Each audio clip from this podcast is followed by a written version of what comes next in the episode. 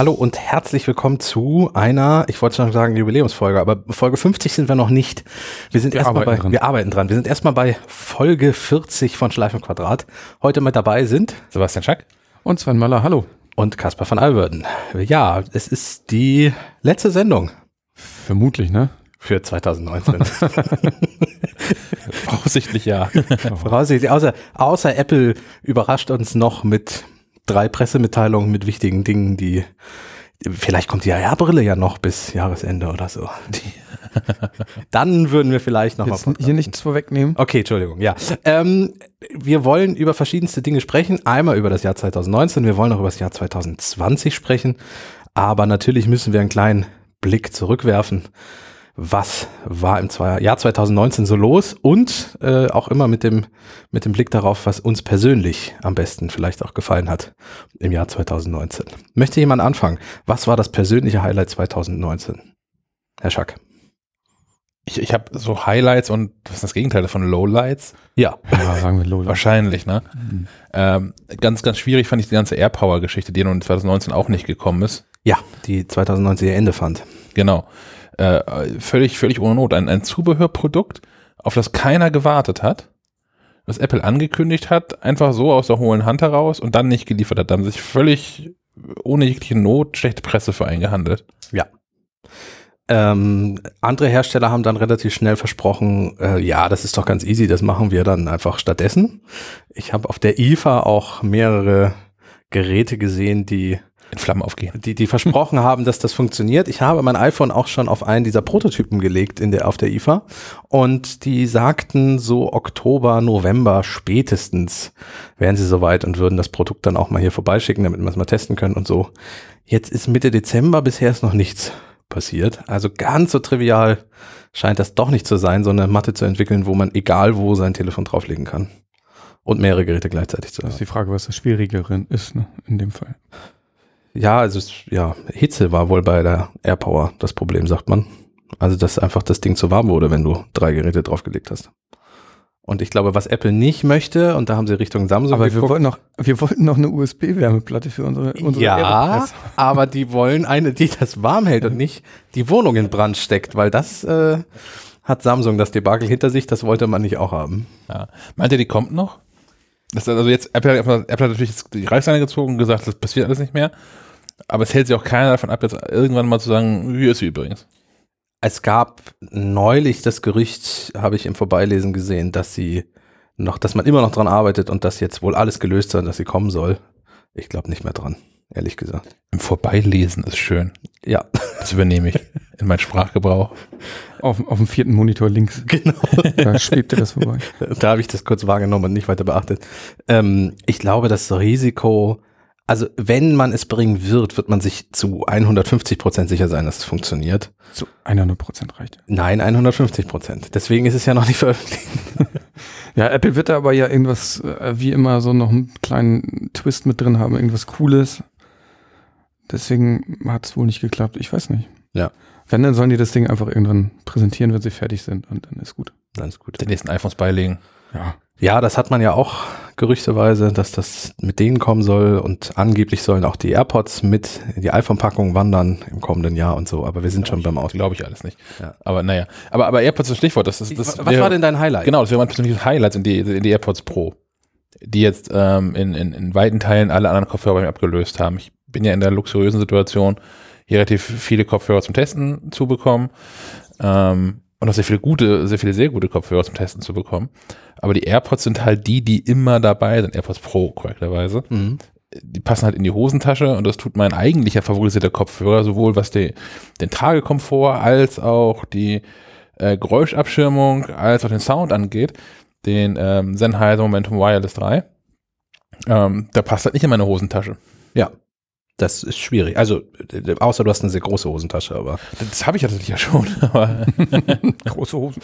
Große Hosen, ja. Ähm, ja, sie wären wahrscheinlich auch meine Highlights, wenn ich sie hätte. Hatte sie allerdings ab sie noch nicht ausprobiert. Du, du, du bist noch am Schnäppchenjagen, war das so?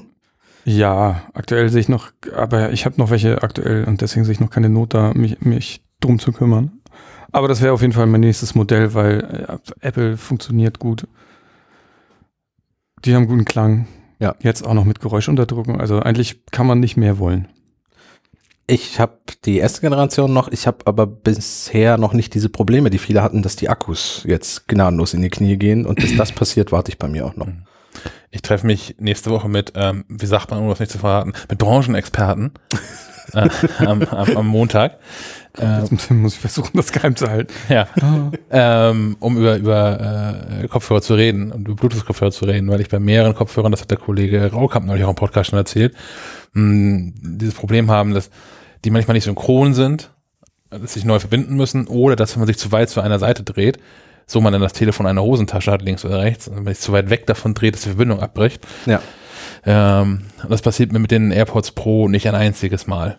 Ich kannte das Problem nicht, bis ihr es beschrieben habt. Und Du bis auch ich nur AirPods bisher? Ich hatte bisher auch nur AirPods mit, mit also kabellose In-Ear in Anführungszeichen. Ähm, ich habe zwar auch schon davor Bluetooth-Kopfhörer benutzt, aber meistens Over-Ear, größere Modelle. Äh, Deswegen war mir das völlig neu. Ich, ich kannte das überhaupt nicht. Und jetzt gerade habe ich, ähm, ich sage jetzt nicht den Hersteller, weil der Test noch nicht abgeschlossen ist, aber auch von einem, von einem anderen Hersteller In-Ears. Und da ist es tatsächlich so, dass die, wenn ich mich drehe, teilweise einer Verrückt, weg ist. Ähm, manchmal verbinden sich einer nicht, wenn ich beide aus dem Case raushole und, und in die Ohren stecke. Ähm, in, bevorzugt verbindet sich nur der rechte, der linke will dann einfach nicht. Dann muss ich sie komplett zurücksetzen, wa- was auch extrem nervig ist. Ähm, Ja, ist echt anstrengend. Viele Aussetzer. Also es ist, und, und, und bei Vibe nicht so smart wie, ich greife dann immer zu den AirPods zurück, weil die einfach so nahtlos funktionieren. das mit den, mit den Abbrüchen, also dass, dass die Übertragung irgendwie abbricht, kenne ich nur, wenn ich eins der Kinder irgendwie auf dem Schoß habe und das Handy da drin ist und ich zufällig noch den Kopfhörer mit drin habe.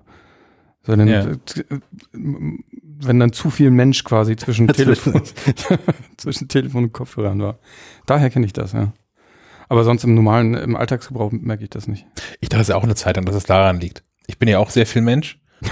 Und naja, die Verbindung ist dann zwar für digital, äh, diagonal, nicht digital Aber- auch, aber- aber, es ist ja auch diagonal vor allem. Hosentasche bis zu den Ohren müsste trotzdem Zum einen, genau, zum einen ist es nicht so wahnsinnig weit. Ja. Zum anderen habe ich dann auch mit diese, diese Kopfhörer, auch es ist auch völlig egal. Ich habe sehr gute Bügelkopfhörer von Bose, die das Problem haben. Ich habe True Wireless Dinger von Sennheiser, die das Problem haben.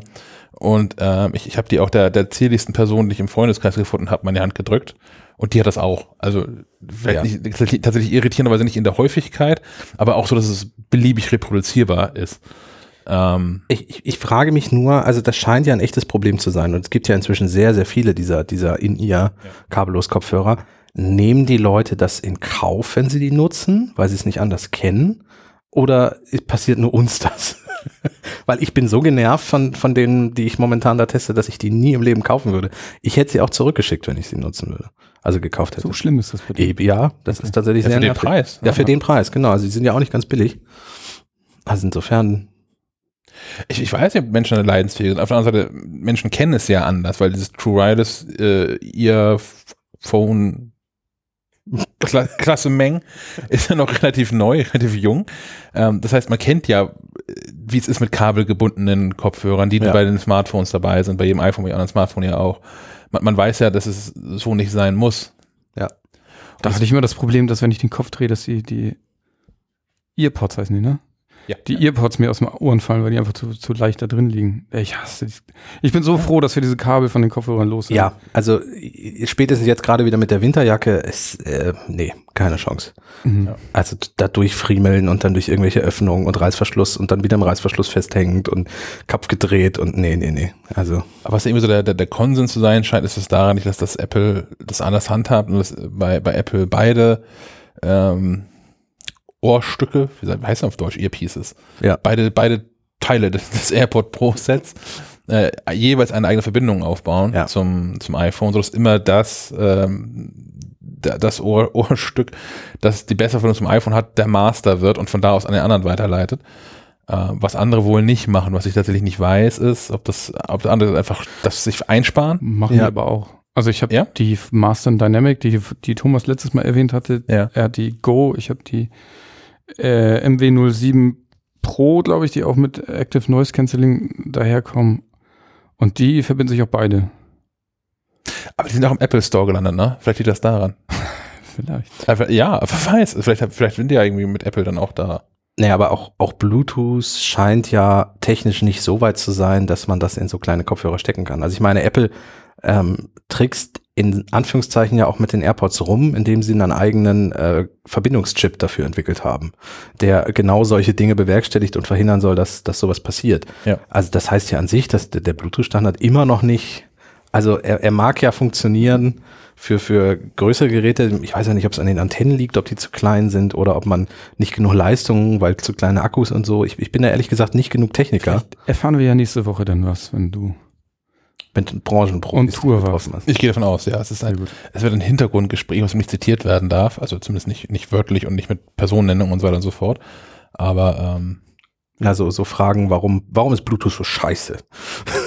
naja, schon. Also ich, das, äh, ich habe Kopfhörer von dieser Firma, wo ich da hinfahre. Und mit den Kopfhörern habe ich dieses Problem. Und ähm, die sagen auch, ja, mit dem einen Modell kennen wir das, mit dem anderen Modell kennen wir das eigentlich nicht. Naja, hier bin ich. ich kann es euch mit beiden zeigen. Hier bin ich das Problem, hier bin Ja. Und wahrscheinlich sitzen die da in so, einem, in so einem Labor, wo alle Funkwellen immer verstärkt werden. ich. Ja. Deswegen ist das Problem gar nicht. So stelle ich mir das vor. Mhm. Sven, was war dein Highlight 2019? Uh, Elternzeit? Äh, ja, kann ich mir vorstellen. Vier, vier Monate mal nicht arbeiten. Deswegen kann ich, kann ich, ich kann auch überhaupt, ich kriege dieses Jahr gar nicht so richtig zusammen. Und so auf technischer Seite? Ja, das ist ja die, das ist die große Frage. Es verschwimmt bei mir alles im Kopf. Wann war was? Ich weiß es alles nicht. Naja, du nutzt ja zum Beispiel das iPhone 11. Wie ist denn das? Ja, ist gut. es macht, was es soll. Ja, und aber die, bei den Kameras gibt es schon einen ziemlichen Schritt, oder? Also du hast davor das Ich hatte das äh, 10S. 10S Max hatte ich davor, genau. Ja. Über da fehlt jetzt der Tele, ne? Ja. Der Zoom fehlt. Hast du den genutzt? Äh, ja, hin und wieder, ja. Okay. Ja, ich mache sehr viele Fotos mit, also ne, das, äh, jedes, jeder, jeder, der Eltern ist, der kennt das. Ne, Kinder sind ein dankbares Motiv und man will alles festhalten. Ähm, da habe ich es hab ich's öfter ge- genutzt, ja. Aber ja, äh, es ist, ich will ich will's nicht missen und es ist einfach so schön. Die Fotos sind super. Man kann auch telefonieren, habe ich gehört. Ich weiß nicht, wann ich das letzte Mal telefoniert habe mit dem Telefon. Ja. Und, und gab es einen Flop? Kannst du dich an einen Flop erinnern? Boah, du stellst mir Fragen. Ja, dazu sind wir heute da. Also ri- ein richtiges, nee. Wenn es keinen Flop gab, müssen wir auch keinen künstlich.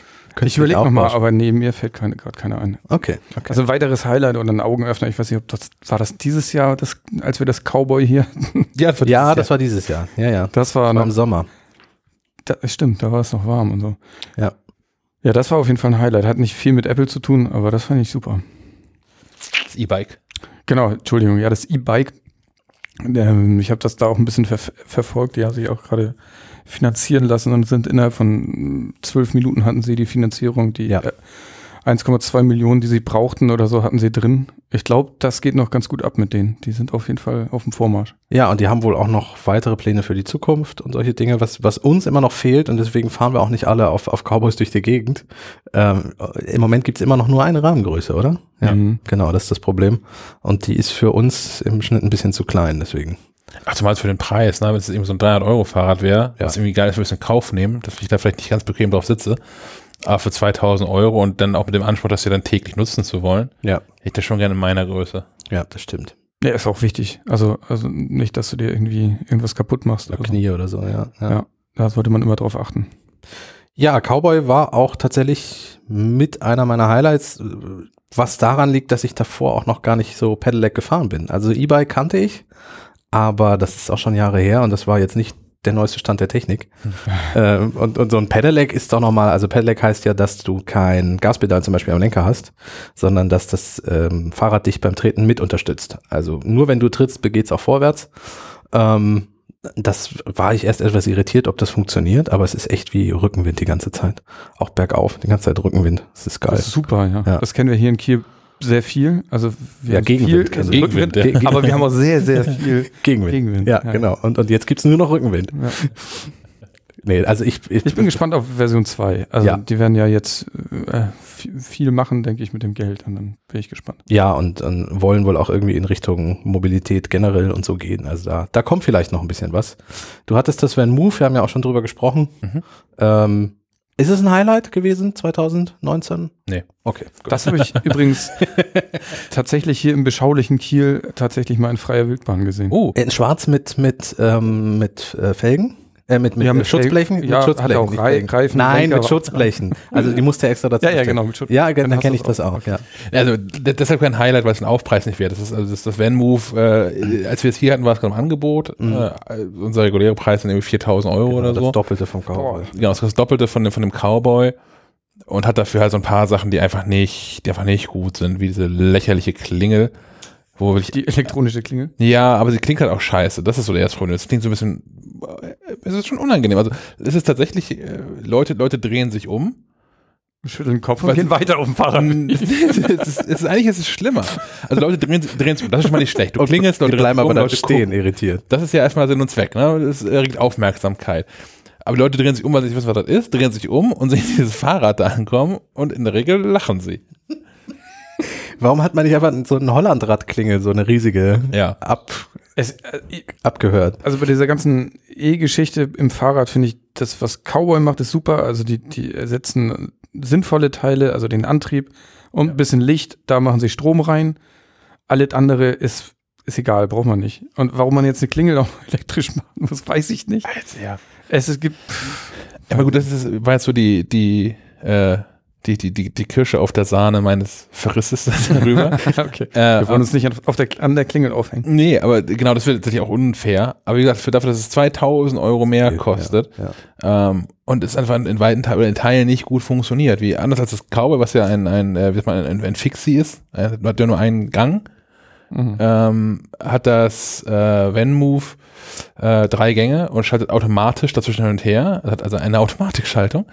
Ähm, tut das aber in Momenten, in denen ich nicht schalten würde, weil es natürlich auch nicht weiß, wo ich hinfahre. Wenn ich hier in, in, aus Altenholz Richtung Kiel starte und weiß, ja, ja, dieser kleine sanfte Anstieg hier, den ich jetzt gerade hochfahre, ist der, die, der, der, der Prolog zur Hochbrücke. Oh. Da würde ich ja schon mal früher hochschalten. Und Ja. das tut dieses Rad halt nicht. Hochhalten. Also runter. Runterschalten, Entschuldigung, runterschalten. Ähm, das tut das Fahrrad nicht. Sondern das erst, wenn es halt merkt, ja, jetzt ist es wirklich, wirklich anstrengend. Und statt 30 fährt er auch nur noch 19. Jetzt mache ich mal was. Ich, mein, mein äh, alter Bus, ich hatte mal so ein oh, T4 von 94, 92, alt, Automatik, 72 PS. Busfahrer wissen, was das heißt. Kasseler Berges war sehr anstrengend. Oh, schön, ja, ja. Mit Ruckeln im Auto Mm. rüberkommst. Aber da hatte ich das anfangs auch, bis ich gecheckt habe, ne, also die, die Gänge selbst einzulegen, dass die Automatik halt, ne, die, die macht, was sie will. ja. Der Smart baut die äh, heute noch in ihre Autos, diese alten Automatikdinger. Also ähm, Car2Go hatte lange Zeit Smart, die ja jetzt nicht mehr Car2Go sind, sondern mit irgendjemandem anderen. Ich komme da nicht mehr hinterher. Die, diese ganzen... Auch, auch free irgendwas. Ja, Free, Free Drive oder irgendwie so, keine Ahnung. Ähm, ich war früher mal Car2Go-Kunde und da gab's die Smarts in Ja. Hamburg und das waren die, die wirklich das günstigste, was Daimler so aus dem Werk gerollt hat. Äh, Und da haben die, glaube ich, von deinem T4 die, die Automatik übernommen, weil das Ding auch Würde mich wundern. das, das hatte auch einen Schaltweg und eine Dauer. Also wir saßen immer in diesem Smart und äh, ruckelten wirklich komplett einmal von vorne bis hinten durch das Auto, wenn das geschaltet hat. Und ah nee, also da, angenehm ist das nicht. Und was ich noch viel schwieriger fand, ich habe dann irgendwann gelernt, dass äh, wenn man dann mit dem Ding wirklich echte Berge bergan fährt, da haben wir hier nicht so viele von. Im Prinzip haben wir davon die. Hochbrücke und wir haben die Bergstraße. Genau. Ich glaube, niemand würde das als Berge bezeichnen, aber gut. Relative Berge. Bergstraße, da darf man Berg zu sagen. ja. Äh, was ich mir angewöhnt habe, ist, die, die Van-Move hat so, so einen Turbo-Boost-Knopf. Ja. Und man sagen kann, jetzt aber hier, gib mal mehr Stoff. Äh, das hat ganz gut überbrückt, dass man halt nicht so in dieses, in dieses Geschwindigkeitsloch dann irgendwie reinfällt und so viel Kraft, zu viel Kraft aufwenden muss. Auf der anderen Seite, es gibt aber kein, ähm, äh, erkennt das Rad natürlich auch deutlich zu spät, wenn es wieder bergab geht und auch wenn es sehr lange bergab geht. Das heißt, wenn man die Hochbrücke, äh, den, den Scheitelpunkt über, überfahren hat und dann runterfährt und dann ja schnell auch mal auf sowas wie 50, 60 km/h kommt, ähm, und das Rad irgendwann ausrollt und man vielleicht noch bei 20 km/h anfängt zu treten, tritt man die ersten zwei, drei Tritte in so, in so ein echtes Loch rein. Und beim ersten Mal, beim zweiten beim dritten Mal, vielleicht auch bis zum zehnten Mal oder so, ist es hinreichend irritierend, dass man das jedes Mal so ein bisschen ausbalancieren muss und man nicht runterkippt von dem Rad. Das fand ich alles uncool. Ja. Lange Antwort auf eine, kurz, auf deine Frage. Eine kurze Frage. Zurück zu Apple. Genau, zurück zu Apple. Ähm, Die bauen kein Fahrrad. Nee, aber das wäre was. Ja. Bei, bei mir, bei mir sind meine Highlights und mein, mein Flop tatsächlich zwei Softwaregeschichten. Hm. Also Hardware, ja, AirPods Pro äh, habe ich nicht, fand ich aber relativ beeindruckend, was da vorgestellt wurde. Ähm, Freue mich auch schon drauf, weil die sicherlich das nächste AirPod, AirPods-Modell für mich werden. Ähm, die Apple Watch war hardwaretechnisch auch spannend, das habe ich aber auch in unserem Heft, haben wir ja auch so einen kleinen Rückblick 2019 gemacht, auch schon geschrieben. Ähm, was mir aber sehr gut gefallen hat, weil ich ja auch ein äh, häufiger iPad-Nutzer bin, ist iPadOS. Das war ein wichtiger und spannender Schritt. Es gibt noch Luft nach oben, da würde ich dann gleich zum Ausblick 2019 kommen, aber 20?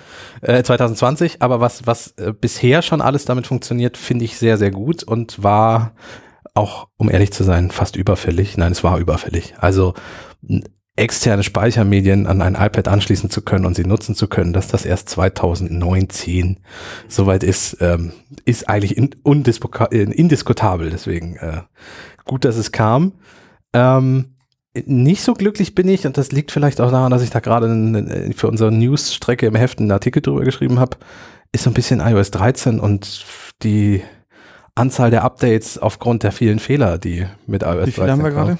Wir sind im Moment bei neun Updates. Das Mhm. ist einsame Spitze. Noch nie gab es so viele iOS-Updates in kürzester Zeit. Und ich habe ge ge gelesen, das nächste steht schon wieder in den Start. Das nächste steht schon wieder in den Startlöchern. Und Apple hat ja sogar, als die Golden Master Version rauskam, nur vier Tage später schon 13.1 veröffentlicht. Also hat, er hat diese ganzen 0.1 Schritte einfach gleich mal weggelassen. Äh, man hat quasi äh, selber den Glauben an die Golden Master verloren und, und direkt schon an dem, in dem nächsten Update gearbeitet. Ähm, was insofern erstaunlich ist, weil man ja mit iOS 12 alles besser machen wollte und es auch besser gemacht hat. Also iOS 12 ist, wenn man sich, ähm, Sven hat für meinen Artikel so eine schöne Grafik nachgebaut, die ich vorgebastelt hatte, wo man so sieht, äh, innerhalb der ersten 90 Tage, wie viele Software-Updates es gab. Und da war iOS 12 ein sehr entspanntes, ruhiges Update. Es war ja auch sehr stabil und hat ja auch älteren iPhone-Modellen neues Leben eingehaucht. Also sie wurden ja wirklich flott damit. Und es sollte stabiler und alles sicherer werden. Es hat auch funktioniert und irgendwie, ja, war dann, waren die guten Tugenden für iOS 13 dann wieder so ein bisschen verloren gegangen. Naja, jetzt gab es wieder eine Ansprache vom Softwarechef von Apple an die Mitarbeiter, dass man einige Dinge ändern möchte.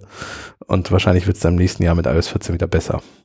Aber es wäre schön, wenn diese Wellen aufhören und es mal eine stabile, gleichmäßige Geschichte bleibt. Ja, mal gucken. Ich vor allem die Anzahl der Fehler, ne? also die Anzahl der Updates finde ich ja gar nicht so schlimm. Im Gegenteil, ich Ja, finde aber es ja gut, dass Apple halt Ja, ja, natürlich. ne, viel, viel, viel korrigiert. Du hast auch recht, das, da ist nicht Ja. meine Kritik. Also, Ja. dann, sondern, dass sie so viel nachbessern müssen. Aber die, die. Abstände sind ja auch sehr kurz, das sind ja nur wenige Tage, das heißt, da war irgendwas noch nicht richtig. Ja. Also es sind nicht unbedingt dann Verbesserungen, sondern Fehlerausbügelungen. Exakt, ja. Ja, also es wirkt so wie hinterherhecheln. So, Mhm. Also Apple ist, reagiert nur noch. Ja. Und agiert ist scheinbar im Moment da nicht mehr. Ja, müssen wir mal gucken. Vielleicht wird es ja auch, dass äh, iOS 13 die Betriebssystemversion mit den meisten Updates, die insgesamt dann kommen. Vielleicht kommen wir ja zu 13.9 oder irgendwie so irgendwann mal. Wenn sie so weitermachen, ist das bis zum Herbst, schaffen sie das. Müsste Apple das selbst tun oder können wir Apple fürs Guinness Buch der Rekorde anmelden? Dass die da so ein, da muss doch so ein Prüfer dann vorbeikommen und Ja, das mit, ja, stimmt. Ich weiß halt auch nicht, wie es im Android-Lager aussieht. Da müsste ich mal eine kleine Datenanalyse machen, ob Google auch schon mal sowas hingelegt hat. Aber da ist es ja so, dass die generell eher weniger Updates machen, ne? ja, ja, und Okay. auch weniger installiert werden. Ja, okay. Okay. Ja, gut. Schauen wir mal. Ja. Ähm, ein Highlight habe ich hier noch in unserer Liste stehen. Wir haben ein bisschen was aufgeschrieben, äh, beziehungsweise eine Geschichte 2019. Vielleicht ist es ein Highlight. MacBook-Tastatur. Du hast es getestet. Es geht wahrscheinlich um das MacBook 2019, oder? Und das neue MacBook Pro, das 16 Zoll Gerät, ja, Ja. das ist eine neue Tastatur hat, die so ein bisschen der ähm, externen Tastatur entliehen ist, die man aktuell mit dem iMac mitbekommt oder die man auch so kaufen kann nach, äh, naja, einer, einer dreijährigen Strecke von Apple versucht, ein neues Tastaturmodell einzuführen, was nicht so gut geklappt hat. Eher nicht also so, mit, nein. mit hängenden Tasten oder mit doppelt anschlagenden Tasten. Ich finde es nach wie vor, ich, ich, ich mag das Tippgefühl, diese Butterfly-Tastaturen. Das sind die, die ähm, zuerst mit den MacBooks 12 Zoll, die es inzwischen gar nicht mehr gibt, 2016 vorgestellt worden sind und seitdem in allen MacBooks verbaut worden sind Ja. und MacBook Pros. Ähm, ich mag das Tippgefühl total gerne. Mich hat auch die Lautstärke nicht gestört.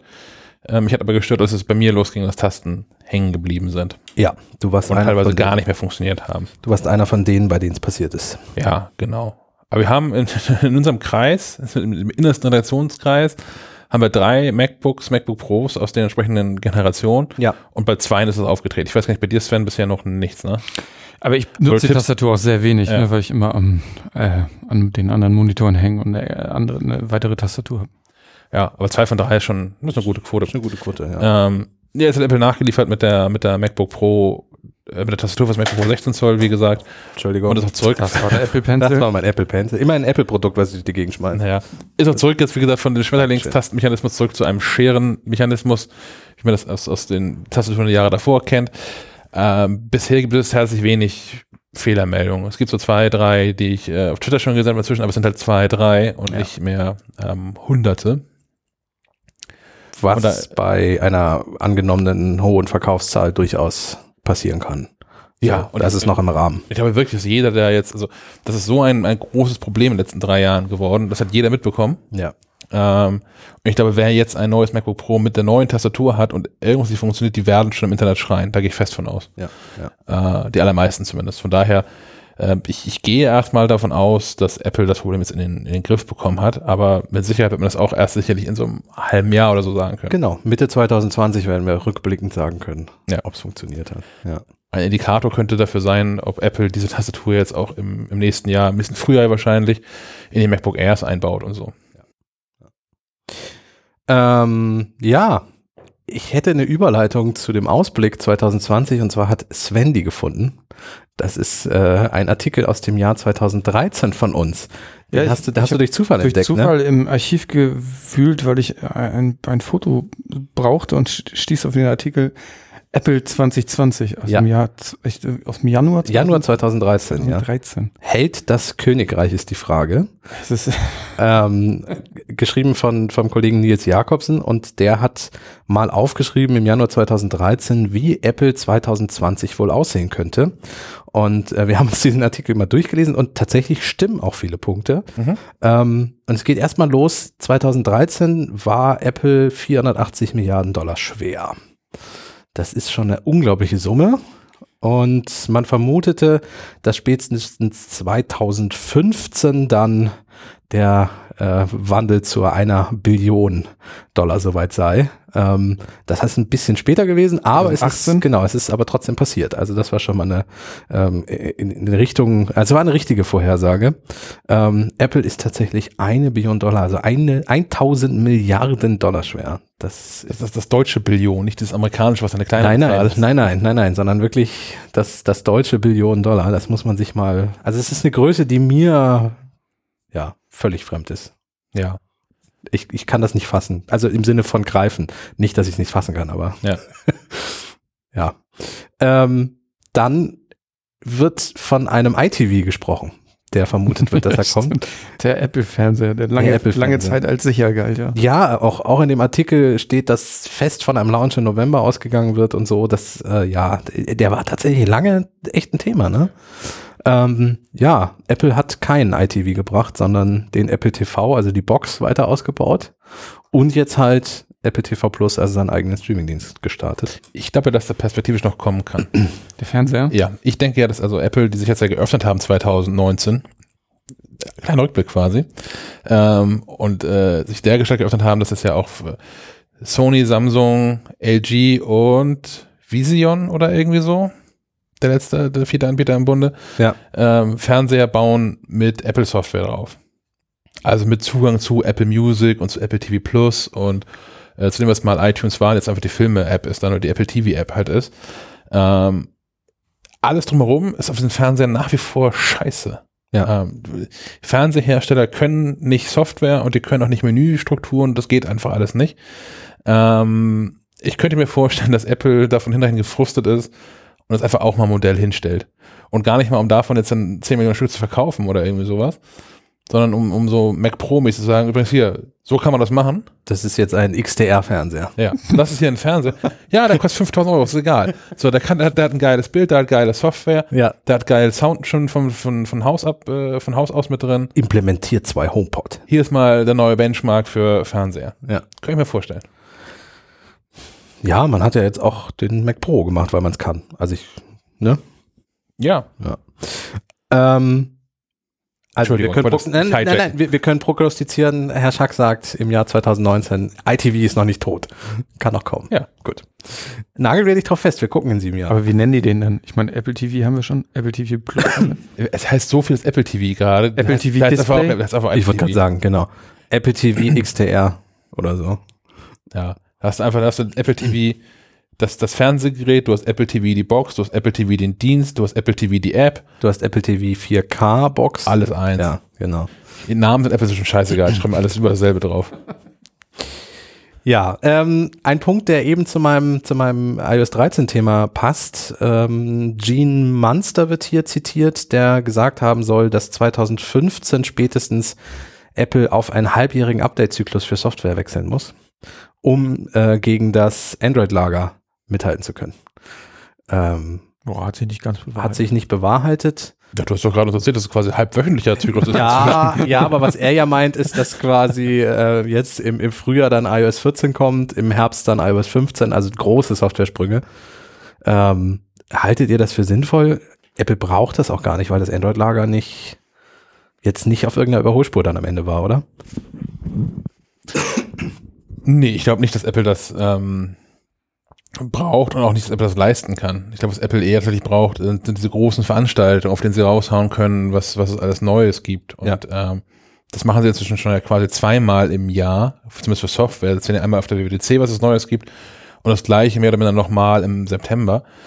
Ähm, das hieß, man hätte mindestens drei von diesen Veranstaltungen. Und ich glaube, es führt eher zu einer, einer Ermüdung äh, in der in, in, der, in der, unter den Fans. Ja, ich glaube auch, dass die An Veranstaltungen an sich sind, glaube ich, die brauch, brauchen sie noch. Ah, ansonsten könnte man ja auch Software einfach so Ja. neue Funktionen einfach.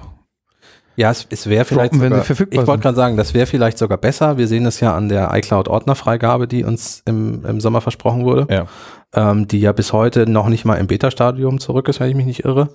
Richtig. Ähm, also äh, heißt, man kann Ordner, also du könntest einen Ordner erstellen in deiner iCloud und könntest den mit mir teilen, so wie das mit Dropbox, Google Drive und so seit Jahrzehnten kann. Ähm, und das geht halt mit iCloud nicht, soll kommen, sollte eigentlich mit iOS 13 und macOS Catalina kommen, kam nicht. Ähm, ja, also ich glaube auch, wie du sagst, es wäre tatsächlich besser, wenn man einfach aufhört. Ja, aber groß äh, das ist was- ja eine gute. Einfach, ja, klar, aber Apple, für Apple ist das ja eine gute ja, ja, Marketing. Genau. Ja, ja, klar. Geschichte. jeder weiß und wartet auch und die Downloadzahlen steigen dann in die Höhe und so, wenn es endlich da ist und so. Ja, das stimmt. Vielleicht muss Apple ein bisschen in, der, in den eigenen Prognosen wieder besser werden. Ja. Also das war jetzt seit 2019 so, dass sie haben sich mit dieser Air Power haben sie verkackt. Ja, da haben sie sind zu früh mit rausgekommen Ja. oder zu, zu, zu wagemutig. Sie haben die, die, die Fotofunktion in iOS 13 war nicht fertig. Da wurde mit 13.1 nachgeliefert, dieser äh, Deep Fusion. Deep Fusion Modus, ja. Oder Deep ja. Fusion, ne, ist gar kein Modus, das passiert automatisch. Stimmt, ja. Aber ähm, äh, die Fusion-Funktionalität dann nachgereicht.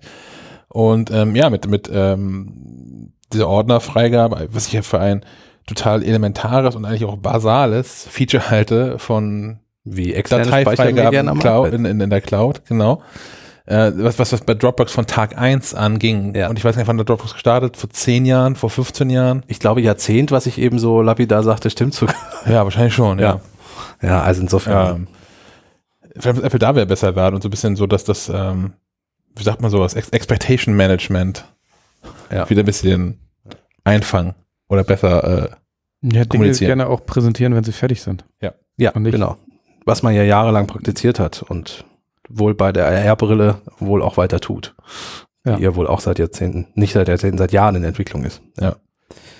Ähm, wo Gene Munster wiederum äh, richtig lag, äh, war, ähm, dass er sagte, dass spätestens 2015 Apple in den Markt der tragbaren Kleinstcomputer einsteigen könnte.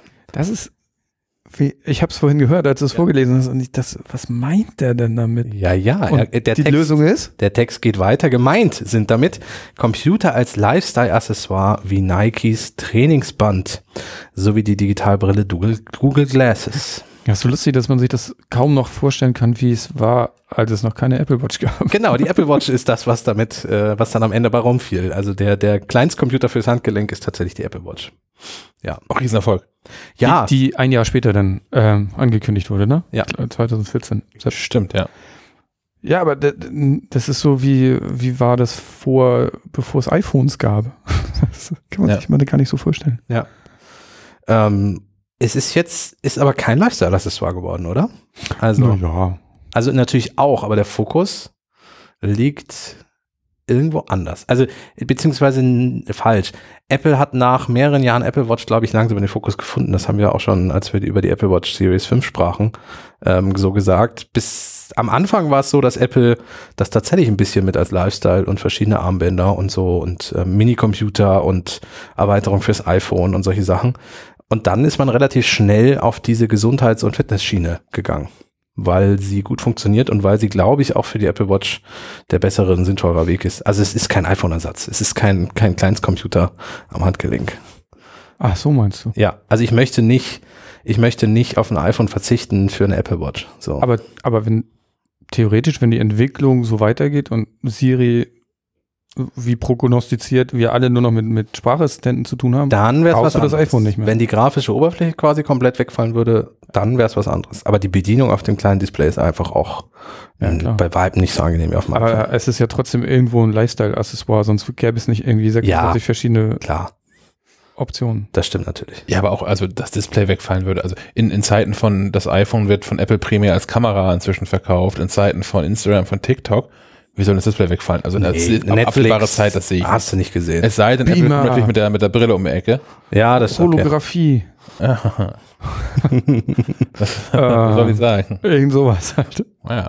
Und den, den, den, Lifestyle-Aspekt fangen inzwischen, glaube ich, andere auf mit dieser Armbandauswahl. Also klar, Apple ist da ja auch vorne mit dabei und hauen ja je- jedes Jahr mehrfach neue Armbänder sogar raus. Ähm, wir haben nachher im Podcast noch ein Interview mit äh, Vincent und Jonas von, von Bandwerk aus München, Ja. Die, Die- vor allem Lederarmbänder herstellen. Genau, Bandbänder- Armbänder machen. Ja. Ja. ja. Das ist, glaube ich, eher der Lifestyle. Also die Uhr an sich gar nicht mal so, aber äh, die Armbänder machen es dann eher aus. Na klar. Ähm, ähm, also Minicomputer am Handgelenk äh, stimmte der Artikel wiederum. Ähm, dann wird ein bisschen über die Eyeglasses spekuliert. 2013 bereits. Ähm, es wäre der nächste größte technologische Sprung und äh, der, und das ist, fand ich eine sehr schöne Stelle, der den Siegeszug des iPhones beenden könnte.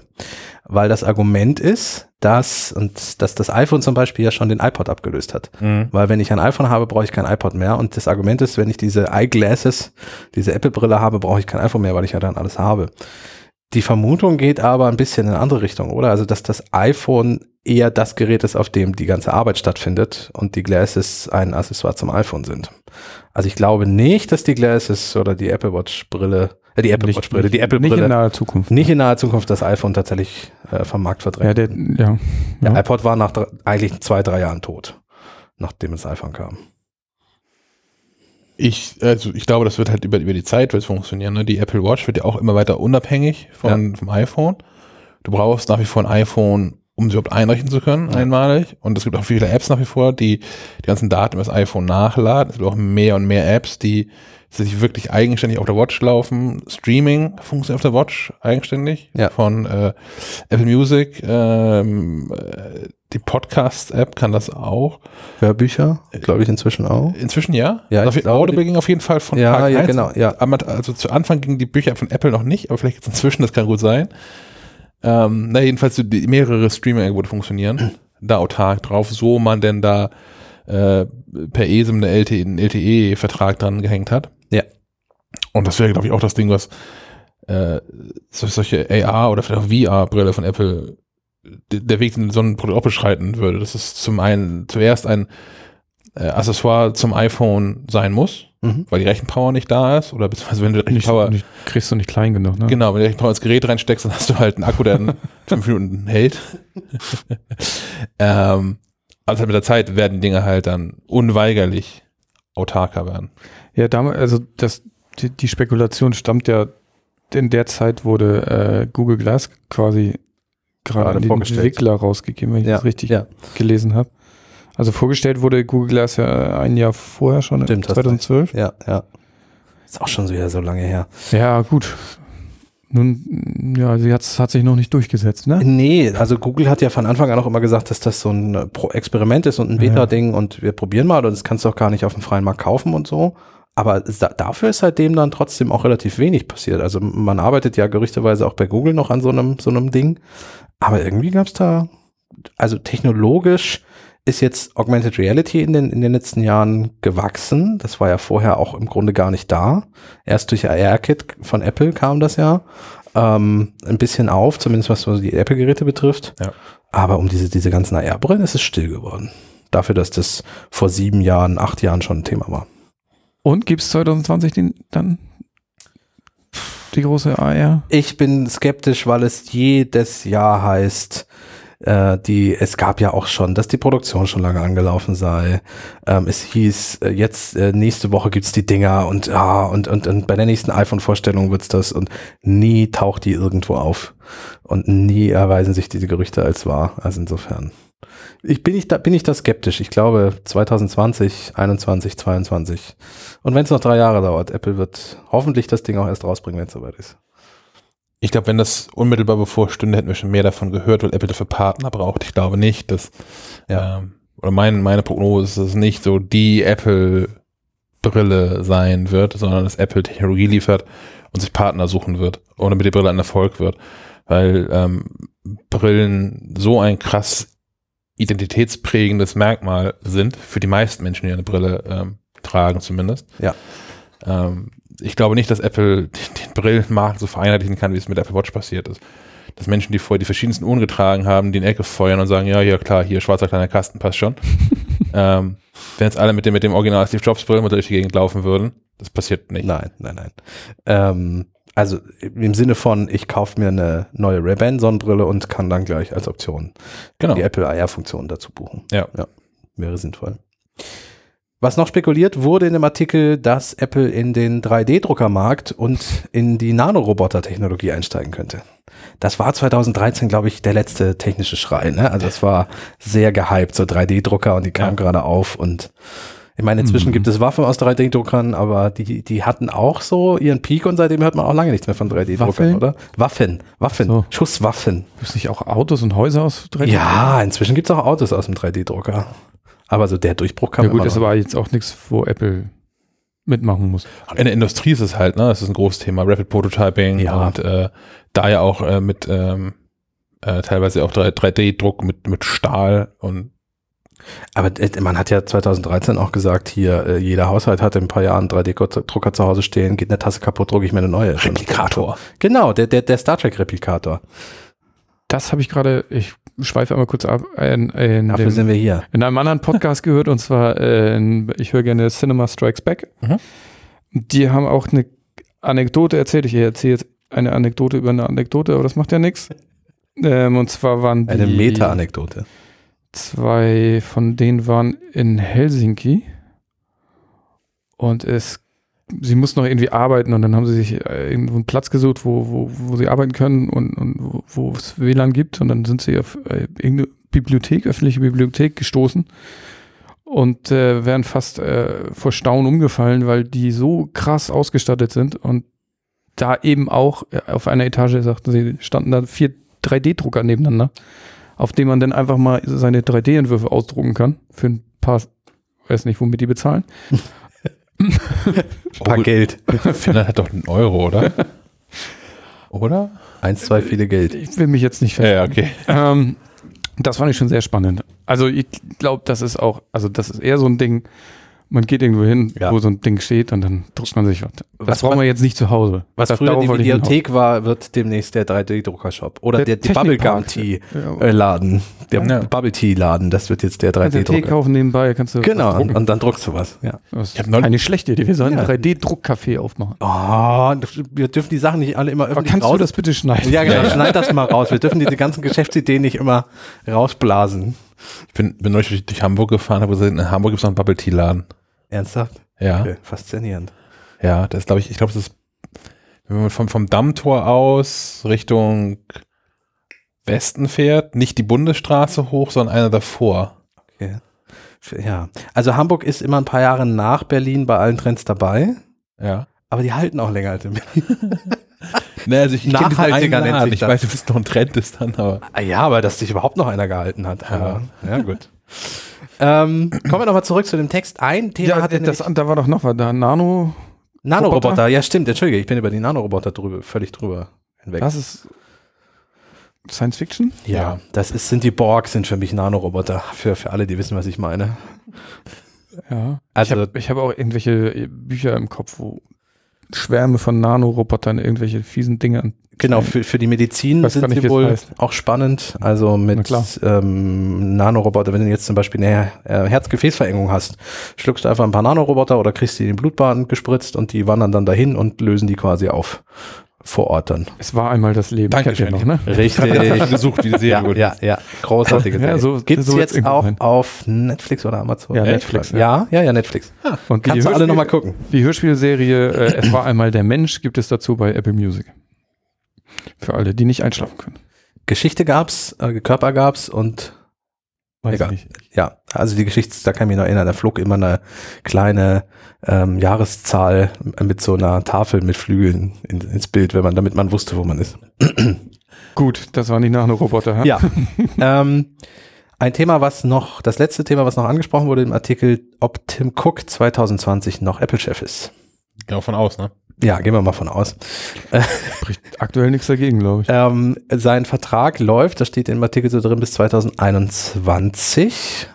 Also wir, wir haben nicht gehört, ob der verlängert wurde oder nicht, aber wir gehen mal davon aus, dass man da vielleicht schon miteinander gesprochen hat. Also warum sollte man im Moment Tim Cook absägen? Mir fällt kein Grund ein, oder? Ich guck mal gerade parallel. Zumal man ja auch ähm, ent- ent- gefühlt wird Tim Cook immer wärmer mit seiner Rolle, die er da hat. Hm. Also ich äh, kann jetzt auch nichts Negatives. Wa- Was noch spekuliert wurde, ob ähm, Johnny Ive die Rolle übernehmen ja, könnte. das hat sie erledigt. Das hat sich definitiv erledigt. Das Ja. wird nicht passieren. Tatsächlich scheint es immer noch so der offizielle, offizielle Termin zu sein, 24.08.2021. Siehst Hast du kurz in seinen Papieren nachgeguckt? Ja, er hat den Naja, was, Vertrag was, geöffnet. was öffentlich ist. Er hat äh, hier 2017, genau hier ist ein Artikel dreht sich dass er 2017 560.000 Aktien bekommen hat. Und äh, viel im Geld. Rahmen seines Vertrages äh, stehen ihm ab dem zum 24.08.2021 weitere 700.000 Aktien zu. Entschuldigung. Zum damaligen Zeitpunkt, der Artikel ist von 2018, heißt es hier weiter bei ZDNet. Damit würden ihm bis August 2021 ein Bonus von 2,38 Millionen Apple-Aktien zustehen. Nach aktuellem Börsenkurs, wie gesagt, das ist auch schon, müssen wir noch, was der aktuelle Kurs ist, aber nach zum Artikeldatum aktuellen Börsenkurs hätten sie einen Wert von 511,8 Millionen Dollar. Ja, soweit der Artikel aus dem Jahr 2013. Äh, Spannend. Ich fand schön, dass du den gefunden hast. War ein Zufall, aber einer, der zeigt, dass wir vielleicht auch öfter mal ins Aber das waren sie gucken sollten. sieben Jahr, knapp sieben Jahre her. Ist schon interessant, was, was, was sich man so dachte, hat, was ja. es gibt und so. Ja. Ja, ja. So, jetzt dürfen wir spekulieren, nachdem wir dem Kollegen Sieben Jahre quasi später? Mhm. aufgezogen haben mit dem, was er so prognostiziert hat. Wir müssen nicht sieben Jahre in die Zukunft gucken, sondern nur die nächsten Monate. Herr Schack, was soll das neue iPhone können? 5G. Das, ich mache das einfach. Thema beendet. Okay.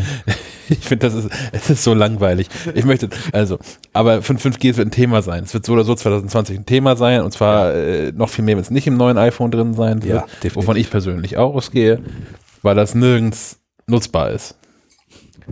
Naja, also ähm, T-Online, die Telekom hat jetzt in den Vereinigten Staaten flächendeckend ähm, 5G-Netz gestartet.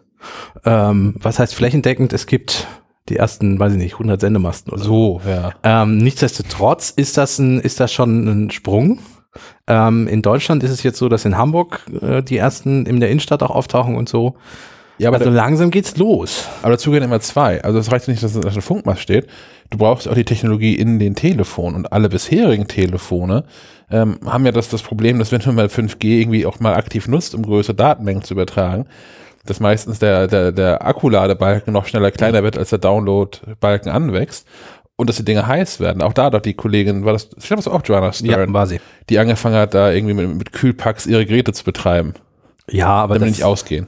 das war ja nun eine ganz frühe Modem-Generation. Meinst du, dass es bis, bis das iPhone 12 kommt, nicht gelöst ist, das Problem? Ich glaube nicht, dass ähm, ähm, Intel oder wie heißt einer noch, Ähm, äh, ja, äh, gut. Ähm, Nicht mhm. Broadcom, aber Qualcomm, Qualcomm, Qualcomm, ja. genau. In der Lage sind, das so schnell zu lösen. Ich glaube, Apple wird 5G angehen in dem Moment, wo Apple eigene, eigene Modems verbaut. Ja. Worauf sie ja hinsteuern. Die haben jetzt ja die, diese Sparte da aufgekauft. Ähm, ein nicht so hardwarelastiges ein Thema, ein, ein Wunsch von mir. Ich hätte gerne endlich, und das wurde uns ja eigentlich fürs iPhone 11 auch schon prognostiziert, das iPad Pro Design vom aktuellen iPad Pro hätte ich gerne Ja. fürs iPhone. Weil, wenn wir ehrlich sind, seit dem iPhone 6 sehen eigentlich alle iPhone-Modelle gleich aus. Ja, Das Display, ja. ja, bis auf das Display und Aber natürlich, du meinst vom Formfaktor her. genau, hat sich ein bisschen was bei der Größe getan und Das stimmt. Und ich glaube, es gibt, es gibt auch viele Fans des äh, iPhone 5 bzw. Ja. SE-Designs, genau. Und was ich auch nachvollziehen kann. finde das iPad Pro wunderbar mit seinem eckigen Design. Gefällt mir sehr. Ich hätte es mir gewünscht fürs 11er. Gut, muss ich aufs 12er warten und hoffentlich hat es das dann. Ich wünsche mir das auch. Ich glaube das nicht fürs nächste Jahr. Ähm, inzwischen. Immer ich noch Mehr. Nee, weil Apple jetzt so viel Zeit, Energie und sich auch Geld rein investiert hat, es hinzubekommen, das Display in die Ecken zu falten. Also speziell beim iPhone 11, dieses, dieses, äh, LC-Display mit den OLEDs ist es ein bisschen einfacher. Ähm, das jetzt nicht, die können gerade kein Gerätedesign gebrauchen, wo eine platte Glasscheibe drauf ist. Ja, okay. Aber ich würde es schade finden. Ja, also ich, ich mag das Design ja auch und ich möchte das ja auch, ich möchte es auch haben. Zumal es ja auch Gründe gab, warum Apple alle zwei Jahre im Grunde ein neues Design angeboten hat. Weil man sich ja auch unterscheiden möchte. Also es ist ja schon so, ein iPhone ist ja auch ein, Sta äh, ein Statussymbol. Oh ja. Und man möchte ja schon zeigen, was man hat. Und ganz ehrlich, viele Leute können ein iPhone 11 nicht vom iPhone 10 unterscheiden. So. Äh, Wie denn auch? Es sind Viele ja Leute Details. können ein, ein Samsung von einem ja, klar. iPhone nicht unterscheiden. Natürlich, ja. Für die ist das alles ein iPhone. Sobald alles, das genau. irgendwie ein großes Display hat, ist das ein iPhone. Und ein bisschen runder, Ein ja. iPhone ist von Samsung, ja, ja. Richtig. Hat, hat mal Leserbrief. Ja. Ist auch schon länger her, aber ist in Erinnerung geblieben. ähm, naja, ist die Frage, ob die, ob die das damals gemacht haben, um sie abzuholen oder um sie einfach auf, auf der Findungsphase waren und was ist jetzt das geilste Design und jetzt haben Das sie ist jetzt, jetzt das Geilste, das wird jetzt immer so bleiben. ist, da aktuell, glaube ich, alle Telefone so, so oder so ähnlich aussehen. Ja, und beim iPad ist man mit der Findungsphase noch nicht durch, oder? Nee, da muss man sich jetzt abgrenzen, weil man Pro-Modell vorgestellt hat. Ah, okay, und das musste. Aber das iPhone Pro, was damit? Herrgott, ja jetzt komm, fang nicht damit an. Jetzt fang nicht mit Argumenten an. Das ist ja wieder bei den Namen, die bei Apple momentan wirklich die meisten nicht einfach sind. Ja, genau. Nein. Ähm, Aber neues Design, klar, wäre ich auch dabei. Ähm, was brauchst du noch? Brauchst du hardwaretechnisch noch was? Was, was gibt es, was, was unbedingt ins iPhone sollte, mal von der Brennstoffzelle abgesehen? Er hat kein Thermometer. Ein Thermometer, das ist auch eine coole Idee. Ja. Ich, ich häufig sitze ich zu Hause und denke so, Alter, mir ist voll kalt. Ja. Und dann könntest du schnell gucken Und und dann dann steht da, gucken, nee, ist und dann steht kalt. so 24 Grad und dann so, okay, vielleicht ist, stimmt was nicht. Ja. Was gäbe es noch? Raumthermometer, ja. Interessant. Äh, ich, ich warte sehr darauf, dass Apple äh, nächstes Jahr die, die HomePod-Reihe ausbaut. Ja. Der HomePod ist nach wie vor total gut. Also als Lautsprecher. Über Siri. Pff, ah. ich ich finde aber auch, ich habe jetzt in der, in der jüngeren Vergangenheit die Möglichkeit gehabt, auch andere nochmal zu testen. Ich habe zu Hause so, so eine Soundbar stehen. Da ist dieses Google Assistant Mhm. Links mit drin installiert. Ja, ja, das ist bei bestimmten Themen ist es halt, ist es sicherlich, ist es schneller und auch ist es auch, äh, liefert die relevanten Antworten, als es Siri tut. Für anderen Dingen verkackt es halt auch und das ist, es ist einfach alles nicht fertig. Nein. So, dass ich erwarte das auch nicht, ähm, dass es fertig ist. Also aus der, aus der Sicht des äh, Technikbeobachters äh, wäre es vermessen zu erwarten, dass das jetzt alles schon einfach super funktioniert. Aber es funktioniert alles so schlecht, dass ich es nicht nutzen möchte. Das Einzige, wo ich aktiv Sprachassistenten nutze, ähm, ist im Auto nach wie vor, um Nachrichten zu diktieren, wo es aber auch die Diktierfunktion in Wahrheit ist und ich auch nicht Siri sage, ich möchte jetzt hier äh, eine Nachricht an Kasper schicken, sondern das mache ich über das Touch-Interface dann auf dem, auf dem CarPlay-Display und diktiere einen Text, das was passiert. Ähm, und sonst nutze ich es noch über die Siri-Remote tatsächlich. Wenn ich äh, wenn ich keine Lust habe, das iPhone irgendwie äh, oder am Kissen hervorzukramen vom Sofa, um irgendwas einzutippen, wenn ich versuche auf dem Apple TV und das mit der Fernbedienung ist wirklich mühsam, Ja. das glaube das glaub ich immer ziemlich gut. Also diese Diktierfunktion ähm, ist auch bei Menschen, die dann auch häufig in der Sprechgeschwindigkeit variieren und ein bisschen nuscheln, wie ich, ähm, funktioniert das erstaunlich gut. Ähm, Aber so äh, zurück zum HomePod. Äh, ich, ich, ich möchte da, ich möchte, dass Apple mir mehr Optionen bietet. Aber eigentlich willst du, dass Siri besser läuft, oder? Nämlich das jetzt aber auch gar nicht. Also auch wenn es irgendwie gut laufen würde, ich würde es gar nicht nutzen. Mir fehlt das nicht. Mir fehlt kein gut funktionierender Sprachassistent in meinem Leben. Naja, was, was den Markt mit, mit Google Home und äh, Alexa Echo geflutet hat, sind die Preise von denen.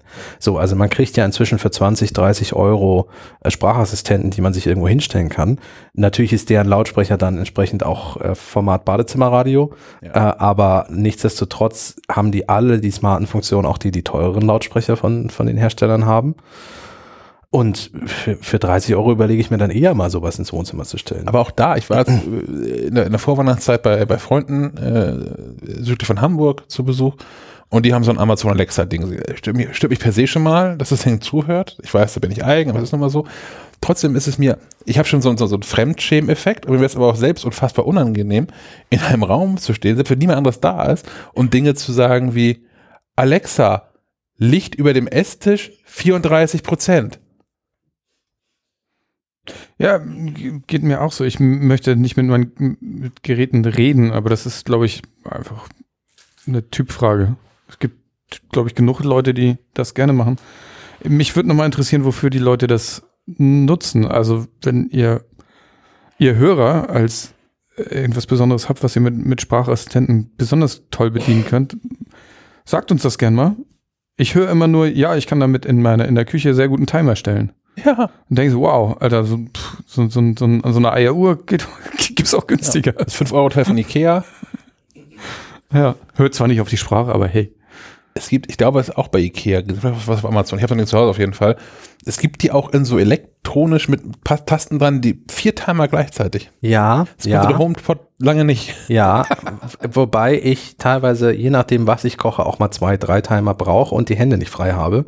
Dann ist so ein Sprachassistent schon cool. Aber das ist ein so, so spitzer Anwendungsfall. Ja, aber ich, deswegen steht meine Alexa in der Küche, weil ich sie genau dafür brauche. Ich möchte wissen, wann der Müll abgeholt wird. Bis ich das von Hand nachgeguckt habe, brauche ich länger, als wenn ich sie schnell frage.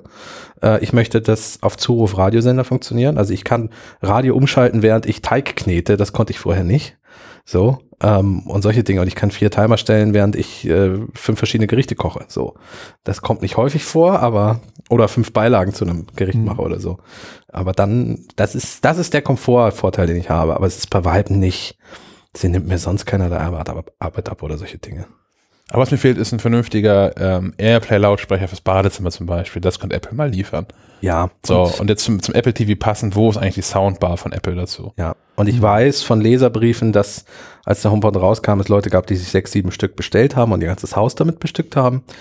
Das ist, glaube ich, aber nicht der durchschnittliche Nutzer. Ich glaube, wenn sich jemand einen HomePod holt, hat er maximal einen, der oder zwei, zum vielleicht für Stereo. Stereopaar, okay, aber der steht dann am Fernseher, die beiden, oder stehen da die beiden. hoffentlich nicht direkt nebeneinander, ja. Ja, sonst wird es kein Stereopaar. äh, ähm, das ist so das Maximale der Gefühle für einen HomePod. Also deswegen ein kleineres ähm, Gerät, was zwar nicht schlecht klingt, aber ähm, besser als so, so ein Echo-Ding. Ähm, ja, und, und dann halt auch nicht so viel kostet wie ein HomePod. Der ist zwar zum Straßenpreis im Moment für 300 Euro zu haben, aber das ist immer noch teurer als alles, was die anderen, äh, also äh, Amazon und Google anbieten. Aber dafür geht's aber auch, ne? Also wenn ich, wenn ich irgendwie zu Hause sitze und, und einen Podcast hören möchte, das kann ich, kann ich nicht per Sprachbefehl machen, weil ich meine Podcasts in, in Overcast höre und Apps auf dem HomePod gehen ja noch nicht. Ähm, also muss ich den per Airplay dahin schicken. Mhm. Dann es dauert ein, maximal zwei Sekunden läuft es auch. Ich habe ein anderes sauteures Lautsprechergerät zu Hause von Bowers und Wilkins, äh, ein Testgerät, äh, kostet, ich glaube, 1000 Euro, 1100 Euro, sowas in der Gegend, kann auch Airplay 2. Dafür gehen fünf bis zehn Sekunden, bis er wieder angesprungen ist und sowas. Aktuell haben wir, da nenne ich den Hersteller mal nicht, weil die gesagt haben, wir werden die Einzigen, die sich beschwert haben, die wollen neue Geräte schicken. Wir haben ein Lautsprecherpaar aktuell im Büro stehen, auch von einer namhaften Firma. Kostet 1,4, glaube ich, das Lautsprecherpaar. Ähm, das das bist, betreibst du vor allem. Und du bist nicht so ganz zufrieden, glaube ich. Nö, der eine setzt mal aus oder verliert die Verbindung zum Master und das nervt halt. Und die, das, manchmal sind sie auch einfach nicht synchron. Wir haben den dann parallel zum HomePod laufen, also so drei Lautsprecher im Büro. Schadet ja nicht, aber wenn die Also hat, asynchron jeder laufen, Schreibtisch hat dann quasi seinen eigenen. quasi.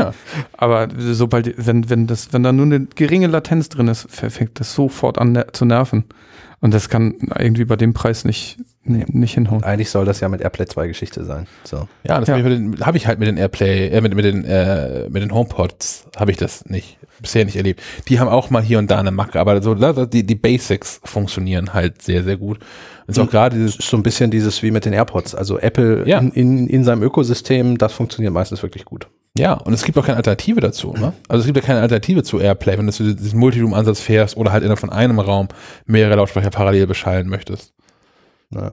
Also kein, kein System, was, was ähm, diesen Funktionsumfang bietet. Ja, Vor allem Hersteller, äh, letzter Punkt, Entschuldigung. Ja, nee, vor ich allem, wollte nur unterstreichen, mehr HomePod-Varianten. vor allem herstellerübergreifend. Das ist ja der, der Gag. Ja. Es gibt ja genug, genug Firmen, Sonos und etc. pp., die das auch in der, innerhalb ihres Systems total gut hinbekommen, wo ich aber auch deren Geräte kaufen muss, partout. So viel zum HomePod? Ja. Gut. Was fehlt denn noch? Ein, ein Punkt ist mir beim iPhone noch eingefallen, während du vom HomePod erzählt hast. USB-C. Wollen wir das, Oh, wollen wir oh das ja. 2020 endlich mal haben? Ja, oder? Meinst du, meinst du, es wächst auf meinen Stecker? Ja, ich hoffe es inständig, weil ganz ehrlich, immer noch mit drei verschiedenen Kabeln, die ich, ich bin wieder mal, wir sollen nicht so viel Privates aus dem Nähkästchen plaudern, gibt Hörer, die Dafür das sind wir doch schreiben. hier dafür. Genau, dafür sind wir unter anderem hier. Wir werden das immer noch weiter tun. Ich äh, lebe im Moment in einer Beziehung, in der ich zum Wochenende gerne mal wohin fahre, nämlich zu meiner Freundin. So, und, und da ist es so, dass ich drei Ladekabel mit mir rumschleppe. USB-C fürs iPad, Lightning fürs iPhone und ein Apple Watch Ladekabel. Das sind mir, das sind mir mindestens zwei zu viel. Ich, ich glaube, Apple setzt das mit Lightning und USB-C aus, bis man einfach den Stecker komplett weglassen kann und sagt, ja, ja, machen jetzt Qi-Charging, gut ist. Ja, okay, aber das, ja, gut, dann hätte ich auch, ja, dann würde ich auch nicht mehr mit so vielen Ladekabel durch die Gegend Da fahren. gibt es die AirPower. Ja, aber allein schon im Auto, wie kriege ich das mit dem Autoradio? Wenn das kann, ja, Bluetooth, aber Bluetooth ist kacke. Äh, ich möchte das nicht. Das Ich möchte USB-C. Ja.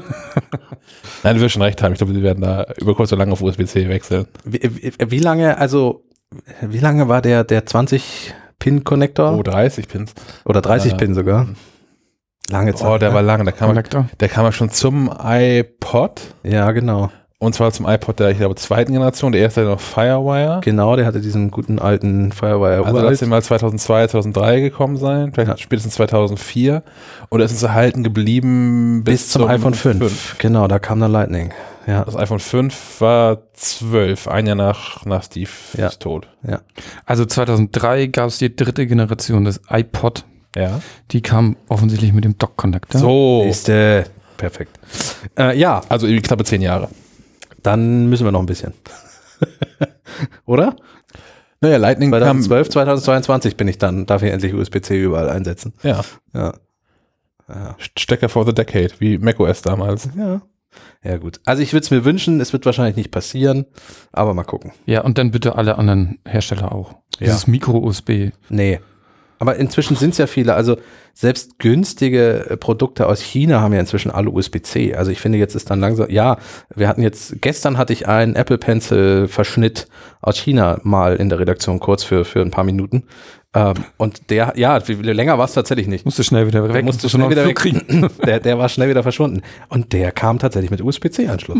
Schlecht. ja. Also ich habe noch genug, also jetzt nicht unbedingt, also Kopfhörer, klar, habe ich auch ganz viele Micro-USB oder auch alles, neue? Also, alles andere, was gedönst. Ja, hier die, äh, ich nutze ja viel die Melomania One von Cambridge Audio, die Ja. haben noch äh, okay. Micro-USB oder naja, meine Fahrradlampen haben Micro-USB. Alles, was irgendwie Akku, aber mit USB ist meistens noch Micro-USB. Okay.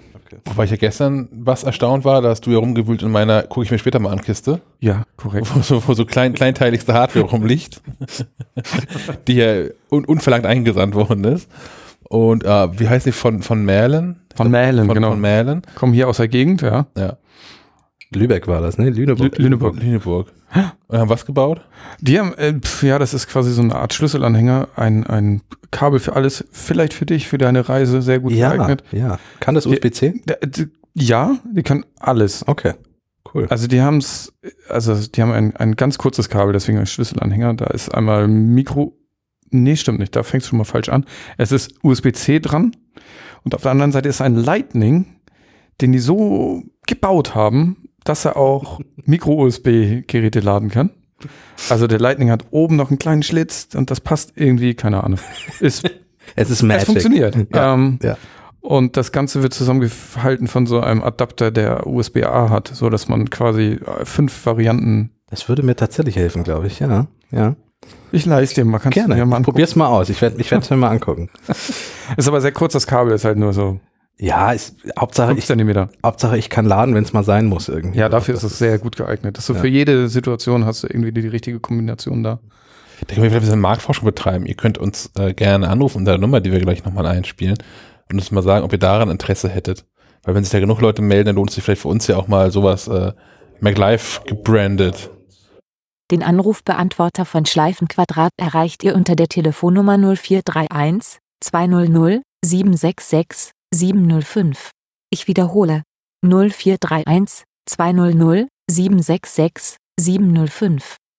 So MacLife Abo-Beilage und äh, verlosen und schenken. Ja, und genau, als, als Giveaway oder so. Gerade finde ich kosten. Für unsere treuesten Hörer, für unsere Top-Fans.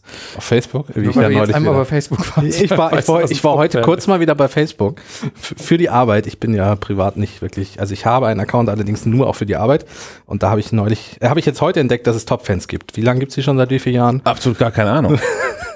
Ich war etwas irritiert. Ja gut, äh, vielleicht seid ihr ja schon Top-Fan von uns. Zumindest vom Podcast. Müssen wir das machen? Weiß man, weiß man, wie das, wie man Top-Fan wird, wie viel es davon so gibt? Du musst einer der aktivsten Nutzer auf der Seite sein, aber wie viele es gibt, ich konnte doch, ich hätte anklicken können, alle Top-Nutzer anschauen.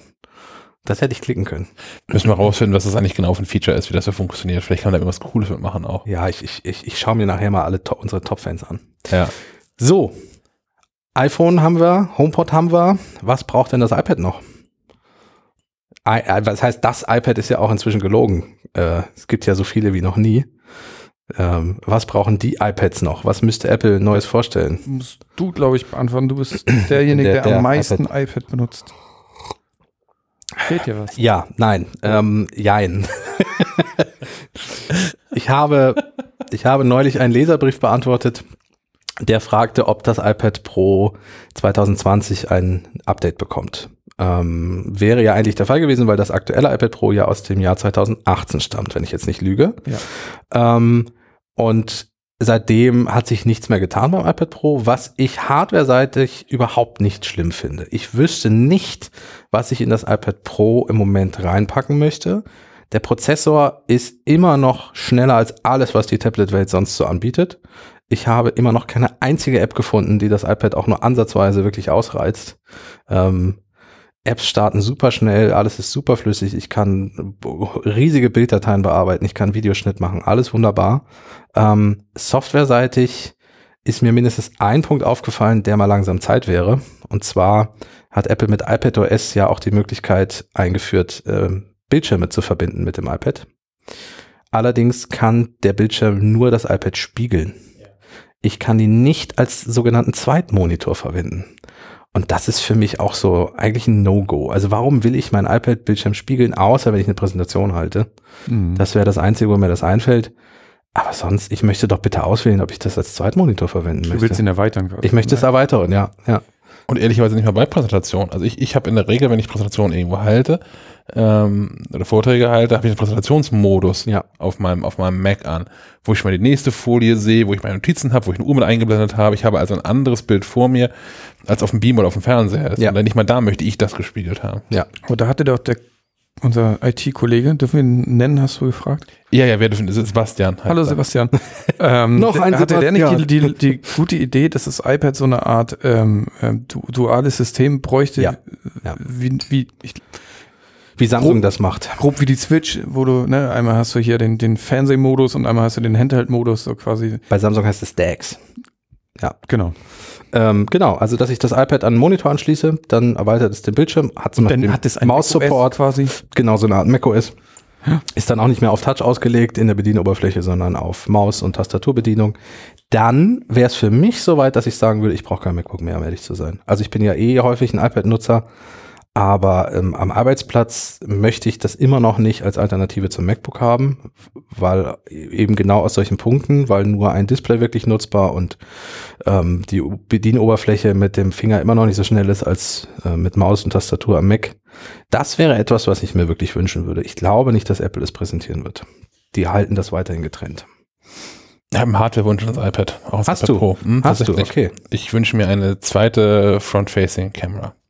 Ich Okay. nutze das iPad fast ausschließlich äh, in dieser Tastaturhülle, Smart Keyboard Folio Ja, Case ja. von, von Apple. Das heißt, die Kamera ist immer links außen.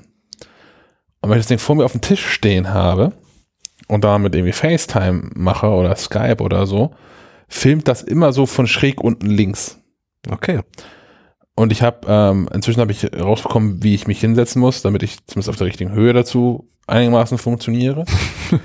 Aber trotzdem, ich habe, ich habe di direkt vor mir den, das Gegenüber, das in der Regel vor einem Mac sitzt oder vor einem Computer, wo die Kamera halt oben in der Mitte angebracht ist. Ja. Äh, und ich gucke aber immer so ein bisschen nach links, damit ich dem Gegenüber, was mir gerade gegenüber vorsitzt, in die Augen gucke. Ja, das ist ein bisschen so, als ob man jemanden, wir, wir uns gegenüber sitzen und ich beim Sprechen die ganze Zeit so aufs linke Ohr gucke oder so. Ich finde das super merkwürdig, weil ich auch die Person, ähm, die ich, die ich, äh, die mir äh, am Bildschirm gegenüber ist, eigentlich gar nicht so richtig im Fokus meines Blickfeldes habe. Das löst doch Apple bald, haben sie ja in der Beta zwischendrin schon mal gehabt, äh, durch künstliche Intelligenz und Bildmanipulation. Es war irgendwann in der iOS 13 Beta so, dass äh, für kurze Zeit bei den äh, aktuellsten Geräten die Funktion auftauchte, dass die Augen äh, so projiziert wurden oder so nachbearbeitet wurden, dass es so aussieht, wie wenn du die ganze Zeit in die Kamera guckst. Das will ich auch nicht, weil vielleicht gucke ich ja mal daneben, also absichtlich mal daneben. Das sieht dann wahrscheinlich sehr komisch aus. Genau. ja. Plötzlich springen man, die Augen man, so. man, man kennt es nur immer aus, aus Filmen, wenn da eine, ein Skype-Call simuliert wird und die Leute mit direkt in die Kamera gucken. Also Ja. quasi, ne? Aber es ist auch aber tatsächlich so, also es geht doch was verloren dabei. Also ich, ich finde das technisch interessant, was Apple sich da ausgedacht hat und ich glaube, das ist mit Grund auch nicht eingebaut dann in die finale Version. Ähm, weil auch so, wenn man im, im Gespräch, im echten Gespräch miteinander ist und man mal Denkpausen hat oder so, wo man ja dann häufig, ich habe das zumindest häufig, und das ist bei vielen anderen Menschen, dass man irgendwie nachdenkt, dass man die Augen irgendwie nach oben links oder oben rechts äh, verdreht beim Nachdenken. Ich glaube, nach oben links, ne? gucke ich meistens. auch. Das geht den meisten Menschen so. Und es ist was anderes, wenn ich eine Pause mache und dabei halt so nachdenklich gucke, dann weißt du, aha, da kommt noch was. Ja. Wenn ich mal eine Pause mache und ich dabei anstarre, Ja, unangenehm. Ein, ein, du hast recht, das äh, iPad Pro, iPad Pro ist eigentlich ein Gerät, was kein oben und unten mehr hat. Ja. Ähm, durch zwei Punkte hat es das aber doch, wie du sagst, die Kamera und äh, vor allem in diesem Folio-Case und der Apple Pencil, der nun mal nur an einer Seite haftet.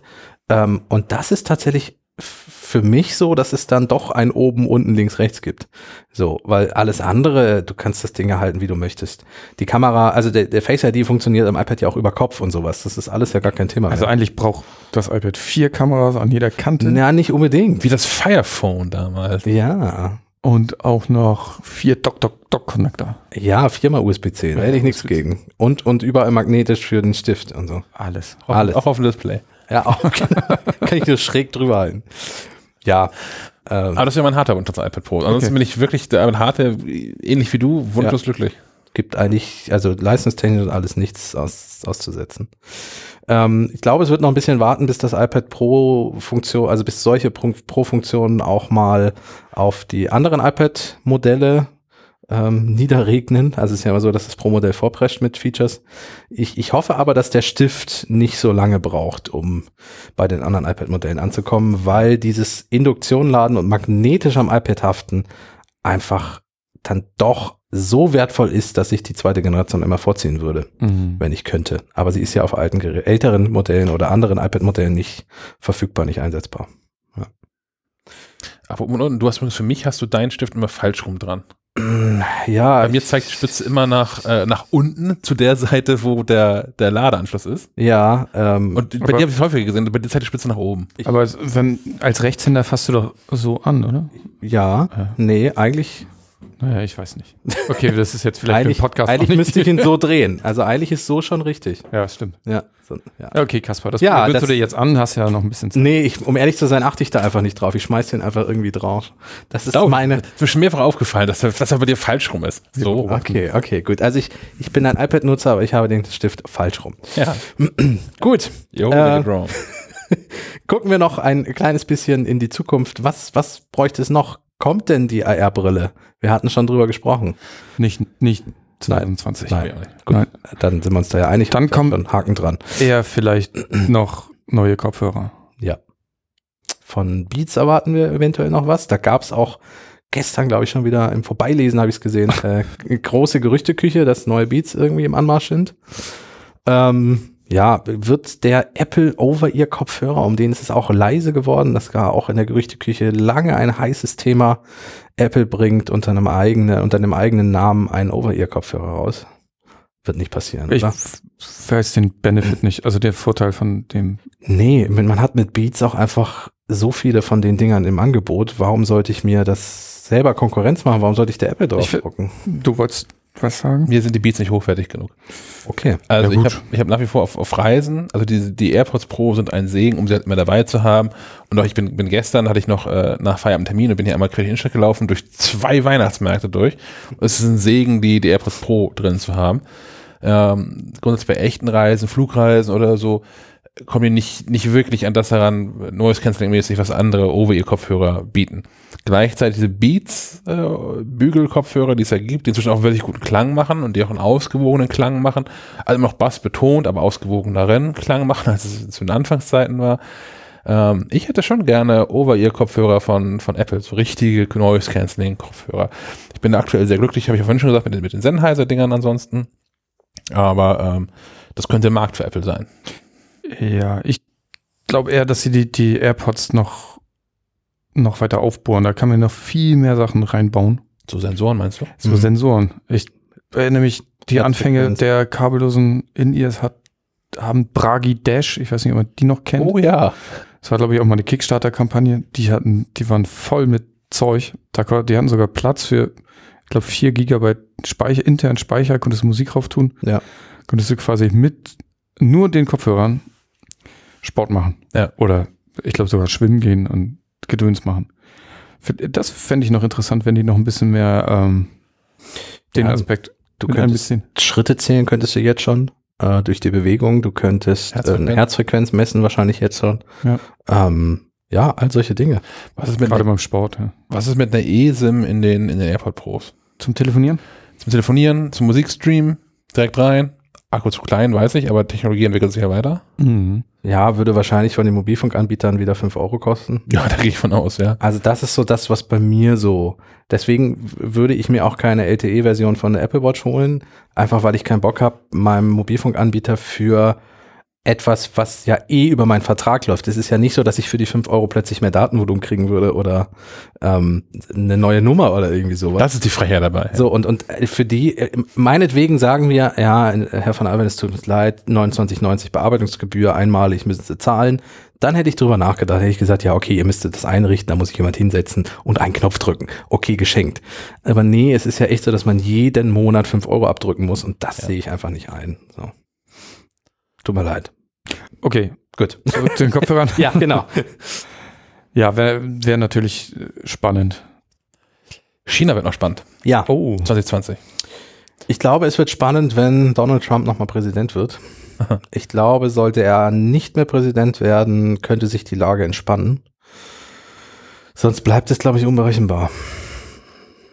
Ich glaube, nach gestern Abend ist alles möglich, ne? Gestern, Ja, also ja. Zeit der Aufnahme ist heute Freitag, der, 13. äh, der, drei, oh, der heute 13. Freitag der 13. Ähm, gestern am 12. 12. 2019 äh, Wahlen in, in, in UK. Ja. Johnson hat gewonnen. Absolute Mehrheit. Ja, auch wenn man sich die Umfragewerte von Donald Trump anguckt, ich meine, der Mann steuert gerade auf ein Impeachment-Verfahren hin. Das ist historisch in den Vereinigten Staaten, weil noch nicht so viele Präsidenten davon bedroht waren. Und ja, es ist ja wohl auch relativ berechtigt, was da auf ihn zukommt. Nichtsdestotrotz sind die Umfragewerte immer noch so, dass er durchaus gewinnen könnte. Also jetzt nicht so, dass 90 Prozent der Amerikaner ihm zujubeln, aber es ist auch nicht so, dass er kurz davor steht, dass jemand mit Missgabeln ihn aus dem Weißen Haus holt. Aber ja, China ist natürlich für Apple äh, in in zwei Sachen schwierig. Zum einen natürlich mit, mit Trump hängt der ganze mit Trump hängt der ganze ähm, Import-Zirkus zusammen. Und äh, da, da tanzt Tim Cook ja ganz eifrig um, um Donald Trump herum, um Ausnahme um Ausnahme irgendwie zu erwirken. Auf der anderen Seite äh, ist natürlich auch spannend, wie Apple sich in China verhält. Also welche Services sperrt man, welche Services gibt man vielleicht auch für die Regierung frei was ist mit Hongkong? Da gab es ja auch dieses Hin und Her mit dieser, dieser App, die äh, quasi sekundengenau anzeigen kann, wo welche Polizisten, also nicht welche Polizisten, aber wo gerade Polizisten sich aufhalten, wo sich Regierungstruppen aufhalten und so. Ja. Ähm, also alles, was mit Datenschutz zusammenhängt, ist natürlich auch ein spannendes Thema für China, zumal das ja ein riesiger Markt ist, auch für Apple. Ja, ich glaube, dass sich da politisch gerade sehr viel tut. Also China ist ja enorm gewachsen, auch wirtschaftlich, ähm, was Reichtum betrifft, was die Bevölkerung betrifft.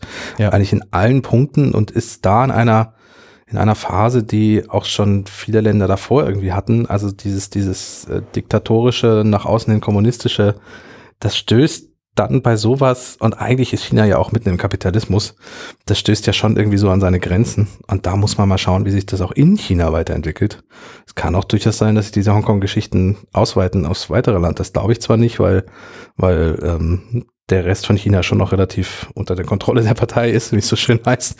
Aber es kann schon noch passieren, dass sich da viel tut. Also müssen wir mal abwarten. Auch was das für die Weltwirtschaft bedeutet. China ist nun kein ganz kleiner Player. Nee, weiß Gott nicht. Haben wir noch Ausblicksthemen? Ich glaube nicht. Wir haben etwas, was vermutlich erst Anfang 2020 dann tatsächlich ausgeliefert wird, beziehungsweise im größeren Rahmen verfügbar sein wird. Worum geht es? Ich spreche vom Mac Pro.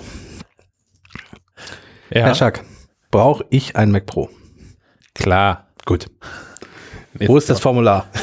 Klicken wir jetzt mal auf Bestellen. Ja, das ist natürlich der Gag. Also, ähm, das zu bestellen ist tatsächlich gar nicht mal so trivial. Da muss man tatsächlich, man muss Ahnung von dem Gerät haben. Das ist ein Pro-Gerät, klar. Das sind viele andere ja auch, vom iPhone bis zum MacBook. Äh, die einigen mehr, die anderen weniger. Nee, aber kein Apple-Gerät ist so pro wie der Mac Pro. Ja, und auch so komplex, tatsächlich. Äh, geht los bei 6.500 Euro. Mhm. Es sei denn, möchte das in so einer Rack-Mount-Version haben für den Serverschrank, dann geht's bei 7.2 los. Ist aber noch nicht verfügbar zum Zeitpunkt der Aufnahme. Kommt dann aber wohl, weil ich glaube, das ist das erste Mal, dass man es gesehen hat. Also ich, Ja, vorher war nie die Rede davon. ja. Ähm, Wollen wir einmal kurz, ähm, wir haben bei, als der, als wir über das MacBook gesprochen haben, einmal kurz das Thema Tastatur abgehakt, weil das das Thema war. ja. Wollen wir einmal kurz die Preisdiskussion angehen? Also, warum ist der Mac Pro bis zu 70.000 Euro teuer? Warum ist das so viel Geld? Für wen ist das und warum braucht man das überhaupt? Ich glaube, weil es in weiten Teilen auch wert ist. Ähm, da sind unfassbar teure und viele Rechenkerne drin. Also wenn man den, das Ding ausreizt, also für 70.000 Euro ist ja auch schon das Display mit drin, ne? Das Ja. ist das Pro XD, Pro Display, Genau. XDR, Pro Das muss man Display, dazu sagen, genau. der Monitor halt. Wie auch immer die Reihenfolge der Worte da ist. naja, aber wenn, wenn man das Ding voll ausreizt, hat man äh, dann Intel-Prozessor drin mit 28, 28 Rechenkernen. Ja. Ähm, die kosten 8.400 Euro. Alleine. Nee, mehr Ach so, mehr als die, als die, Mehr als die, als, als die, als ähm, die standardmäßig eingebauten Ja, ja, ja. Intel-Prozessor, Intel Xeon-Prozessor mit 8 Kern. Es ist ja nicht so, dass das verrechnet werden würde, sondern die kosten einfach 8.400 Euro mehr. Ja. Ähm, Arbeitsspeicher ist so ein Thema, wo Apple jetzt auch völlig aufgerissen hat. Ähm, auf 1,5 Terabyte. Du kannst das Ding mit 1,5 Terabyte Arbeitsspeicher kaufen. Ähm, allein das Upgrade, also standardmäßig wird das Ding mit 32 Gigabyte geliefert. Das Upgrade auf 1,5 Terabyte kostet 30.000 Euro. Ja. Ist mal eine Ansage. RAM war Wa- schon wa- immer teuer. warum ist das denn, ja genau, warum ist das denn so teuer? Also ich meine, ähm, RAM ist RAM, kann ich nicht einfach viel mehr RAM-Riegel da reinkleben und gut ist? Kannst du tatsächlich. Also das kannst du tatsächlich. Ähm, der Mac Pro hat 12 RAM-Slots und du musst ihn natürlich nicht bei Apple kaufen. Bei diesem Mac, das ist, ich da, iMac Pro weiß ich gerade gar nicht, ob der noch den Slot hat, um RAM selbst zu wechseln. Gute Frage, ja. Der Mac Pro ist auf jeden Fall einer der ganz, ganz wenigen Macs, bei denen ich überhaupt irgendwas selbst noch nachrüsten kann, auch den Arbeitsspeicher. Und ich habe sogar Videos von Apple selber auf deren YouTube-Account gesehen, wo Anleitungen sind, wie man den Mac Pro aufmacht und Sachen tauscht. Das ist einzigartig. Bei keinem anderen Produkt würde es so ein Video geben. Ja, richtig. Das ist auch bei keinem anderen Produkt so einfach. Also mein, mein, mein, mein Mac Pro hat, ich weiß nicht wie viele Schrauben, 20, glaube ich, bis man da den Deckel Ja, ab hat ja. oder den Boden ab hat. Und dann hast Der- du noch nichts anderes rausgenommen, der außer Mac- dem Deckel. Der Mac Pro hat oben, oben einen so einen, so einen, so einen Drehgriff, den dreht man um 90 Grad und dann kann man die ganze Hülle einfach abziehen und das in die Innereien vor sich. Aber äh, ja, das sind die nächsten 30.000 Euro. ähm, Grafikkarten ist so ein Thema. Kommt schon mit der nicht ganz verkehrten Radeon Pro 580X mit 8 GB Grafikspeicher. Die ist äh, noch ein bisschen flotter als die Karte, die im iMac Pro drin ist, nicht wohl nicht viel, was so die Benchmarks zeigen, ähm, aber so in der Liga kann man auch ein bisschen aufbohren auf zwei Radeon Pro Vega 2 Duo-Karten, die auch dann Duo heißen, vier weil sie- Grafik- genau, drin insgesamt. genau, hat vier Grafikchips drin, die jeweils zweimal 32 Gigabyte Videospeicher haben. Ja. Also man hat 128 Gigabyte Videospeicher dann damit drin. Nur, nur kurz ganz zum, zur Einordnung. Also ich habe jetzt mal an meinem Rechner das aufgemacht. Ja. Das MacBook Pro 2017 hat 12 Gigabyte Arbeitsspeicher. Äh, 16. Ja. Entschuldigung, 16. Der Mac Pro kann, was war das? 1,5 Terabyte. Terabyte? Okay. Die Grafikkarte hat 2 Gigabyte äh, ähm, Speicher.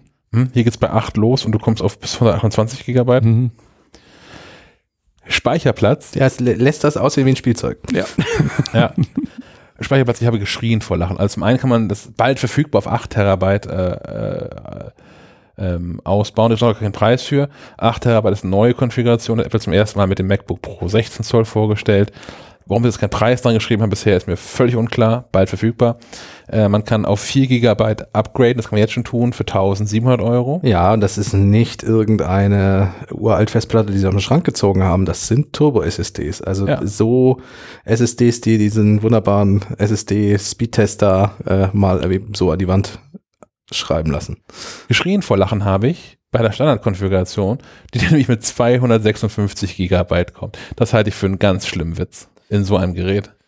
Das macht Apple ja leider häufiger und das haben wir ja schon seit Jahren kritisieren wir das eigentlich bei verschiedenen neuen Modellen von, von MacBooks und, und, und ähnlichen Geräten. Also eigentlich bei im ganzen Mac-Sektor, dass die Einstiegsgeräte einfach viel zu wenig Speicher haben, alle. Nur zu viel gleich, das MacBook Pro 17 Zoll, was ich hier vor mir stehen habe, hat 500 Gigabyte. Ich habe mehr. Du hast dann, beim Quartett, das ist die Ja. Stelle, die du ziehen musst. War da aber auch schon ein ein Upgrade, als wir die gekauft haben. Ja, ja. Wahrscheinlich kannst du das mit 64 Gigabyte. Das kann sein. Das hatte mehr RAM als. genau. Ja. Letztendlich ein Witz, ne? wenn du dein, dein Mac Pro, da, da muss auch so ein Logik-Ding irgendwie greifen, dass du den, den Mac Pro nicht, nicht kaufen kannst mit 1,5 Terabyte RAM, aber nur 256 Gigabyte SSD. Das ist wirklich- ähm, wer braucht denn so ein Gerät, wie du es gerade vorgelesen hast? Also wir haben ja noch- ein- ein Punkt Ach so, haben wir einen noch. Punkt haben wir noch. Was haben wir denn noch? Wir haben noch die Afterburner-Karte. Ach ja, stimmt. Das, äh, Die, einmal äh, Karte reicht ja oder zweimal Karte oder dreimal Karte reicht ja nicht. Genau, die kostet ähm, vergleichsweise schmale zweieinhalbtausend Euro, 2400 Euro genau. Das ist der gute Nachbrenner. Ja, genau. Ähm, ich bin nicht so richtig firm in der ganzen Thematik. Das ist so eine FPGA-Karte. Field Programmable Graphic A. Ja, genau. Ähm, ist im Prinzip ist es programmierbare Hardware. Man kann die zur, zur Laufzeit an äh, die Bedingungen anpassen, unter der sie arbeiten soll. Ähm, Apple tut das hier, um, um noch mehr Videoleistung rauszuholen, nennt das dann auch irgendwie ähm, eine, eine PCIe-Beschleunigungskarte. Ja. Ähm, sich halt vor allem auswirkt auf die Arbeit in, in Final Cut Pro 10, wenn man damit äh, ProRes und ProRes RAW Videos arbeitet und äh, ähm, kann den Prozessor noch mal zusätzlich entlasten. Da hast du doch schon fast die Zielgruppe angesprochen an Leuten, die sich so ein Mac holen werden, oder? Ja, das denke ich auch. Also die- dieses voll ausgestattete Ding ähm, wird meines Erachtens ausschließlich andersrum. Wahrscheinlich wird sich eigentlich niemand so ein voll ausgestattetes Ding kaufen, weil in der Regel brauchst du entweder wahnsinnig, wahnsinnig viel CPU-Power oder du brauchst wahnsinnig, wahnsinnig viel GPU-Power. Ja. Von daher, ich, ich glaube, dass Menschen, die viel GPU-Power brauchen, die werden nicht auch auf die 28 Kerne gehen, sondern auf irgendwas, ein gesundes Mittelmaß. Das ist mit Ausnahme von Leuten, die für wirklich große Filmstudios arbeiten. Da haben wir ja vor zwei, drei Jahren schon mal jemandem gesprochen, der ähm, äh, in, in London für ein Filmstudio arbeitet, das mit Marvel kooperiert.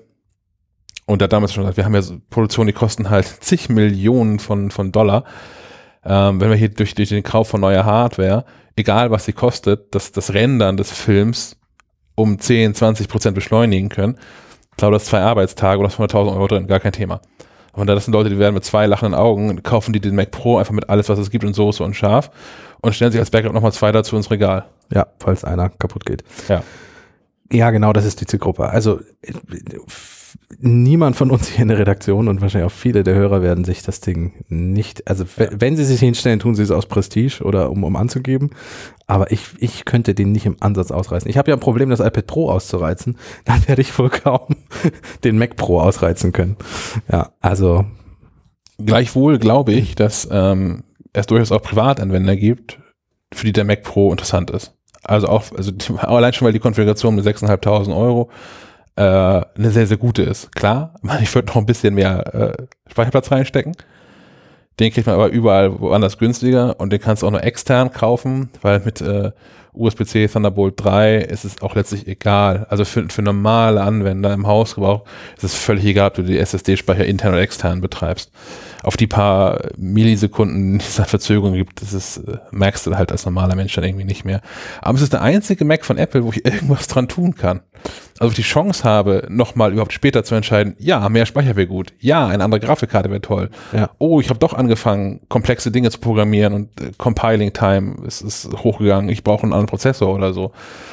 Ja, vor allem habe ich eben schon gedacht, als du diese Zahlen vorgelesen hast und, und Sven sein MacBook damit verglichen hat, das klang so, wie wenn du von einem Rechner redest, der, der zehn Jahre moderner ist. So, weil, also wenn ich zurückgucke, was ich für Rechner bei mir unterm Schreibtisch hatte vor zehn Jahren, äh, das ist ein ähnlicher Sprung. So.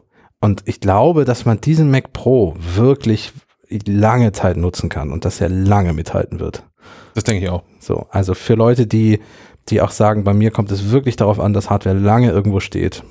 Mhm. Und es hält ja auch durch, ne? Also gut, der aktuelle Mac Pro, nein, der jetzt gerade nicht mehr aktuelle Mac Pro, Genau. der kleine schwarze. Die Papiertonne. Kleine schwarze. ja, äh, der hat nur Pech gehabt, hat Apple irgendwie daneben gegriffen.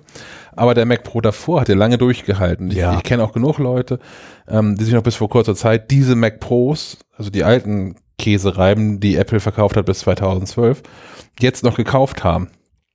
Weil die halt zum einen sowieso noch mit guter Hardware kommen, weil die nachrüstbar sind. Genau. Ähm, Ja, auch beim neuen Mac Pro, du musst, wie du, wie du sagtest, du drehst einmal den Hebel, dann ist die, ist die, ist die Hülle ab, dann musst du drei Schrauben lösen und dann hast du alles in der Hand, was, du- was du irgendwie ausbauen möchtest.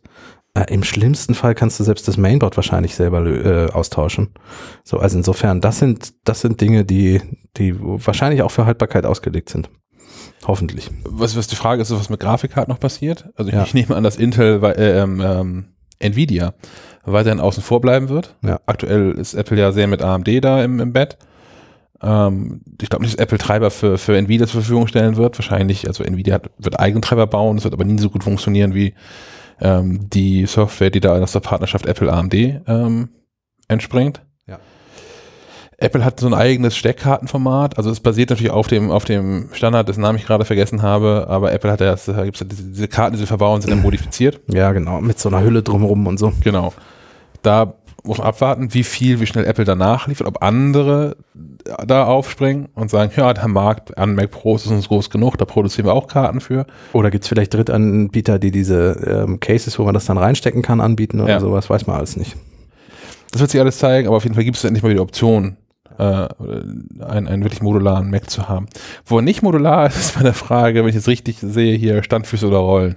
Ja, also äh, da, wir halten fest, der, die Grundgeschichte, warum das so teuer ist, ist nicht, weil Apple jetzt völlig wahnsinnig geworden ist und Geräte für, für sich 70.000 Euro anbieten möchte, sondern weil der einfach für eine Zielgruppe ist, die Power, Power, Power braucht und Apple einfach alles, was geht, im Moment da reingestopft hat Und wo Preis ziemlich egal ist. und der Preis ziemlich egal ist. Also das, da ging es wirklich nicht darum. Ähm, aber es gibt zwei Punkte, die rund um den Mac Pro sind, die äh, berechtigterweise bei der Preisfrage dann doch so ein bisschen aufstoßen. Das ging los bei dem Display.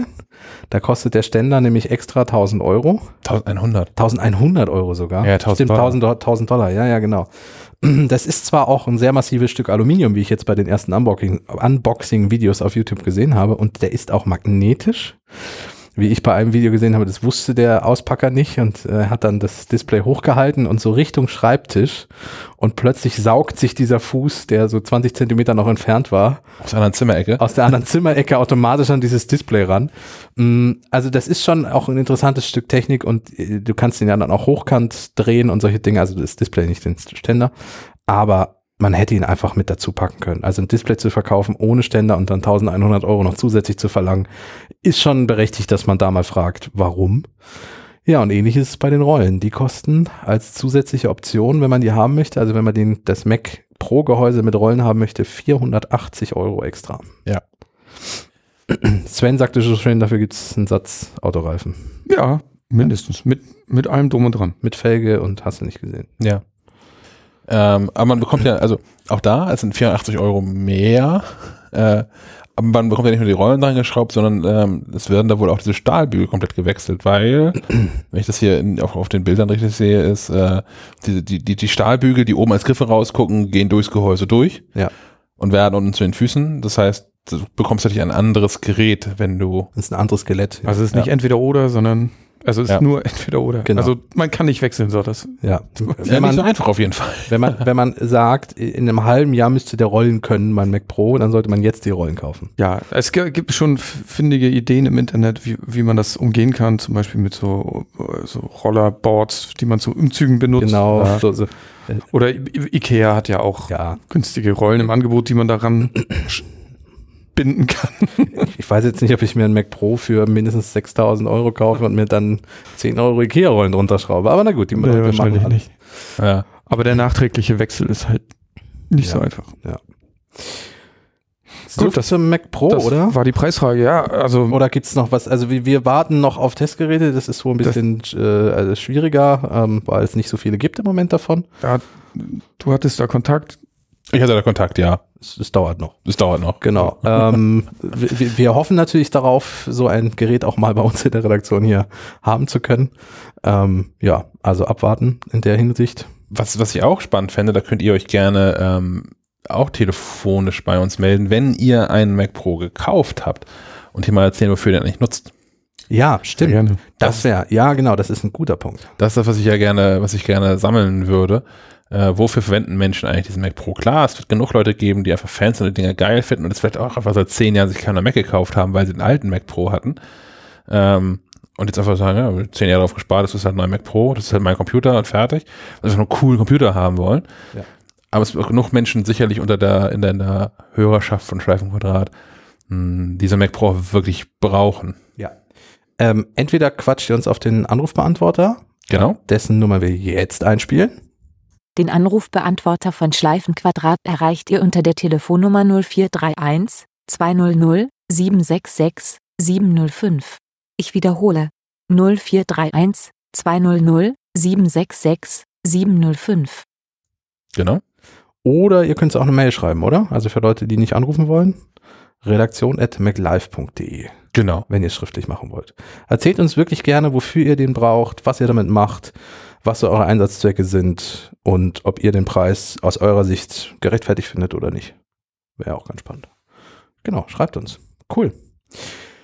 Leute, die quasi bei uns angerufen haben. du hast es eben schon erwähnt, das ist keine Überraschung mehr.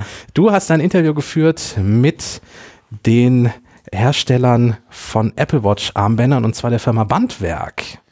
Genau, das sind, äh, ich habe mit, mit Vincent und Jonas ähm, gesprochen, die den Laden aufgemacht haben, hochgezogen haben und ähm, Apple Watch Armbänder vor allem aus Leder verkaufen.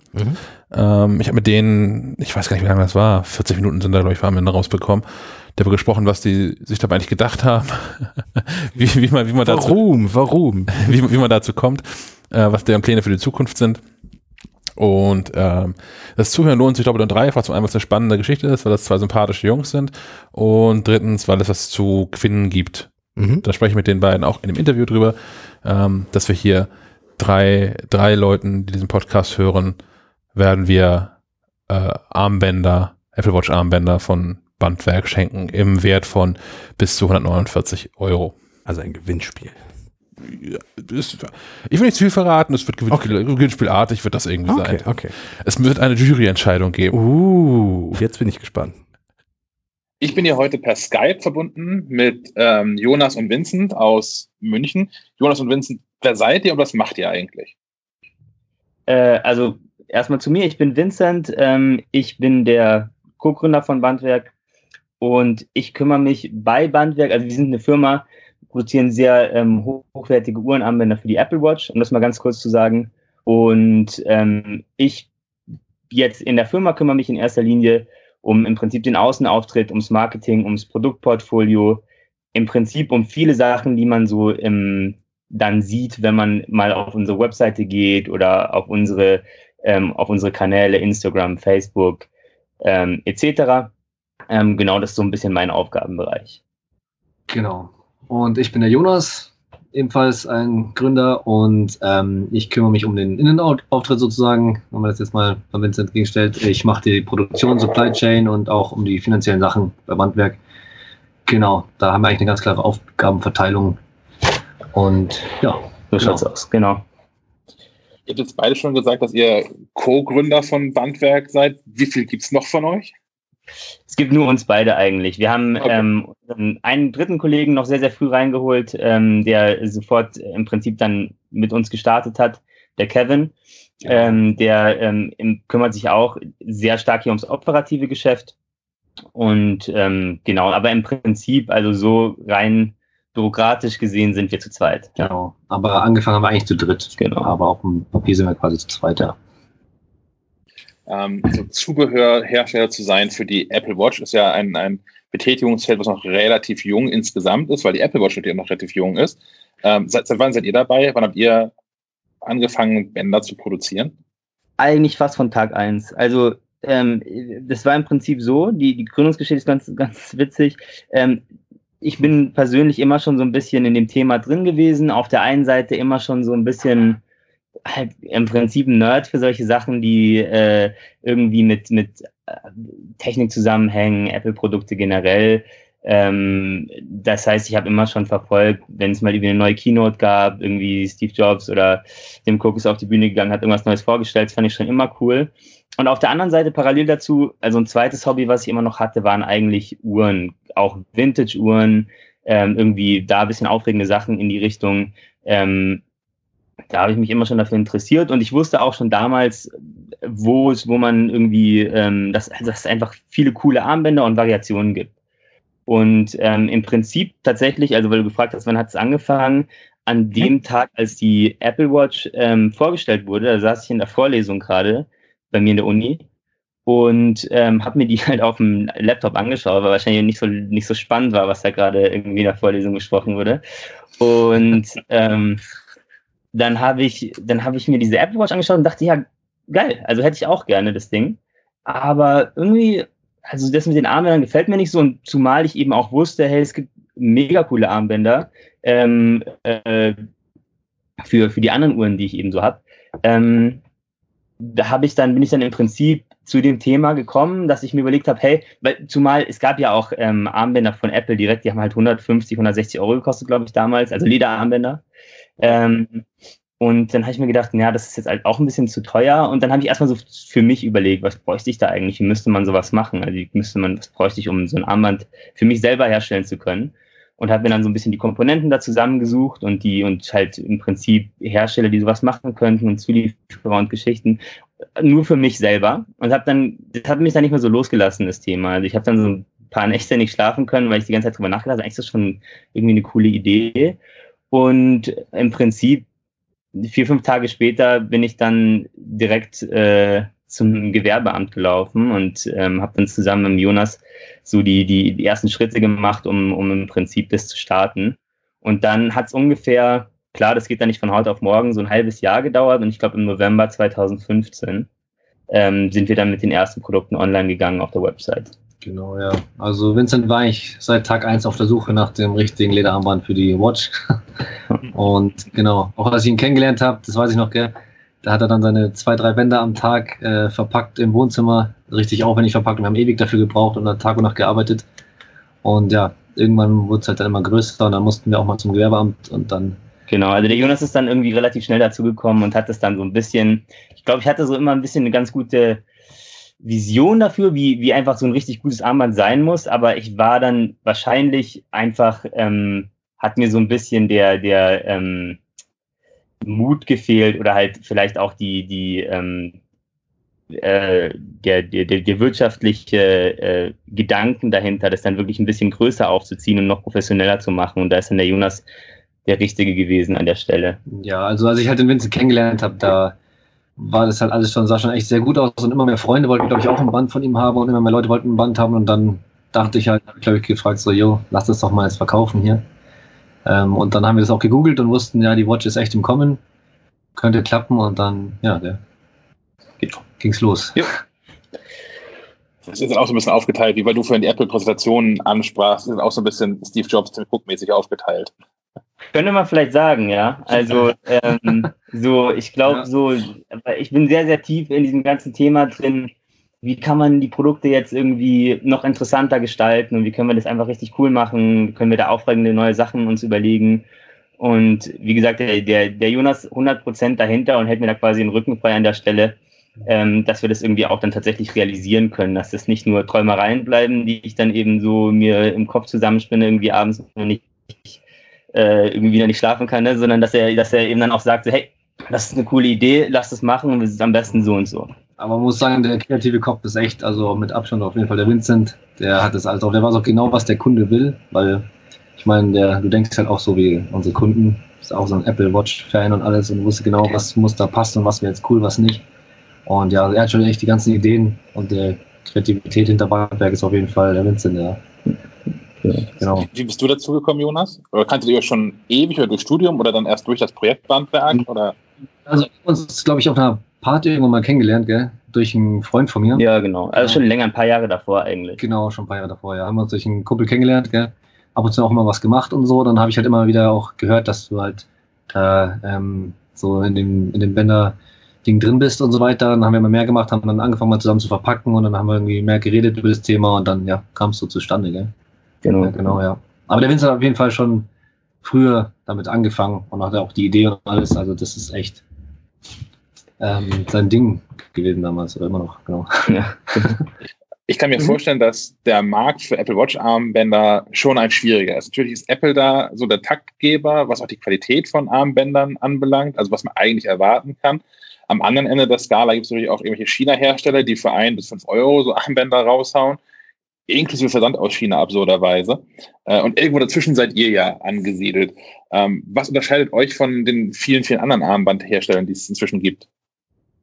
Genau, also grundsätzlich hast du es ja schon mal äh, ganz korrekt gerade richtig zusammengefasst. Ne? Also es gibt auf der einen Seite eine Menge Hersteller, die, ähm, die sehr, sehr günstig produzieren können, die Armbänder, weil sie eben ähm, ganz andere Leder verwenden, weil sie die Leder anders gerben, ähm, weniger hochwertig, die vielleicht dann, wo die Qualität dann auch ein bisschen schlechter ist am Ende, ähm, was die, ähm, ja, im, also im Prinzip, es gibt verschiedene Arten, so ein Leder zu gerben. Wenn ich das eben mit, mit bestimmten Chemikalien gerbe, günstiger sind, dann ist das vielleicht nicht so gut für die Haut. Das ist wieder eine Sache, wo wir drauf achten.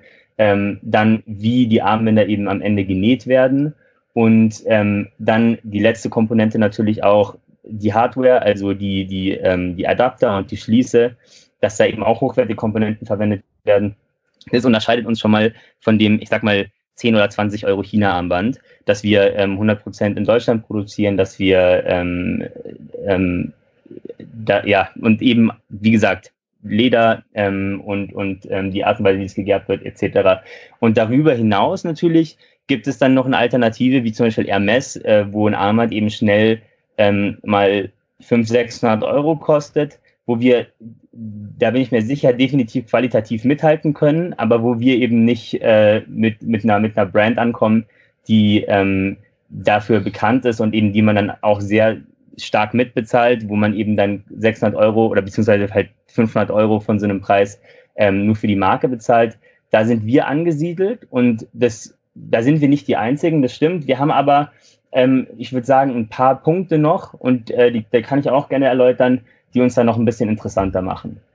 Ja, bitte das wäre, genau, das wäre einmal, ähm, ich denke, dass wir wirklich, wenn man mal vergleicht, ähm, sieht man relativ schnell, okay, sieht man im Prinzip auf den ersten Blick, okay, ich bin auf der Webseite und ich kann jetzt entscheiden, ähm, ich möchte ganz gern genau die Apple Watch habe ich, Aluminium, Space Grau, ähm, 44 mm Series 4 und dann bekomme ich auch die perfekten Adapter dazu. Was man nämlich zum Beispiel auch immer im Hinterkopf haben muss, ähm, zwischen Series 1 bis 3, bei der Apple Watch, bei dem Gehäuse und Series 4 und 5, die aktuellen oder die letzten beiden Gehäuse, da hat sich ein bisschen was verändert. Also die Gehäuseform hat sich ein bisschen geändert.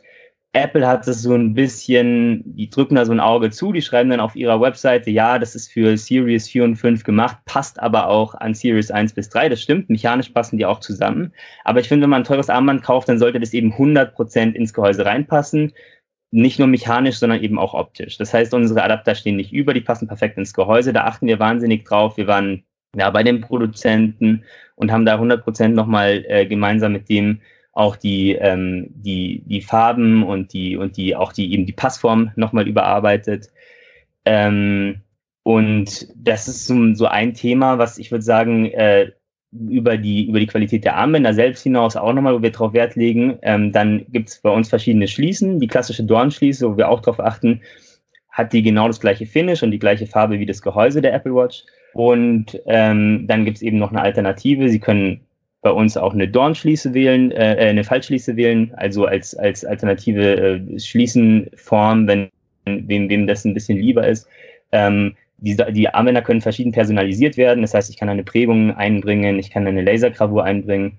Und das ist im Prinzip auch einer der Gründe zum Beispiel, warum es uns auch sonst nirgendwo zu kaufen gibt. Also die, unsere Bandwerk-Armbänder gibt es nur auf der Bandwerk-Website, weil ähm, man kann sich das ja im Prinzip schnell aus, äh, ausrechnen. Hier, wir haben, wir haben 40 Armbänder im Angebot. A, ähm, das sind schon mal irgendwie aktuell neun verschiedene Gehäuse, Materialien, Farben. Ähm, A, zwei Größen. A, wie gesagt, nochmal verschiedene Adapter, Series 1 bis 3 und Series 4, 5. A2 ähm, Schließen ähm. Da sind wir dann schon weit über 1000 Stück, wenn man sich das mal ausrechnet, 1000 Varianten im Prinzip. Und dann, wenn man natürlich noch diese gerade so Personalisierungsgeschichten und so dazu nimmt, dann bist du im Prinzip im unendlichen Bereich natürlich. Also deswegen kann jetzt ein klassischer ähm, Einzelhändler unsere, unsere Armbänder gar nicht ähm, auf Lager halten. Und wir legen aber trotzdem eben da Wert drauf. Also ich finde es einfach nicht schön, wenn jemand eine silberne Apple Watch hat oder eine schwarze Apple Watch und dafür silberne Adapter und eine silberne Schließe. Ich finde, das ist einfach keine so schöne Kombination.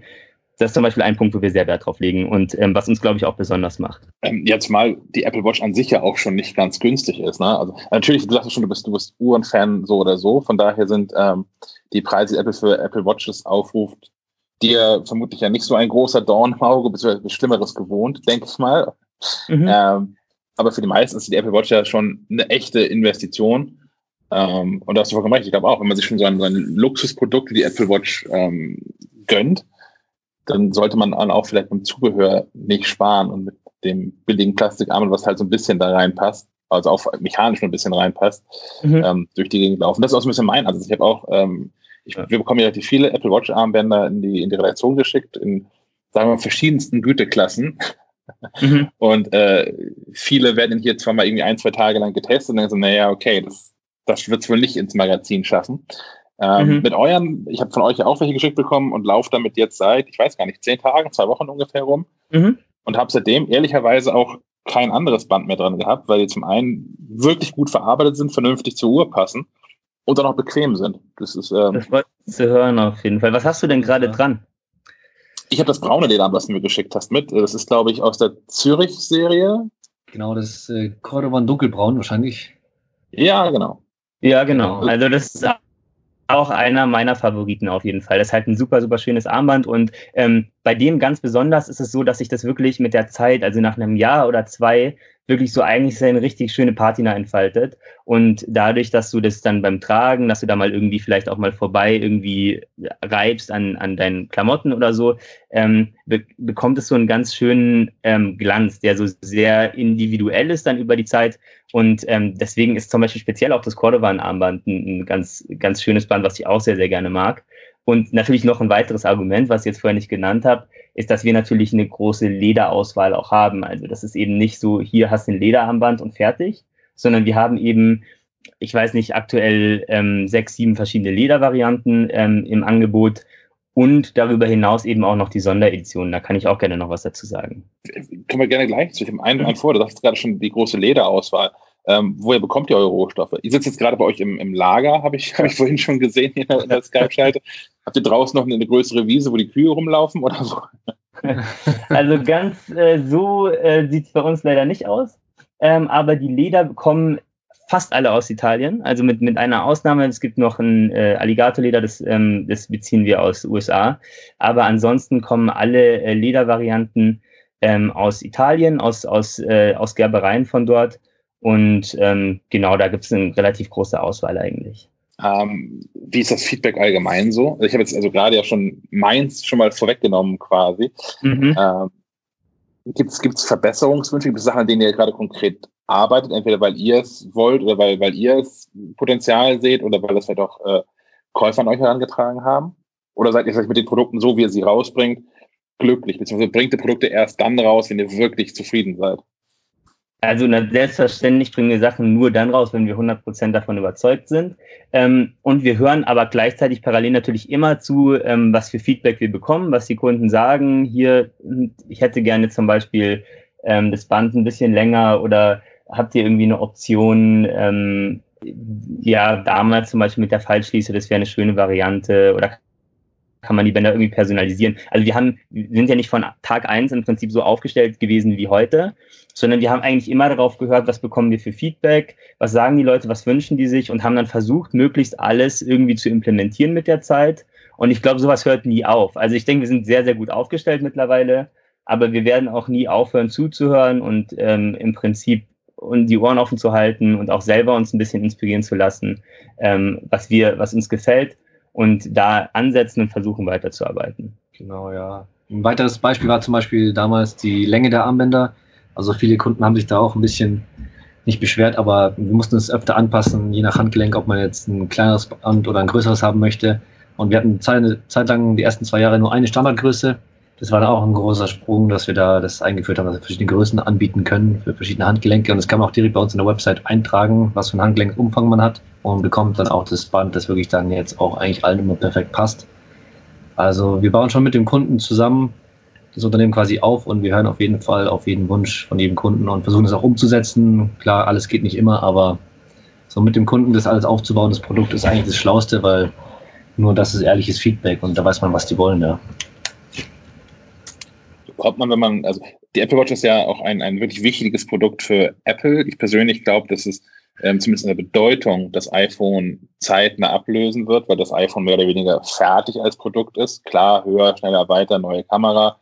Aber äh, ich glaube, im Bereich Smartphones erwarte ich keine echten riesengroßen Innovationssprünge mehr, wie es früher bei Smartphones unter Fall war. Ähm, Apple Watch wird ein Riesenthema für Apple bleiben über die nächsten Jahre, gerade im ganzen, ganzen Gesundheitsbereich. Äh, ähm, wenn man Zubehörhersteller für Apple Watch wird, meldet sich der Apple eigentlich mal und sagt, finden wir cool, was ihr macht? Oder hört mal lieber auf, wir wollen unsere Bänder verkaufen? Oder hat man da Kontakt? Also, was wir auf jeden Fall, was ich zunächst mal sagen kann, ist, dass Apple ähm, das auf jeden Fall begünstigt. Das der, Im Gegenteil, werden auf, auf keinen Fall würden, werden einem da irgendwie Steine in den Weg gelegt, ähm, äh, sondern im, also wie gesagt, äh, wenn, wenn man so ein bisschen umsch sich umschaut auf, auf, den, auf, den, äh, auf der Apple-Website, so auf dieser, ähm, auf, der, auf der Seite, wo im Prinzip auch ähm, so Material ange, ange, angeboten wird für Entwickler. Da gibt es eben auch für Hardware-Entwickler ähm, ähm, Material und, und ähm, Digitales, wo, worauf man zugreifen kann. Ähm, das wird einem auf jeden Fall nicht so schwer gemacht, als, als Dritthersteller ähm, Produkte für die Apple Watch zu produzieren. Also wir haben auf jeden Fall kein Problem mit Apple. Äh, wir haben auch immer mal wieder Kontakt direkt mit Apple. Wir haben einen Kontakt zu Apple in London. Die ähm, schustern uns auch immer mal wieder Aufträge zu, die sagen hier, wir haben, wenn, also wenn, wenn die selber mit ihren eigenen Armbandproduzenten vielleicht was nicht ähm, äh, lösen können, weil die Stückzahl jetzt vielleicht nicht gerade irgendwie bei irgendeinem, bei irgendeiner Anfrage, die jetzt direkt bei Apple ankommt, in die Hunderttausende geht, sondern vielleicht auch nur in wenige tausend Stück, dann ähm, kommt Apple auch immer mal wieder auf uns zu und sagt, hey, wir haben hier einen Kunden, das ist zum Beispiel, das kann Fitnessstudio sein oder sowas in der Richtung. Ähm, und die kommen dann auf uns zu und fragen, hey, könnt ihr vielleicht was für die machen? Und äh, dann setzen wir uns mit den Leuten wiederum in Verbindung und versuchen dann eine gemeinsame Lösung zu finden. Das heißt, wir haben Kontakt mit Apple, aber wir sind nicht direkter ähm, Zulieferer für irgendwelche Produkte, die jetzt bei Apple direkt angeboten werden. Genau, also da entstehen auf jeden Fall Synergien zwischen uns und Apple, also die legen uns da keine Steine in den Weg. Ein weiteres Beispiel sind auch zum Beispiel die Kunden, die bei uns vorbeikommen oft und ähm, anhand unserer Bänder entscheiden, ob sie sich eine Apple Watch kaufen oder nicht. Also die schauen sich auch die Bänder von uns an und sagen dann, ja, das finde ich jetzt cool und so und jetzt hole ich sie mir wirklich die Watch, weil dann lohnt sie sich, genau. Und ja, also ich glaube, wir helfen denen, dass sie mehr Uhren verkaufen und die helfen uns natürlich auch und ja. Mhm. ich glaube, da, gesund. Mhm. genau. Ich glaube auch, ja. Ähm, wie, wie entscheidet ihr, wie ihr euer Sortiment äh, ausbaut? Wir haben gerade schon gesprochen, dass natürlich auch ähm, Käufer oder zumindest auch potenzielle Käufer mit, mit Feedback an euch herantreten und Wünsche äußern. Ähm, aber das wird ja bei euch vermutlich irgendwo eingesammelt, aber irgendwann muss ja eine Entscheidung gefällt werden. Ja, uns fehlt noch ein weiteres schwarzes Lederarmband äh, im Portfolio, das folgende Spezifikation hat oder so. Ist das tatsächlich so, ähm, was, was bei euch so ein bisschen wächst oder der Philosophie folgend von, man muss den Kunden auch mal zeigen, was ist so, was, was möglich ist, damit sie wissen, was sie haben wollen? Oder ist es tatsächlich auch so, dass? Also das ist ein bisschen, das ist so ein bisschen mein Bereich. Das kann definitiv, äh, das ist definitiv richtig. Also dass es im Prinzip auch mal Punkte gibt, wo man, wo man im Prinzip jetzt nicht speziell irgendwie eine Nachfrage hat zu einem speziellen Produkt, aber wir einfach wissen, hey, also im, ich glaube, wenn man das ganz weit runterbricht, wir hören uns an allen möglichen Stellen um, aber ich glaube, wir haben hier im Team bei uns auch die allergrößten Apple Watch Fans. Und ähm, alles, was wir richtig gut finden und alles, was uns richtig gut gefällt, das kommt meistens auch richtig gut an. Das heißt, am besten hat bis jetzt immer das Bauchgefühl funktioniert und einfach zu sagen, hey, was finden, finden wir das eigentlich wirklich richtig geil, was wir da gerade machen? Oder ist es eher so, mh, versuchen wir damit gerade irgendein äh, Hirngespinst irgendwie äh, gerade nur hinzubekommen und eigentlich wäre das vielleicht gar kein cooles Produkt. Ähm, das, wie gesagt, um das ganz einfach runterzubrechen, ist es wahrscheinlich am Ende immer das. Ähm, ansonsten, klar, also wir, wir hören uns, wie gesagt, im Team um, wir hören uns, wir schauen uns um, was sonst noch so gemacht werden, was sind Trends, auch in anderen Branchen, ähm, was sind gerade irgendwie Lederarten, die ähm, von mir aus bei ähm, ja, in, in anderen Accessoire-Bereichen irgendwie gerade besonders im Kommen sind, was sind äh, Kombinationen ähm, von, von Produkten, die gerade sehr beliebt sind. Und das sind natürlich auch Sachen, die wir machen. Und manchmal passiert es eben auch, wie bei unseren Oldtimer-Sondereditionen, dass wir einfach selber so ein bisschen ähm, abends bei einem Bier uns zusammensetzen und denken, was finden wir jetzt eigentlich überhaupt cool? Ich glaube, da kam gar nicht großartig von außen irgendwie Feedback oder Interesse, mhm. sondern sind wir selber drauf gekommen im Endeffekt. Genau, die Idee kam zum Beispiel bei einem Bierchen, glaube ich, mit den Oldtimer Editions. Ja. Da haben wir uns gedacht, wäre cool, wenn man mal so einen Oldtimer Leder nimmt. Ja. Und ähm, ja, da das Leder rauszieht vom Sitz und äh, eben Bänder draus macht, weil die natürlich dann limitiert sind, weil es gibt ja dann nur so und so viel Leder. Ähm, und ja, es war eine coole Idee eigentlich. Und dann haben wir uns auch umgeschaut und den Polsterer gefunden, der auch super motiviert ist und die Idee cool fand. Und seitdem machen wir das auch, ja, genau. Wie kommt man da an das Material? Geht man dann, also geht man einfach auf den nächsten Schrottplatz und sagt, guten Tag, ich brauche hier gerne mal die äh, älteste Mercedes-Ledersitzbank, die ihr so finden könnt? Nee, Oder also man eher an die Hersteller ran und sagt, habt ihr da noch was? Oder genau, ja, also eher so. Also das lief so, da ähm, bin ich, glaube ich, äh, ich weiß nicht, 20 Polsterer abgefahren in München und im Umkreis München, bis ich dann auf den richtigen kam, der ähm, Oldtimer restauriert und der das mit Herzblut macht, der da richtig dabei ist und der das auch schade fand, dass man eben die teilweise noch neuwertigen äh, Leder wegwirft oder so. Und dann, ja, haben wir mit ihm geredet, haben es mal ausprobiert, haben Bänder draus gemacht und äh, rausgefunden, dass sich das Leder halt sehr gut eignet und sehr strapazierfähig ist und ähm, auf jeden Fall mit der Qualität, die wir haben wollen, mithalten kann. Und ja, mit dem arbeiten wir jetzt zusammen. Der ist aus Freising, in der Nähe von München. Ja, genau. Also der heißt, Genau. der ist äh, Boris Pankiewicz. Auf jeden Fall an der Genau. Stelle nochmal ähm, Shoutout. Shoutout an Boris, weil der uns wirklich immer Genau. super, ähm, super coole ähm, Leder liefert. Im Prinzip natürlich immer ein bisschen davon abhängig, was er gerade reinbekommt und ähm, ob er die, ob er die Leder dann noch weiterverwenden kann. Aber der, wir bekommen im Prinzip alle paar Wochen mal oder alle ein, zwei Wochen einen Anruf von ihm und sagt, hey, ich habe hier gerade ein super geiles Auto, hier schaut euch das mal an und dann fahren wir vorbei und dann zeigt er uns das und wir schauen uns an, im Prinzip ist das Leder noch verwendbar.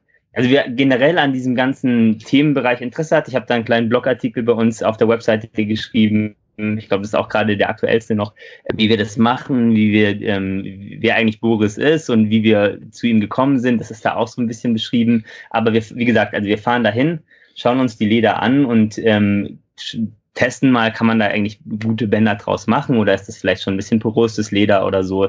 Und ähm, wenn wir da was Cooles finden und wenn er einfach ein richtig schönes Auto da hat, dann sind wir natürlich auch immer begeistert und ähm, nehmen uns dann nehmen uns dann was mit. Und äh, wenn vor allem das natürlich auch genug Leder ist, dass man vernünftig ähm, ein paar Bänder draus machen kann, ähm, dann dann wird es auch irgendwie ein paar Monate später definitiv eine Sonderedition bei uns. Genau, und was das Design angeht und wie das dann alles verarbeitet wird, ist dann alles wieder Vincent seine Sache. Der kennt sich da super aus und macht dann eben den coolen Look draus. Die schauen immer besonders aus, die Sondereditions, genau. Genau. Definitiv, ja.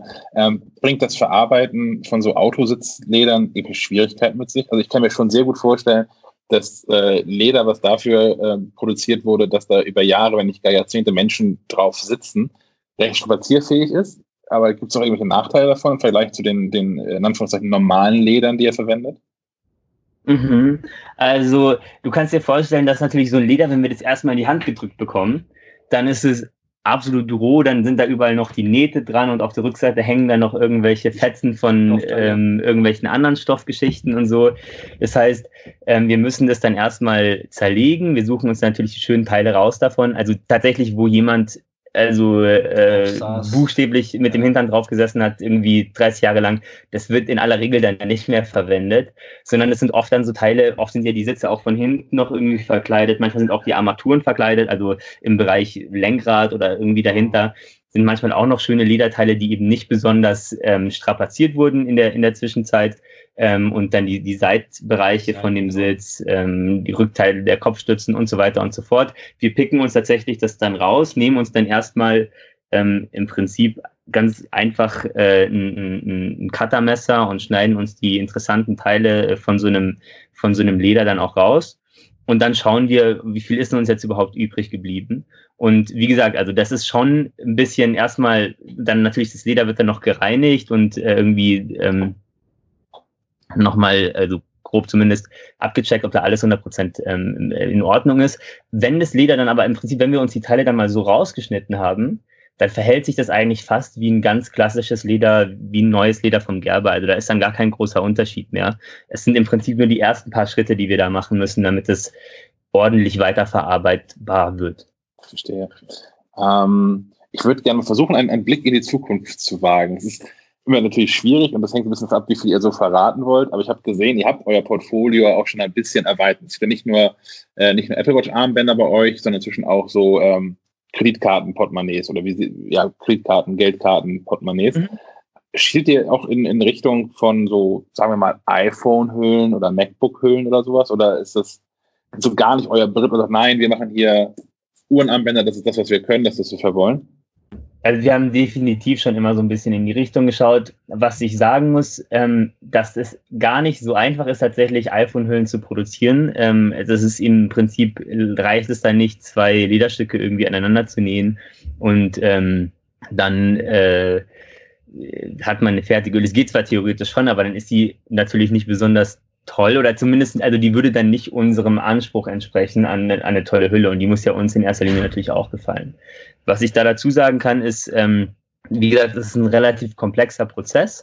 Äh, es ist aber trotzdem irgendwie auf jeden Fall nach wie vor äh, immer noch ähm, auf unserem Plan und wir arbeiten da auch weiterhin dran, ähm, im Prinzip da die richtigen Geräte und, und Werkzeuge dafür zu finden und dann auch mit eben genau dem gleichen Anspruch, mit hochwertigen Ledern daran zu gehen und auch in Richtung iPhone-Hüllen zu gehen und auch in andere, in die Richtung andere Tech-Cases. Ich denke mal, solche Sachen liegen dann potenziell eher noch ein bisschen ferner in der Zukunft. Aber ähm, das ist definitiv auch noch ein Thema für uns. Äh, aber gleichzeitig vernachlässigen wir natürlich die Armbänder nicht und werden auch da äh, nach wie vor uns versuchen, noch ein bisschen weiterhin zu spezialisieren, weil es nach wie vor unser, unser, unser Kerngeschäft ist und auch das, das wichtigste Produkt natürlich für uns. Ich muss gestehen, dass ich ich glaube, noch nie selbst mit Leder irgendwie gearbeitet habe. Ähm, könnt, ihr, könnt ihr für so einen Laien wie mich erklären, was es schwer macht, ein iPhone-Case zu machen? Weil ich dachte tatsächlich, sehr überspitzt gesagt, man, man legt zwei Lederlappen aufeinander, noch irgendwie zwei Füllstücke dazwischen, näht da einmal rum und fertig. Ja, ich meine theoretisch schon, aber dann hast du natürlich so einen Case, wo du die ganze Zeit dein Handy reinstecken musst und wieder rausziehen. Ähm, Und das ist eine Option, aber ich glaube, so wahnsinnig toll ist das nicht. Ich finde, äh, so ein, also das sollte das Handy auch schützen, wenn ich das in der Hand habe und wenn ich das benutze, weil dann potenziell fällt es am ehesten eben dann aus der Hand. Und ähm, deswegen braucht ich im Prinzip so eine Art Schale. Und diese, ich, was ich empfehlen kann, ist, ähm, wen auch sowas äh, interessiert. Es gibt dieses Buch, ich weiß gerade nicht genau, wie das heißt, das war mal relativ teuer, das gab es bei Apple direkt zu kaufen, das ist so ein Coffee Table Book. Und da drin sind so alle im Prinzip ähm, äh, die, wie Produkte bei Apple entstehen, also da ist dann irgendwie so ein, ja. ähm, sind so ein paar Bilder, wie zum Beispiel, wie die einen Mac Mini machen oder so. Und da sind zwei Seiten drin, da zeigen die, wie die eine iPhone-Hülle produzieren. Und ähm, da sieht man mal, dass das eben, also in jeder, in jeder Lederhülle, auch in jeder Volllederhülle, die aber eben so eine Schale ist, steckt im Kern schon mal so ein Plastikding drin. Also da ist ein Plastikkern und das Leder ist dann extrem hauchdünn und wird dann im Prinzip da drum geschweißt, kann man sagen. Und ähm, wir waren, was ich auch noch mal ganz kurz nebenbei dazu sagen muss, alle, also unsere Armbänder werden wie erwähnt in Deutschland ähm, produziert per se, aber die Adapter, diese, diese Komponente kann man nur in China produzieren. Deswegen waren wir, äh, Jonas und ich, auch in, in China letztes Jahr. Gibt es auch einen Blogartikel dazu. Ähm, äh, wie, wie, wie wir das, wie wir eben daran gearbeitet haben, da eben ähm, mit unseren Zulieferern gemeinsam einen perfekten Adapter zu finden und den noch zu optimieren. Aber dann eben in dem, in dem Zusammenhang haben wir uns auch einfach aus Interesse mal ein paar Fabriken angeschaut, die diese iPhone-Hüllen äh, produzieren. Und das ist unglaublich. Also ich weiß gar nicht, wo ich da anfangen soll. Das sind zum Teil wirklich ähm, zehnstöckige Gebäude mit einem mit einem Grund äh, äh, mit einer Grundfläche von irgendwie zwei Fußballfeldern, wo auf jedem Stockwerk irgendwie riesige Maschinen stehen. Ganz unten haben sie uns das gezeigt. Da waren im Prinzip haben sie für die verschiedenen Varianten von der vom iPhone ähm, diese diese Kunststoffcases ähm, gepresst, die da im Prinzip als Kern von diesem Produkt äh, existieren. Und dann im nächsten Stockwerk ähm, dann eben diese, diese Leder speziell angepasst werden dafür und wieder im nächsten Stockwerk. Ähm, äh, ja, genau, also im Prinzip dann die Leder da irgendwie drauf gemacht und, und so weiter und so fort. Also es ist ein riesiges Unterfangen mit äh, Hunderten, wenn nicht vielleicht Tausenden Mitarbeitern, die die da hatten. Und ähm, was ich und was natürlich, was wir dann auch ganz klar gesehen haben, so ungefähr jede zweite deutsche Firma ähm, lässt da äh, ihre, ihre iPhone-Cases produzieren und das, wie gesagt, das kann halt dann im Prinzip jeder. Das heißt, da irgendwie drauf zurückgreifen und jetzt einfach sagen, hey, wir nehmen hier chinesische Firma XY, die uns jetzt ja diese iPhone-Hüllen produzieren sollen und wir klatschen da einfach nur am Ende unsere, unsere Markennamen drauf. Das ist eigentlich nicht unser Anspruch und auch nicht die Idee. Die haben ja quasi alle dieselbe Hülle, nur jeder sein eigenes Logo drauf. Genau, also das ist im Prinzip im Kern eigentlich immer das Gleiche. Deswegen können wir das jetzt hier ähm, nicht eins zu eins so nachmachen äh, wie, wie dort, aber es gibt natürlich Möglichkeiten, da ähm, auf andere Arten und mit unserem Anspruch da auf jeden Fall hinzukommen. Wir haben da schon ein paar ganz gute Ideen, wo ich jetzt noch nicht konkret allzu viel dafür sagen kann. Aber ich glaube auf jeden Fall, da kann man sich darauf einstellen, dass da irgendwann nochmal was kommt von uns. Das ist gut zu wissen. Das kriegen Menschen vermutlich dann auch über MacLive mit. ähm, was, sind, was sind eure persönlichen Lieblingsarmbänder? Ich meine, klar, ihr werdet die alle aus eurem Portfolio toll finden, deswegen komme ich das mal neu und frage, welches Armband nutzt ihr gerade jeweils? Also ich kann es gar nicht ehrlich gesagt sagen, gerade, weil das Armband ist überhaupt noch nicht verfügbar. Er testet was, immer die neuesten Armbänder, er hat immer das dran, was es eigentlich gar ah. nicht gibt. Genau. Wenn wir irgendwie. Verraten, ja, ich glaube, das können wir jetzt schon ja, sagen. Also habe ich jetzt gerade eben, wir kommen immer mal wieder in Leder in neuen Farben rein oder wenn irgendwie, wenn wir sehen, eine Reihe funktioniert ganz gut, ähm, dann äh, ähm, versuchen wir das eben farblich auch noch zu erweitern. Wir haben da diese ähm, TU-Echse, ähm, das ist äh, so ein, ja, ein, im Prinzip ein bisschen exotischeres Leder. Das haben wir jetzt in so einem dunklen Grün. Und ich trage eine ähm, Apple Watch Series 5 in, mit einem Edelstahl goldenen Gehäuse und ich finde es eine super schöne Kombination. Äh, und das trage ich gerade im Prinzip, das wird wahrscheinlich jetzt in den nächsten Tagen online gehen, weil wir ja schon Erfahrungen gemacht haben mit dem Leder. Aber ansonsten, gerade wenn wir neue Ledersachen ausprobieren oder irgendwie das, das Leder von einem Oldtimer oder so ausprobieren, dann kann es auch mal sein, dass ich so ein Ding mal ein, zwei Monate trage, einfach auf Nummer sicher zu gehen. Ähm, und eben auch die Kollegen, dass wir einfach sehen können, okay, ist das überhaupt, also eignet sich das gut, ist das ein, ist das ein hochwertiges Leder, können wir das so verwenden und dann setzen wir uns nochmal zusammen, besprechen das, wie wart ihr damit zufrieden?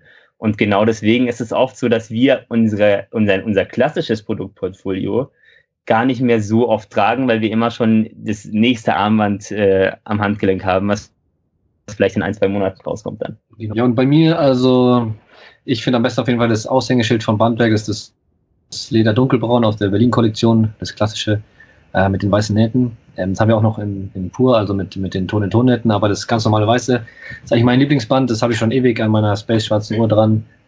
Und ja, das passt einfach am besten zu Schuhen, Gürteln und so weiter und auch sehr alltagstauglich. Das ist so mein, mein Ding eigentlich. Der Klassiker. Ich wechsle da nicht so viel, so, genau. Ja. Der, der Vince hat eigentlich jede Woche ein anderes dran und immer irgendeins, es nicht gibt.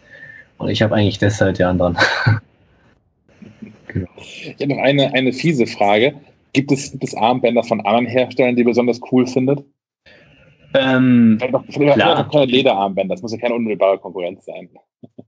Ja, also ich meine, was ich natürlich ähm, super geil finde, ist immer generell, also ich trage natürlich im Alltag ähm, 100% äh, die Lederbänder eigentlich. Gelegentlich, klar, wenn ich Sport mache oder so, wir haben aber auch unsere eigenen Milanese-Bänder, die ich dann, die ich, die ich das, was ich dann dran mache. Was mir optisch sehr gut gefällt, sind im Prinzip original von Apple diese, diese ähm, klassischen Metallgliederarmbänder. Und ich muss auch ganz ehrlich sagen, wir lassen uns schon immer mal wieder ähm, bei Hermes zum Beispiel inspirieren, weil die haben auch wunderschöne ähm, natürlich, ich sage mal qualitativ sicher auf unserem Level hochwertige Lederarmbänder, aber die haben einfach ein super cooles Design-Team und immer sehr schöne neue Ideen bei jeder neuen, ähm, bei jeder neuen Apple Watch. Dann klar kommen dann immer auch ein paar neue Bänder bei denen raus.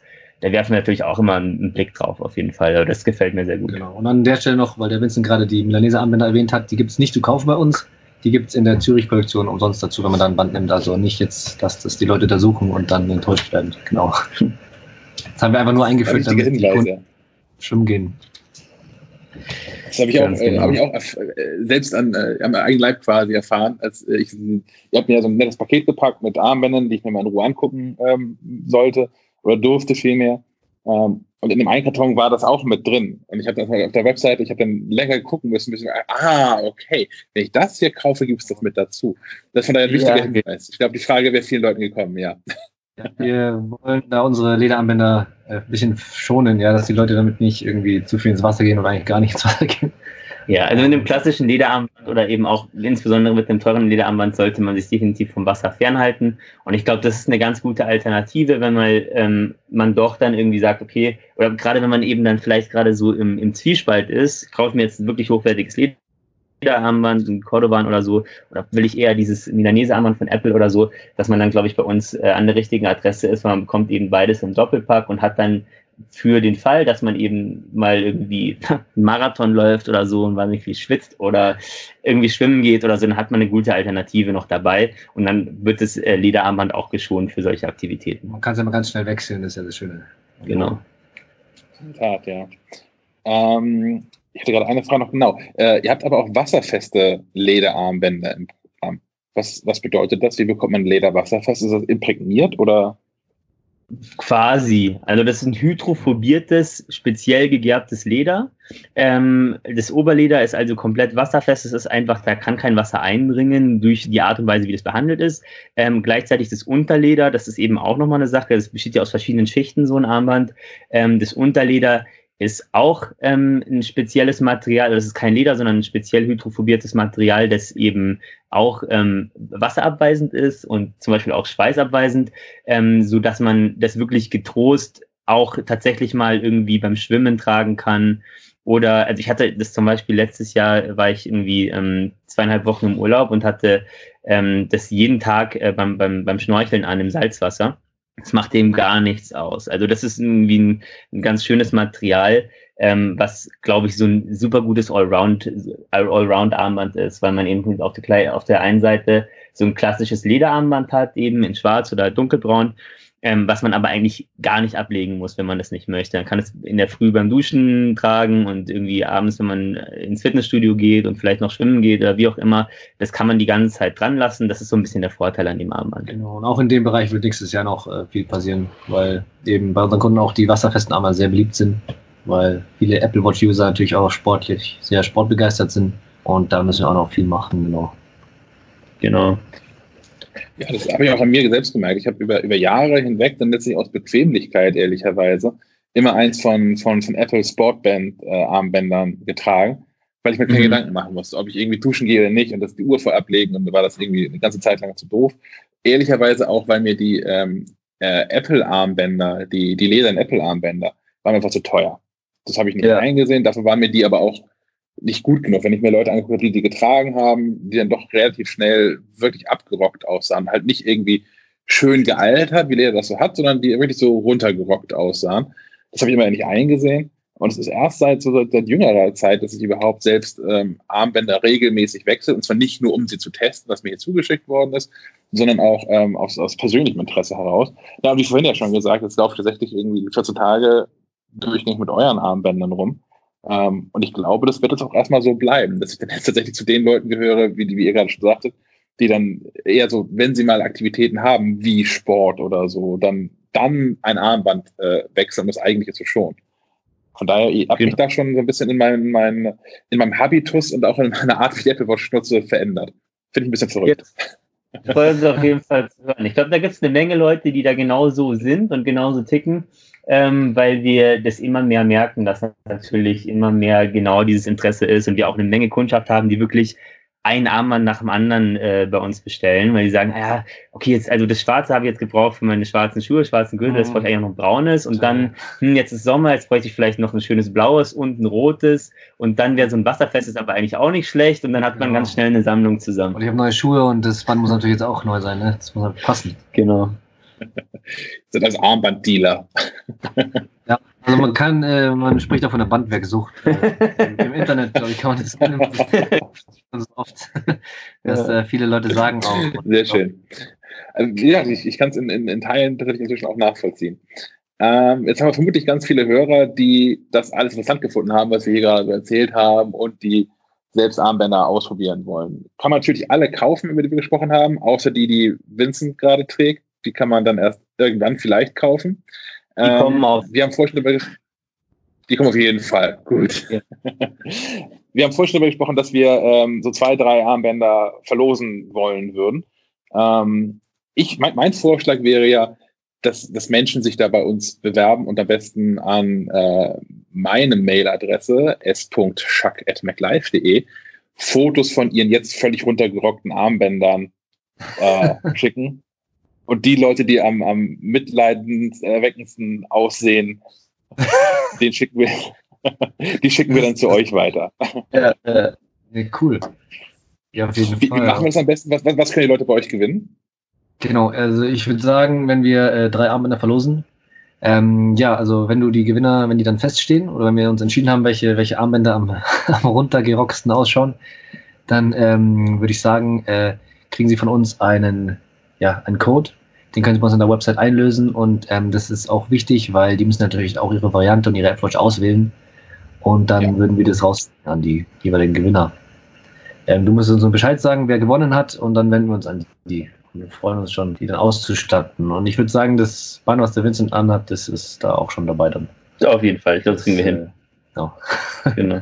Sehr, sehr cool das war jetzt zu so schnell, weil wir schreiben das nochmal in die Shownotes dieser Folge rein, was die, was die Bedingungen sind, an wen ihr euch wenden müsst, an welche Mailadresse. Ähm, und dann bekommen wir das sicherlich alles hin. Ähm, ich habe tatsächlich keine Fragen. Habt ihr noch was, was wir vergessen haben, was, was Menschen dringend über Bandwerk wissen sollten?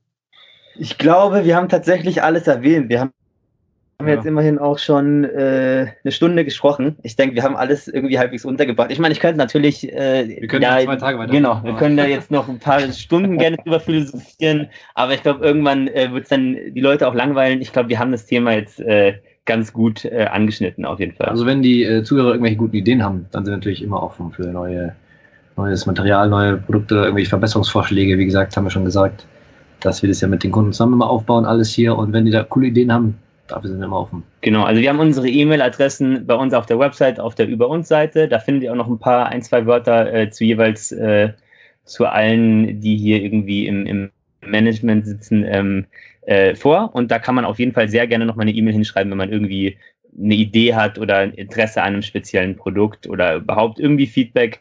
Da sind wir immer offen dafür. Genau, stimmt. Äh, unser Kundenservice ist, glaube ich, auch ähm, ja, der antwortet in der Regel sehr schnell und ist sehr aufmerksam.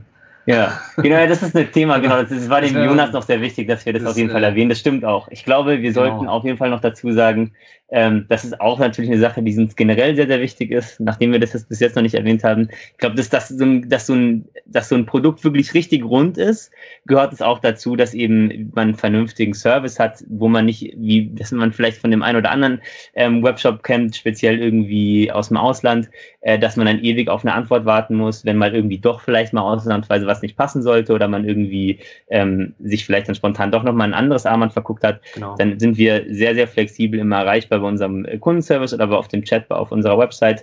Ähm, da ist eigentlich unsere Kollegin Helena rund um die Uhr erreichbar oder einer von uns. Das heißt, ähm, nur für den Fall natürlich, falls mal irgendwas sein sollte, das sollte Genau. eigentlich auch noch erwähnt sein. Genau, falls man an äh, Weihnachten irgendwie die falsche Farbe verschenkt hat oder so. Kommt manchmal vor. Gar kein Problem. Weil Genau. man kann ja nicht hell sehen. Ja. Und ja, das wollten wir eigentlich noch sagen, dass wir da, ich glaube, das ist auch so ein Unterschied, ähm, warum wir uns von anderen nochmal vielleicht ein bisschen abheben. Wir sind da wirklich sehr Aufmerksamkeit und wenn aufmerksam und wenn irgendwas nicht passt, dann läuten wir uns die Alarmglocken und dann ist der Kunde meistens sehr schnell auch wieder glücklich. 100% der Fälle, glaube ich. Genau, das ist ja unser Ziel auf jeden Fall. Genau. Wunderbar. Dann danke ich euch vielmals für eure Zeit und den, den Einblick, den wir jetzt gewinnen konnten, in ähm, wer und was Bandwerk eigentlich ist und wie das so funktioniert, was ihr für Produkte habt, wo ihr vielleicht auch mal hin wollt, haben wir zumindest ein bisschen mit angeschnitten. Ähm, vielen, vielen Dank und äh, ein schönes Wochenende und schöne Weihnachtsfeiertage. Ja, ich danke. Das wünsche ich dir auch und natürlich den Zuhörern auch. Vielen Dank für deine Zeit. Willkommen zurück in, ja, ich wollte gerade sagen, im regulären Teil des Podcasts, aber das Interview ist ja auch ein regulärer Teil. Willkommen zurück in unserem Podcast-Studio. So viel kann man, glaube ich, sagen. Genau. Ja, ein, ein, ein, zwei, drei kleine Themen haben wir noch. Eines, was ja irgendwie dann doch auch nicht so klein ist, weil ich es nicht für möglich gehalten hätte, aber Apple Pay und die Sparkasse haben sich zusammengetan. Herr Schack, wie kam das? Was ist da passiert? Friert die Hölle zu. Quasi. Man, man, man munkelt ja, dass die Sparkassen sich da so dem, dem Druck gebeugt haben. Also zum einen, dass das Menschen das gefordert haben und ähm, zum anderen, dass auch die Erfolgsmeldung von anderen Banken dazu geführt haben, dass die Sparkasse sagt, okay, das geht irgendwie nicht ohne. Ähm, und wir haben inzwischen auch, dass der, äh, ich habe hier ein Zitat vom Sparkassenmanager gefunden, Michael Stollarz, Geschäftsführer des Deutschen Sparkassenverlags, DSV, der ähm, im, im Zuge vom, vom Start von Apple Pay von einer der größten Produkteinführungen in der Finanzwelt in Deutschland spricht, auf einmal in sehr, sehr lobenden Andere Tönen. Töne, ja. Ähm, nun hat die Sparkasse ja bei weitem nicht so viele Kreditkartenkunden wie, wie andere Banken. Ähm, aber Apple Pay ist im Moment noch only für Kreditkarten, also auch bei der Sparkasse. Also nur wer eine Kreditkarte hat, das kann auch eine virtuelle sein. Das ist die Lösung, die die Sparkasse dann seinen Kunden auch anbietet. Ähm, trotzdem möchte die Sparkasse irgendwas mit dieser Girokarte machen. Es kann sogar jetzt schon nicht nur eine Kreditkarte sein, es kann auch eine Debitcard sein, die ja technisch gesehen was anderes, die auch von Visa oder Master ist, Mhm. ähm, die dir aber keinen Kredit gewähren, sondern wo das nur durch Visa und Master System durchgeschleust Mhm, wird und trotzdem okay. direkt vom Konto abgebucht wird. Ja. Äh, bis mit, mit irgendeinem Tag Versatz nur oder so. Ähm, das geht jetzt ja auch schon. Girokarte ging, geht bisher nicht, weil die technisch nicht dafür ausgelegt ist, äh, eine digitale Karte zu sein. Ja, Ähm, quasi analog alles noch. genau. Die ist dafür ausgelegt, eine Plastikkarte zu sein und kann halt die ganzen Sicherheitsfeatures und so, die, die Visa und Master und American Express und Diners Club und so haben, sind auf der Girokarte alle nicht, nicht vorhanden. Deswegen, ich bin auch so ein bisschen, also ich, ich lese es auch ständig, dass überall behauptet wird und ja auch von der Sparkasse und von Apple unwidersprochen, ähm, dass es 2020 auch mit der Girokarte gehen soll. Ich bin sehr gespannt. Ja, was man da sich oder ob man dann was ja, ob man da noch irgendwas zusätzlich eingeben muss oder wie das aussieht. Ob die Ja. Sparkassen neue Girokarten ausgeben. ja, ob jeder eine neue Girokarte bekommt mit neuen Sicherheitsfunktionen. Ja. Ja. Oder ob man die halt anfordern muss, eine neue Girokarte, wenn man Apple Pay nutzen möchte oder sowas. Äh, und aber dann ist die Frage, wenn man ohnehin Karten austauscht, warum verschickt man dann nicht die schon funktionierenden Debitkarten? Also Sparkasse und Apple Pay bleibt noch spannend, was uns 2020 erwartet. Ähm, vielleicht müssen wir uns damit aber auch gar nicht mehr beschäftigen, weil Apple Pay vielleicht in Deutschland gar nicht mehr gibt. Ja. Das habe ich jetzt nicht frei erfunden. Wieso könnte das denn passieren? Der, der Gesetzgeber hat sich Dinge ausgedacht. Ja. Ähm, es gibt ein äh, ZAG genanntes Gesetz, das Zahlungsdienstaufsichtgesetz. Aufsicht, nicht Es klingt Aufsichtsgesetz. schon richtig schön. Äh, das ist ein Paragraphen 58a also überhaupt das über 50 Paragraphen. Paragraph 58a besagt unter anderem äh, Unternehmen, die durch technische Infrastrukturleistungen zu dem, zu dem Erbringen von Zahlungsdiensten oder dem Betreiben des E-Geldgeschäfts im Inland beitragen. Ähm, die müssen ihre Dienstleistungsinfrastrukturen auch anderen gegenüber öffnen für ein angemessenes Entgelt und unter angemessenen Zahlungsbedingungen. Ähm, grundsätzlich ausgenommen davon sind nur Unternehmen, deren Infrastrukturleistung weniger als zehn Zahlungsdienstleister nutzen oder die weniger als zwei Millionen Nutzer haben. Das, also es ist halt ein Gesetz, was sich schon sehr auf Apple Pay und ähm, fokussiert. Ja. Ähm, Apple sieht das nicht so ein. Die sagen, ja, wir haben hier eine Infrastruktur, die irgendwie sicher und sauber ist und die Datenschutz ähm, priorisiert. Da könnte jetzt ja jeder kommen und das macht, wird alles kaputt gemacht, wenn jetzt jeder mit äh, unserer NFC-Schnittstelle bezahlen kann. Ähm, aber auch, dass das Gesetz selbst hat wohl ein, lässt wohl ein Schlupfloch, wo Apple vielleicht so durchflutschen könnte. Ähm, denn auch in diesem oben zitierten Paragraph 58a steht äh, nämlich drin, dass man um die Öffnung dieser Schnittstellen herumkommt, äh, wenn man dafür sachlich gerechtfertigte Gründe ähm, vorbringen kann.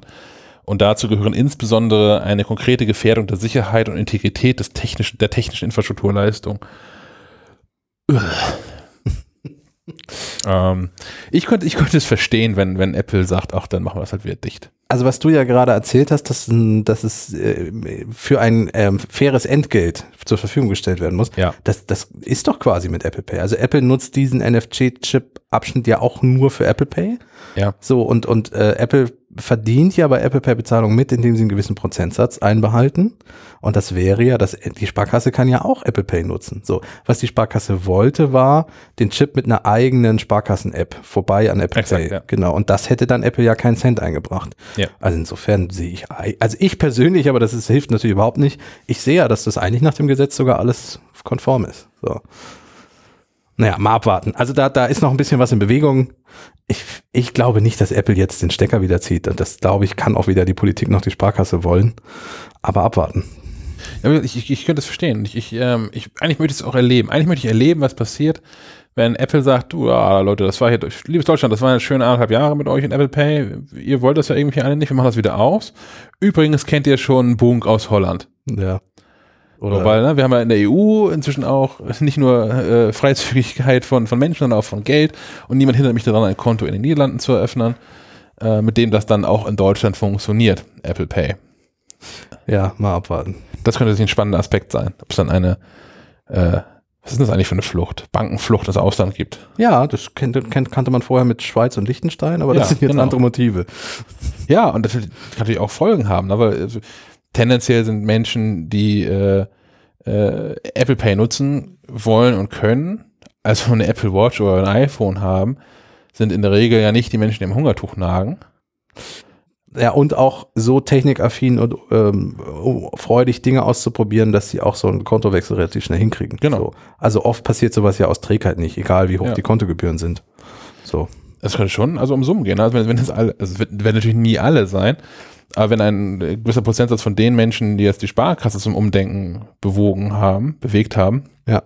ähm, dann abwandern, das könnte spannend sein. Ja, also abwarten, Tee trinken, gucken, was 2020 bringt. Ja, wir haben noch mehr über Banken. Ich würde gerne noch einmal äh, zur, zur DKB. Darfst du. Du, du hast ein, ein Rant, du hast. Ich habe ein, ein, Probleme. ich habe ein Rant vorbereitet, ja. ich, ich konnte mich aufregen über verschiedene Dinge. Wie, wie, wie so häufig, was ja aber auch irgendwie gut ist, weil Es ist Freitag, frisch nach so einer Abgabe. Was passt da besser? ich, ich lasse meine, meine Aggression an Nikoläusen aus und Und Chuck im Podcast. Das ist Genau. gut. Ich, ich fahre nach Berlin und hau die DKB zu Klump. genau. Okay, erzähl. Ich habe ja, wir haben ja schon häufiger gesprochen über, ähm, wie sich Banken jetzt eigentlich nach dieser neuen PSD2-Richtlinie verhalten und dass es alles nicht so einfach ist, wenn man Banking-App nutzt, die, äh, die nicht direkt von, dem, von der jeweiligen Bank kommen. Sondern sowas wie ähm, Money Money nutzt ihr auf dem Mac und also Outbank auf dem iPhone. Und da war es ja ähm, bis vor kurzem war es so, dass jedes Mal dann, wenn ich in, in Money Money oder Outbank ähm, den Kontostand abrufen wollte, ich das erstmal in der DKB-App, in der normalen Banking-App, nicht in der TAN-Generator-App, sondern in der normalen Banking-App den Zugriff bestätigen musste. Mhm. Nun hat aber die DKB ein Update ausgespielt für ihre, naja, das, was sie halt so App nennen. Letztlich ist das ja so ein, so ein, so ein Container, der ein Webview anzeigt. Ähm, das war schon insofern scheiße, als dass ich mich dann nicht mehr vernünftig anmelden konnte, denn man musste dafür sein Smartphone neu registrieren. Immerhin gab es einen Button für und musste so, so einen TAN-Code nochmal ähm, da neu eintragen. Das ging ja alles irgendwie noch. Das war, ich verstehe nicht, warum das sein musste, aber das war halt so. Ähm, was jetzt passiert, äh, wenn ich äh, in, in Outbank den Kontostand aktualisieren möchte, sagt es wie immer, oh, das muss ja aber erstmal bestätigt werden von der DKB-App und ich bekomme auch in dem Moment eine Push-Nachricht, eine lokale Push-Nachricht von der DKB-App, sagt hier, klick mal hier und dann äh, be bestätigst du, dass das äh, iPhone deins ist und alles gut ist. Ähm, das habe ich gemacht und was bis dato immer passiert ist, da war dann so ein, so ein Symbol mit so einem Haken drin und musste so einen, so einen OK-Button drücken. Mhm. Das gibt's jetzt nicht mehr. Man kommt einfach normal zu der Kontostandsanzeige in der DKB-App. Und ich kann nicht sagen, äh, Outbank darf darauf zugreifen. Also muss ich, springe ich zurück zu Outbank, muss da diesen Prozess abbrechen. Und was dann passiert ist, dass mir die DKB TAN äh, eine Push-Meldung steht, hier ist neue TAN angefordert worden, brauchst du die vielleicht? Und dann klickst du da drauf und ähm, kopiere die TAN daraus, beziehungsweise merke mir die kurz und springe zurück äh, zu der Outbank-App. Und wenn ich dann den Kontostand nochmal aktualisiere, dann sagt auch äh, die DKB, Fehlermeldung, die die DKB dann bringt, ist, ja, hier muss autorisiert werden, gib mal einen TAN ein. Und das ist der Tanz, den ich jedes Mal jetzt aufführe. Es ist immer erst die DKB Standard App, die sich da zu Wort meldet und in der ich das dann nicht bestätigen kann. Und ich muss es in äh, Outback abbrechen. Und wenn ich es dann erneut mache, dann ist die DKB TAN App. Und da kriege ich eine TAN und dann geht es. Das ist Ja. in Money Money übrigens ähnlich. Das heißt, im Moment sind so externe Bank-Banking-Apps quasi eigentlich unbenutzbar, weil das möchte man ja nicht machen, Als, oder? als DKB-Kunde ist das alles Schrott gerade, ja. Okay. Money Money hat den Vorteil, dass ich da, ähm, da kommt eine Meldung, dass es autorisiert werden muss, das Zugriff, und ich kann auswählen, worüber. Okay. okay. Wenn ich, ich kann da auch weiterhin die DKB-App auswählen, weil die DKB das wohl anbietet grundsätzlich Ja. über die Schnittstelle. Bin in derselben Hölle gefangen von der DKB-App geht das aber nicht. Ich kann in Money Money aber von vornherein die DKB-TAN-App auswählen, immerhin. Ja. Ähm, tja, Na gut, wenn das, ja, es, es ist natürlich besonders ärgerlich, weil es aufgrund von Fehlern passiert. So. Ja. Ich, ich habe ein bisschen ähnlich, ich habe mich aus meinem Google-Konto, äh, ich habe das so sicher gemacht, dass ich mich selber immer äh, ich, ich teste, Angst vor dir? Nein, ich teste gerade für, für, für uns die, die so ein YubiKey. Ich weiß nicht, ob ihr die ja. kennt.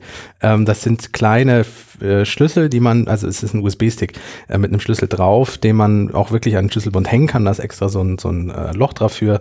Und die Idee ist, dass man den als äh, zweiten Faktor festlegen kann. Also man braucht dann Benutzernamen und Passwort als ersten Faktor und einen Code, den dieses Gerät ähm, äh, generiert als zweiten Faktor. Und ich habe das jetzt eingerichtet für mein Google-Konto, weil ich die, das Ding ja teste und dieser YubiKey zum Beispiel auch von Google unterstützt wird.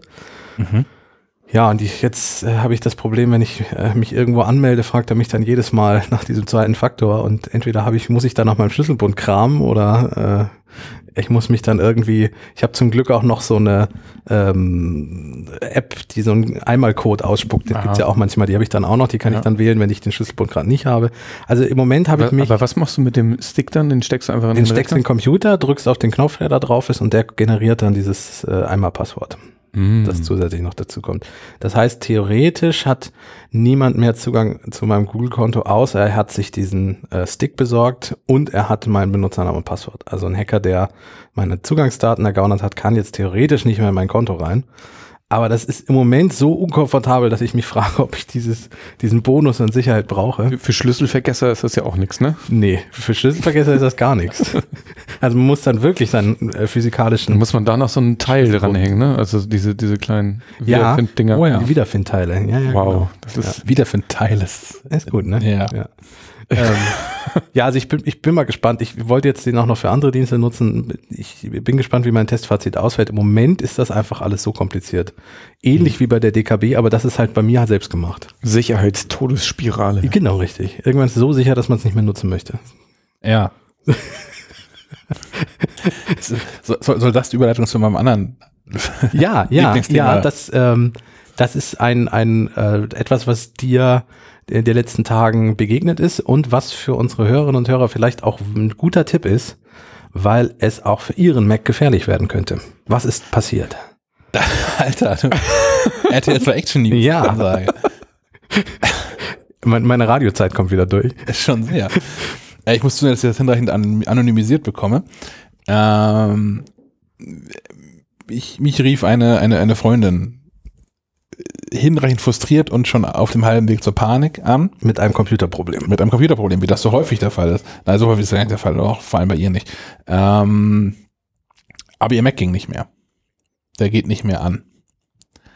Stellt sich raus, das ist, war so halb richtig, der hat noch gestartet und es gab auch diesen schwarzen Bildschirm mit dem Apple-Logo.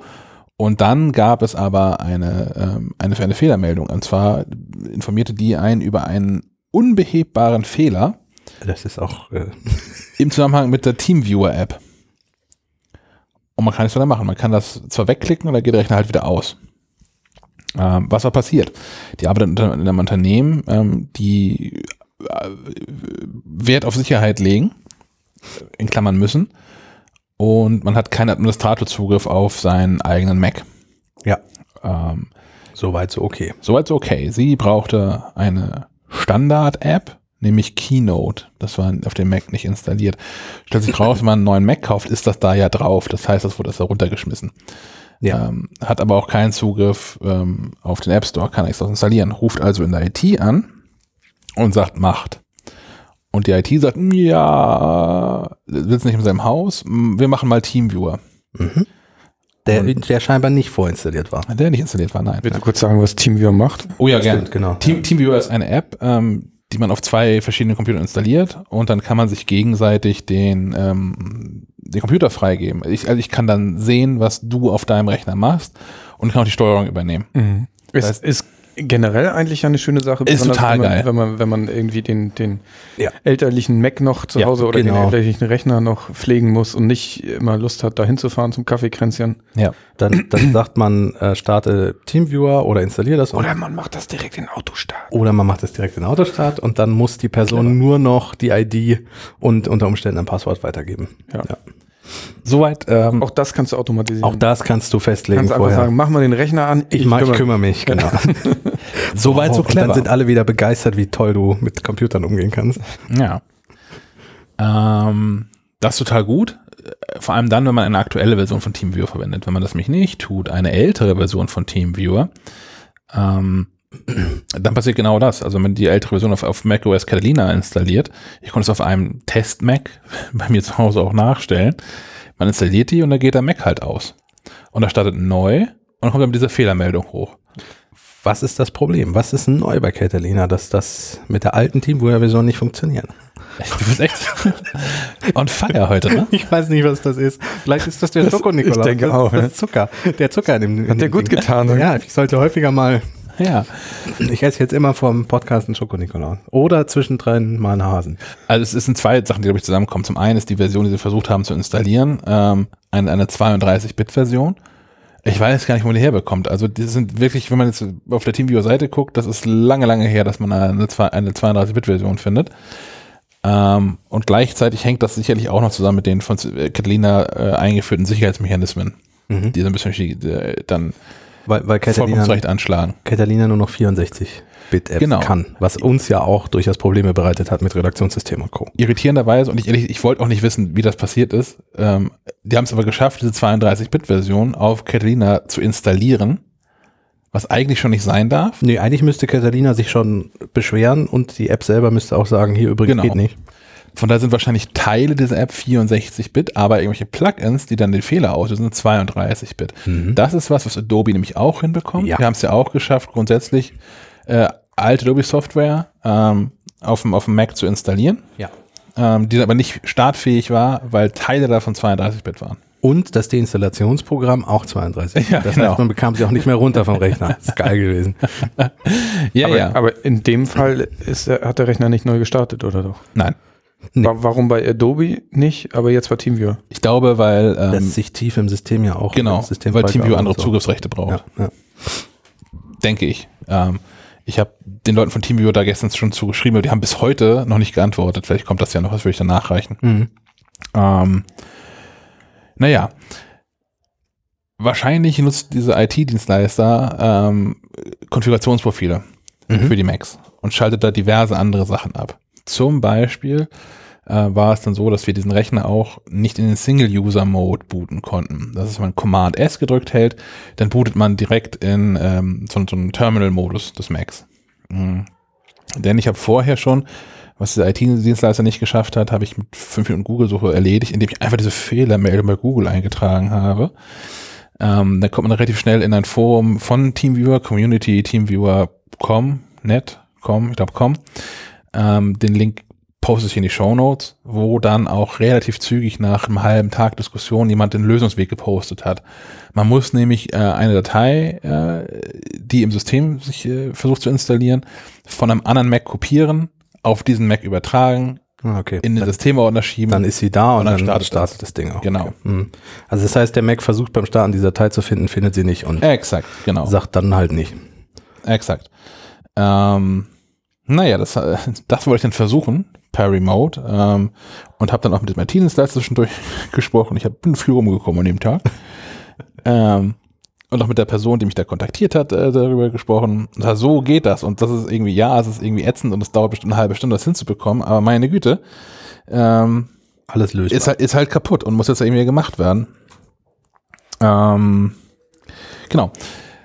Was dann passierte ist, ähm, dass wir es nicht hinbekommen haben. Mhm. Unter anderem genau deswegen, weil man nicht in diesen Single-User-Mode booten kann. Und wenn der Mac nicht mehr angeht, kann man natürlich auch das Konfigurationsprofil per Online äh, Nicht ändern. nicht ändern. Ähm, was auch, äh, naja, das ist halt ein Problem, was man sich damit einhandelt. Das ist halt einfach so. Also, Ah. also der IT-Dienstleister hat dieses Konfigurationsprofil auf dem Mac installiert. Ich gehe davon aus, dass, also sie haben Ja. es nicht gesagt. äh, ja, aber es muss ja irgendwo herkommen. Ich gehe davon aus, weil diesen, diesen Single-User-Mode zu sperren, das passiert ja nicht automatisch irgendwie Nein, durch Zufall. Zumal ja auch, und da kommst du wahrscheinlich gleich noch zu, auch andere Dinge gesperrt waren an diesem Mac. Also im Grunde war eigentlich alles Genau. ausgeschaltet, was machbar wäre. Was, was auch nämlich gesperrt war, ist ähm, der äh, sichere Modus, den man erreicht, wenn man mit der Shift-Taste startet. Das ist ja eigentlich dafür da, um, um diverse Treiber und so nicht mitzuladen. Mhm. Und äh, Kernel-Extensions, die es ja auch immer noch in Teilen irgendwie gibt, obwohl es die eigentlich nicht mehr geben sollte. Ähm, aber meine Güte, es ist halt nach wie vor so. Ähm, das ging auch nicht. Ähm, das eigentliche Problem war aber, dass auf diesem Rechner natürlich Dateien drauf sind, die jetzt benötigt wurden. Zu dem Zeitpunkt war schon ein halber Tag rum. Das kostet ja irgendwie Geld und Nerven auch. Also, Also platt machen und neu aufsetzen war nicht. Genau. genau. Man, man hätte ja noch den Mac in diesem Festplattenmodus starten können. in diesem, diesem Target des Genau. Aber das geht nicht, ging nicht, weil äh, kein anderer Mac vor Ort war, ne? Auch das, ja, es gibt, also das hat vieles andere, also auch diese Es Lös- kam eine Menge zusammen. ja, auch, auch so. der Lösungsweg, den ich präsentiert habe, das ging, Viele unglückliche ging Umstände. nicht, weil es keinen anderen Mac gibt in diesem Unternehmen. Also die andere Person, die einen Mac hat, war nicht da. Ähm, auch alles ärgerlich. Dann war meine nächste Idee, war ja, okay, dann geben wir das jetzt halt auf, aber bevor wir so einen Tag lang rumdoktern, installieren wir halt ähm, macOS neu Mhm. Und stellen das aus einem Time Machine Backup wieder her. Aus einem Time Machine was? Ja, Kein genau. Backup. Gibt kein Backup, weil natürlich die Mitarbeiter angehalten sind, ihre Daten auf einem zentralen Server abzulegen. Auch das kann ich nachvollziehen. Ähm, ich habe selbst in Unternehmen gearbeitet, wo das so ist. Und eigentlich sind wir auch hier dazu angehalten, Dinge auf, auf einem zentralen Server abzuspeichern. Das ist manchmal hinreichend nervig und langsam, deswegen macht man das irgendwie nicht, hat Daten halt lokal. Es ist halt so.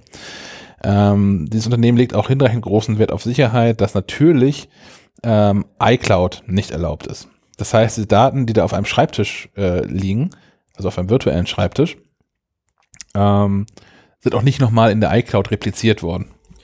Ich muss aber auch gestehen, also wenn jetzt mein MacBook ähm, kaputt gehen würde und ich ein neues bräuchte oder komplett neu aufsetzen müsste, wäre es um die Daten gar nicht so schade, weil die tatsächlich irgendwo noch liegen. Genau. Ähm, aber um die ganzen Einstellungen, meine Apps, alles, was ich eingerichtet habe, das muss man ja alles neu machen. Da hätte ich jetzt nicht, also allein deswegen mache ich ein Backup, weil ich keinen Bock habe, das zu machen. Exakt. Das ist da alles, also irgendwie alles nicht passiert. Also ähm, haben wir ein Backup quasi zu Fuß gemacht. in dem, wenn man den, den, den Mac ähm, Von Hand, manuell. Genau. Wenn man den Mac ähm, mit äh, Command und R startet, in den Recovery- oder Reparaturmodus und ähm, dann das Festplattendienstprogramm aufruft und dann die Festplatten oder die Partitionen da drin aktiviert und dann eine externe Festplatte anschließt, kann man ähm, eine Image-Datei erstellen. Es geht über, äh, ich glaube, das ist Ablage und dann Image von Ordner und kann dann auf der internen Festplatte den Ordner auswählen, den man gerne als Image-Datei.dmg auf der externen Festplatte, Festplatte gesichert haben möchte. Das haben wir also gemacht. Und welchen Ordner habt ihr genommen? Den, den Benutzerordner? Den Benutzerordner, genau. Weil es jetzt ja erstmal irgendwie, also wir hatten diesen Mac jetzt ohnehin schon verloren gegeben. und es ging erstmal um diese Daten zu sichern und im Idealfall irgendwo weiterarbeiten zu können. Ähm, weiterarbeiten zu können heißt aber auch auf einem anderen Mac, weil es in dem Fall um Keynote-Präsentationen ging. Das heißt, dass diese Festplatte an irgendeinen Windows-PC anzuschließen hat so weit geholfen, dass man gesehen hat, Da sind noch Daten. diese Daten sind wirklich übertragen worden und haben auch eine Größe, die bestimmt irgendwie hinkommt. Ähm, aber da kommt nicht mit gearbeitet werden. Also ging es in die nächste Runde, weil wie gesagt, der IT-Dienstleister auch erstmal nicht vor Ort war und dann hatte der irgendwann auch Feierabend. Ähm, auch spannend. ähm, aber die, die Person, äh, der Person, der ich da versucht habe zu, zu helfen, war ohnehin schon ein neuer Mac zugesagt worden. Weil die bisher, die hat da unlängst angefangen und hat so behilfsmäßig halt ein älteren, älteres MacBook bekommen. Naja, und, ähm, wir haben dann entschieden, okay, dann ist halt heute der Tag, an dem es einen neuen Mac geben wird. Und sie ist in die, in die, in die Buchhaltung gerannt, hat das da geklärt, dass man jetzt einen Mac kauft und dass der Preis auch irgendwie egal wäre, weil jede Stunde, in der er nicht arbeiten kann, kostet gefühlt einen halben Mac. Nicht wirklich, aber na, Ja, ja, nein, also Sie wissen, wie es ist. jede Stunde verbläst Geld. So. Ja. Egal wie hoch dies ist. Ja. Genau. Ähm, und ich habe mir derweil Gedanken gemacht, wo denn diese Person wohl in Berlin am besten so einen Mac kauft. Denkt man zuerst an Äh, den Apple Store. Apple, So, selber. genau, Ä- Eigentlich denkt man sowieso, in Berlin wird man ja wohl einen Mac auftreiben können. das denkt man so. Ja. Nix da. Habe ich online geguckt. Es sollte sein ein, ein, ein MacBook Air als Gerät. Ich bin so, ja, klar, nimm mal ein MacBook Air, das ist total gut, aber nimm mal das gleich mit viel RAM, 16 Gigabyte und nimm mal mindestens 512 Gigabyte SSD. Ja, größere Platte. So. Ähm, und man kann ja bei Apple immer gucken, ob die Geräte verfügbar sind in den jeweiligen Ladengeschäften. Ja. Stellt sich raus, nein. Zum 19. Dezember erst. Mhm. Das ist eine ganze Weile hin. Also wir nehmen jetzt am 6. Dezember auf. Und das Ganze war gestern? Ja. Gestern, am 5. am 5. Dezember. Also zwei Wochen Wartezeit. Das Auf dem Mac. wäre, wäre ja noch mehr Arbeitszeit verplempern. Genau. Ja. Also habe ich weitergeguckt und habe telefoniert mit Menschen bei Gravis und bei Comspot und bei Cyberport. Und die haben alle keine Macs. Die haben alle keine 13, also keine MacBook Airs da. Und es gibt auch quasi keine 13 Zoll äh, MacBook Pros. Und also in, in fast allen Konfigurationen ausverkauft. Die Top-Modelle, die sind ab und zu noch verfügbar, wo man dann gerne tatsächlich irgendwie dann über die 4000 Euro springt, weil dann dieses Terabyte SSD drin ist oder sowas. Und mein erster Gedanke war, scheiße, Apple bringt neue Macs raus und wir kriegen es nicht mit. Tatsächlich hatte ich auch kurz Panik. Das war mein erster Gedanke. Dann dachte ich, nee, nicht mehr Mitte Dezember. nee, ja, genau, das habe ich dann auch verworfen. Es gab einen anderen Grund. Was war der Grund, warum es keine Macs mehr Äh, gab? Ich habe dann nochmal ein, ein, ein, äh, nicht im, im Laden bei, bei Gravis angerufen, sondern habe äh, über, über Kontakte eine andere Person bei Gravis angerufen. Also hier, was was da los? Ich habe hier, ich habe hier einen Notfall. Ich würde gern eine, eine mir bekannte Person zu euch schicken und ich möchte, dass da in einer fertig konfigurierten Gravis-Tüte ein MacBook. mit irgendwie noch einem lustigen Gravis-Lolli da drin vielleicht und einer Mac Live als Werbegeschenk, dass da ähm, ein MacBook Air drin liegt in voller Konfiguration, Farbe egal. Ja. Und die gute Frau sagte mir, na ja, ist gerade schwierig mit diesen MacBooks, denn es war dieses Black Friday. Ja. Und scheinbar hat die ganze Welt MacBooks gekauft. Anscheinend sind tatsächlich deutschlandweit äh, die, die MacBooks irgendwie nicht verfügbar. Gravis hätte ein einziges gefunden, ein einziges 13 Zoll MacBook, also MacBook Air oder MacBook Pro überhaupt gefunden, am Standort Karlsruhe. Ach, in Karlsruhe haben dann ne? wenig Leute äh, sich einen Mac gekauft. Ich hatte derweil dann ähm, schon äh, angefangen, in Hamburg Dinge abzugrasen. Mhm. Ähm, denn tatsächlich ist es aus Berlin mit dem ICE nicht so weit weg. Na, zur Not macht man diesen Bahn, Bahnservice. Bahnservice? Ja, du kannst Pakete per Bahn schicken. Ach was. Also du, du drückst dem Schaffner das in die Hand Der nimmt das Paket mit und schmeißt das dann in Berlin jemanden an den Kopf, der am Bordstein steht. Okay. Das, das wusste ich nicht. Klingt auch ja, Du hättest natürlich nicht- auch Taxi ganz- schicken können. Ja, ein Taxi ist, der Taxi ist teurer als die Bahngeschichte. Bahn ist auch nicht ganz billig, ähm, aber geht halt echt schnell. Also Das- als Tipp für Leute, die innerhalb von Deutschland innerhalb von einem Tag oder ein paar Stunden Dinge verschicken wollen.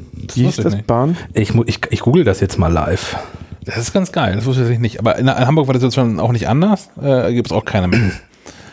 ähm, Eis- IC-Kurier, das ist relativ, ja. äh, ja, äh, ja, Zustellung am gleichen Tag. Hamburg-Berlin, ein Dreiviertelstunde, 20 Mal am Tag. ja. Ja, also insofern Preise. So Würde dich schnell? kosten, Preiskalkulator, so, blub. Schnelltransport auf Schiene, Absenderadresse wäre gewesen Hamburg, Empfängeradresse wäre gewesen Berlin. Ja. So, ach so, so mit richtiger Adresse. Mal sagen wir mal am Rathausplatz. Genau, nimmst du Kurfürstendamm 26 in Berlin, das ist der Apple Store. Rathausplatz 1, Kurfürstendamm 26. Cool, Preis berechnen. Suche Verbindung. Oha. Mhm, mhm, mhm, mhm. Ähnlich spannend wie der Ticketkauf hier beim Cinemax. Ja, ja. Der übrigens immer noch hakt. Wahrscheinlich lädt's gleich nicht. 181,55 Euro. Naja, guck. Aber dafür wäre das, ähm, ja, heute noch. Wäre tatsächlich in dem Fall auch egal gewesen, glaube ich. Also die, die sind gar nicht gekommen, haben wir noch gar nicht weiter geguckt, weil es halt in, in Hamburg auch keine Macs verfügbar gab, weil Black Friday irgendwie. Da habe ich mir nicht getraut, ihr das zu sagen und habe sie jetzt mal bei Apple angerufen. Im Apple Store in Berlin. Ja, man kann Apple Stores anrufen. Ähm, und hatte da Miriam am Telefon, die ich zwischendurch irgendwann, weil ich ein, ein bescheuertes Namensgedächtnis habe, zwischendurch irgendwann Beatrice genannt habe. Und sie hat das sehr souverän weggesteckt und gesagt, dass sie den Namen Beatrice so viel schöner findet und ich könnte das ruhig weiter so machen. Das fand ich super. An dieser Stelle, ich weiß nicht, ob sie uns zuhört, aber falls Miriam oder Beatrice aus dem, Miriam alias. aus, aus dem. Apple Store Kurfürsten damit zuhört, seid herzlich gegrüßt. Ähm, jedenfalls hat die dann nochmal geguckt und sagte, wie so, ja, hier sind zwei da. Ja. Und zwar in Space Grau und in Silber mit 16 Gigabyte und 512 Gigabyte äh, SSD. Vermutlich ist das irgendwie so ein, so ein Sicherheitssystem in, im, im, im Online-Store. Dass du das auf der Website nicht angezeigt bekommst. Genau, wenn der Bestand so gering ist, dass es Ja. dann lieber nicht angezeigt wird, weil das irgendwie ein Buchungsfehler sein könnte oder äh, Ja, oder ich, ich, ich äh, buche das, äh, fahre dahin extra in den Store, um es abzuholen und während ich gebucht habe, hat jemand im Store das rausgegeben, das letzte MacBook noch. ja.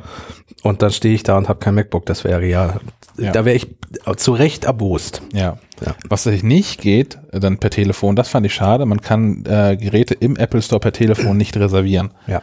Da sagte Miriam mir dann, das ginge nur online und wenn ich das vorab bezahle und sagt, na ja, Aber da zeigt er ja kein das würde ich ja gerne tun, aber wenn ich es online klicke, sagt mir das Ding 19.12. Ja.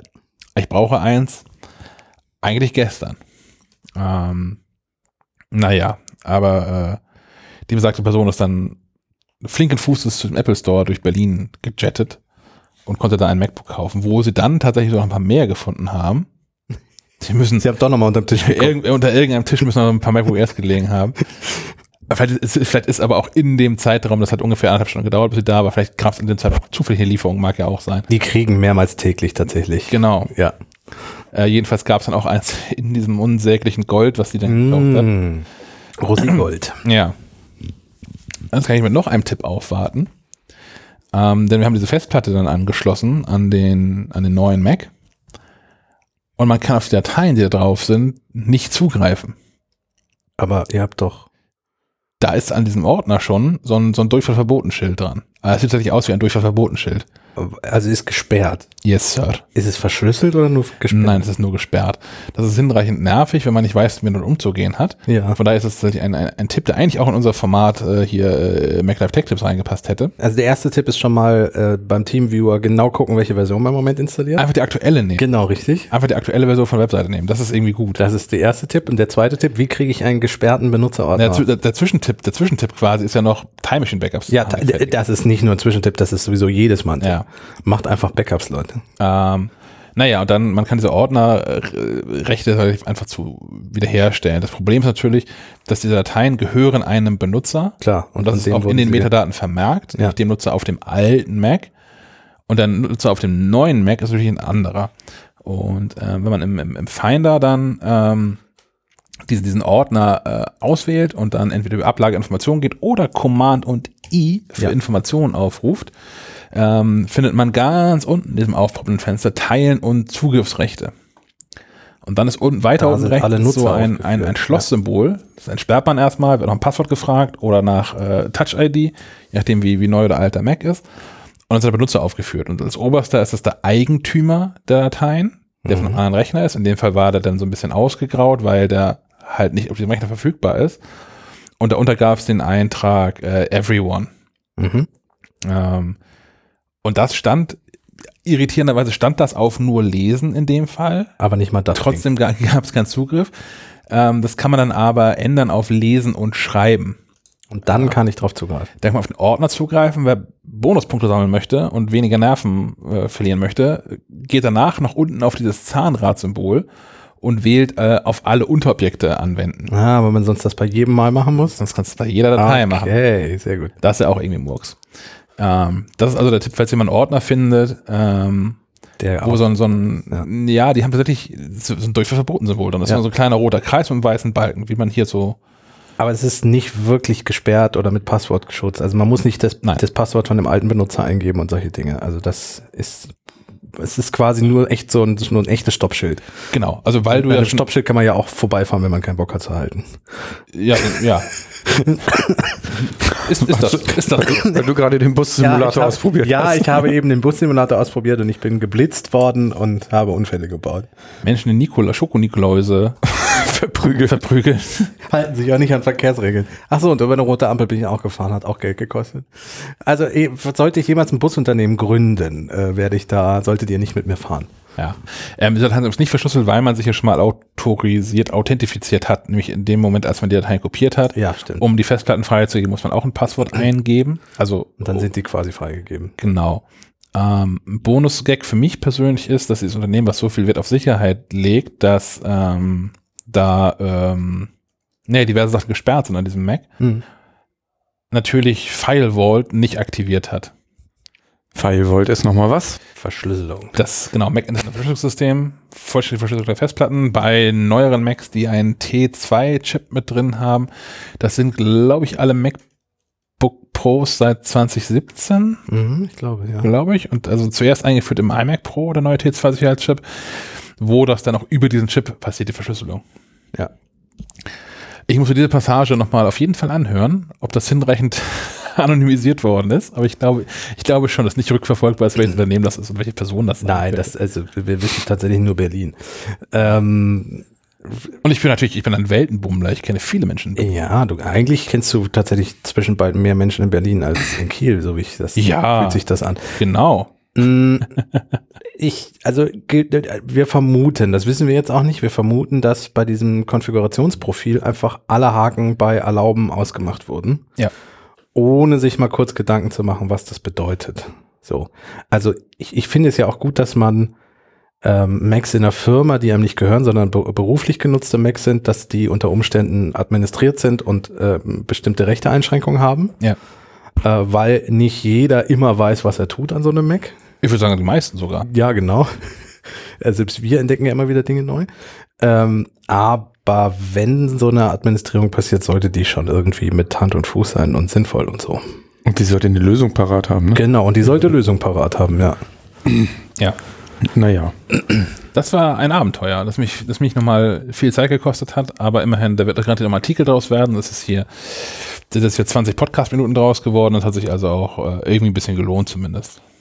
Ja, und, und wie gesagt, ich äh, viele Dinge, die ich, mit denen man sich selten beschäftigt, auch nochmal Ja. drüber nachgedacht, so Recovery Mode und hast du nicht gesehen. Ja, mir, mir wurde von diesem Unternehmen wurde mir ein Präsentkorb zugesagt. Wenn es den tatsächlich gibt, ich würde den einfach hier auf den Tisch stellen.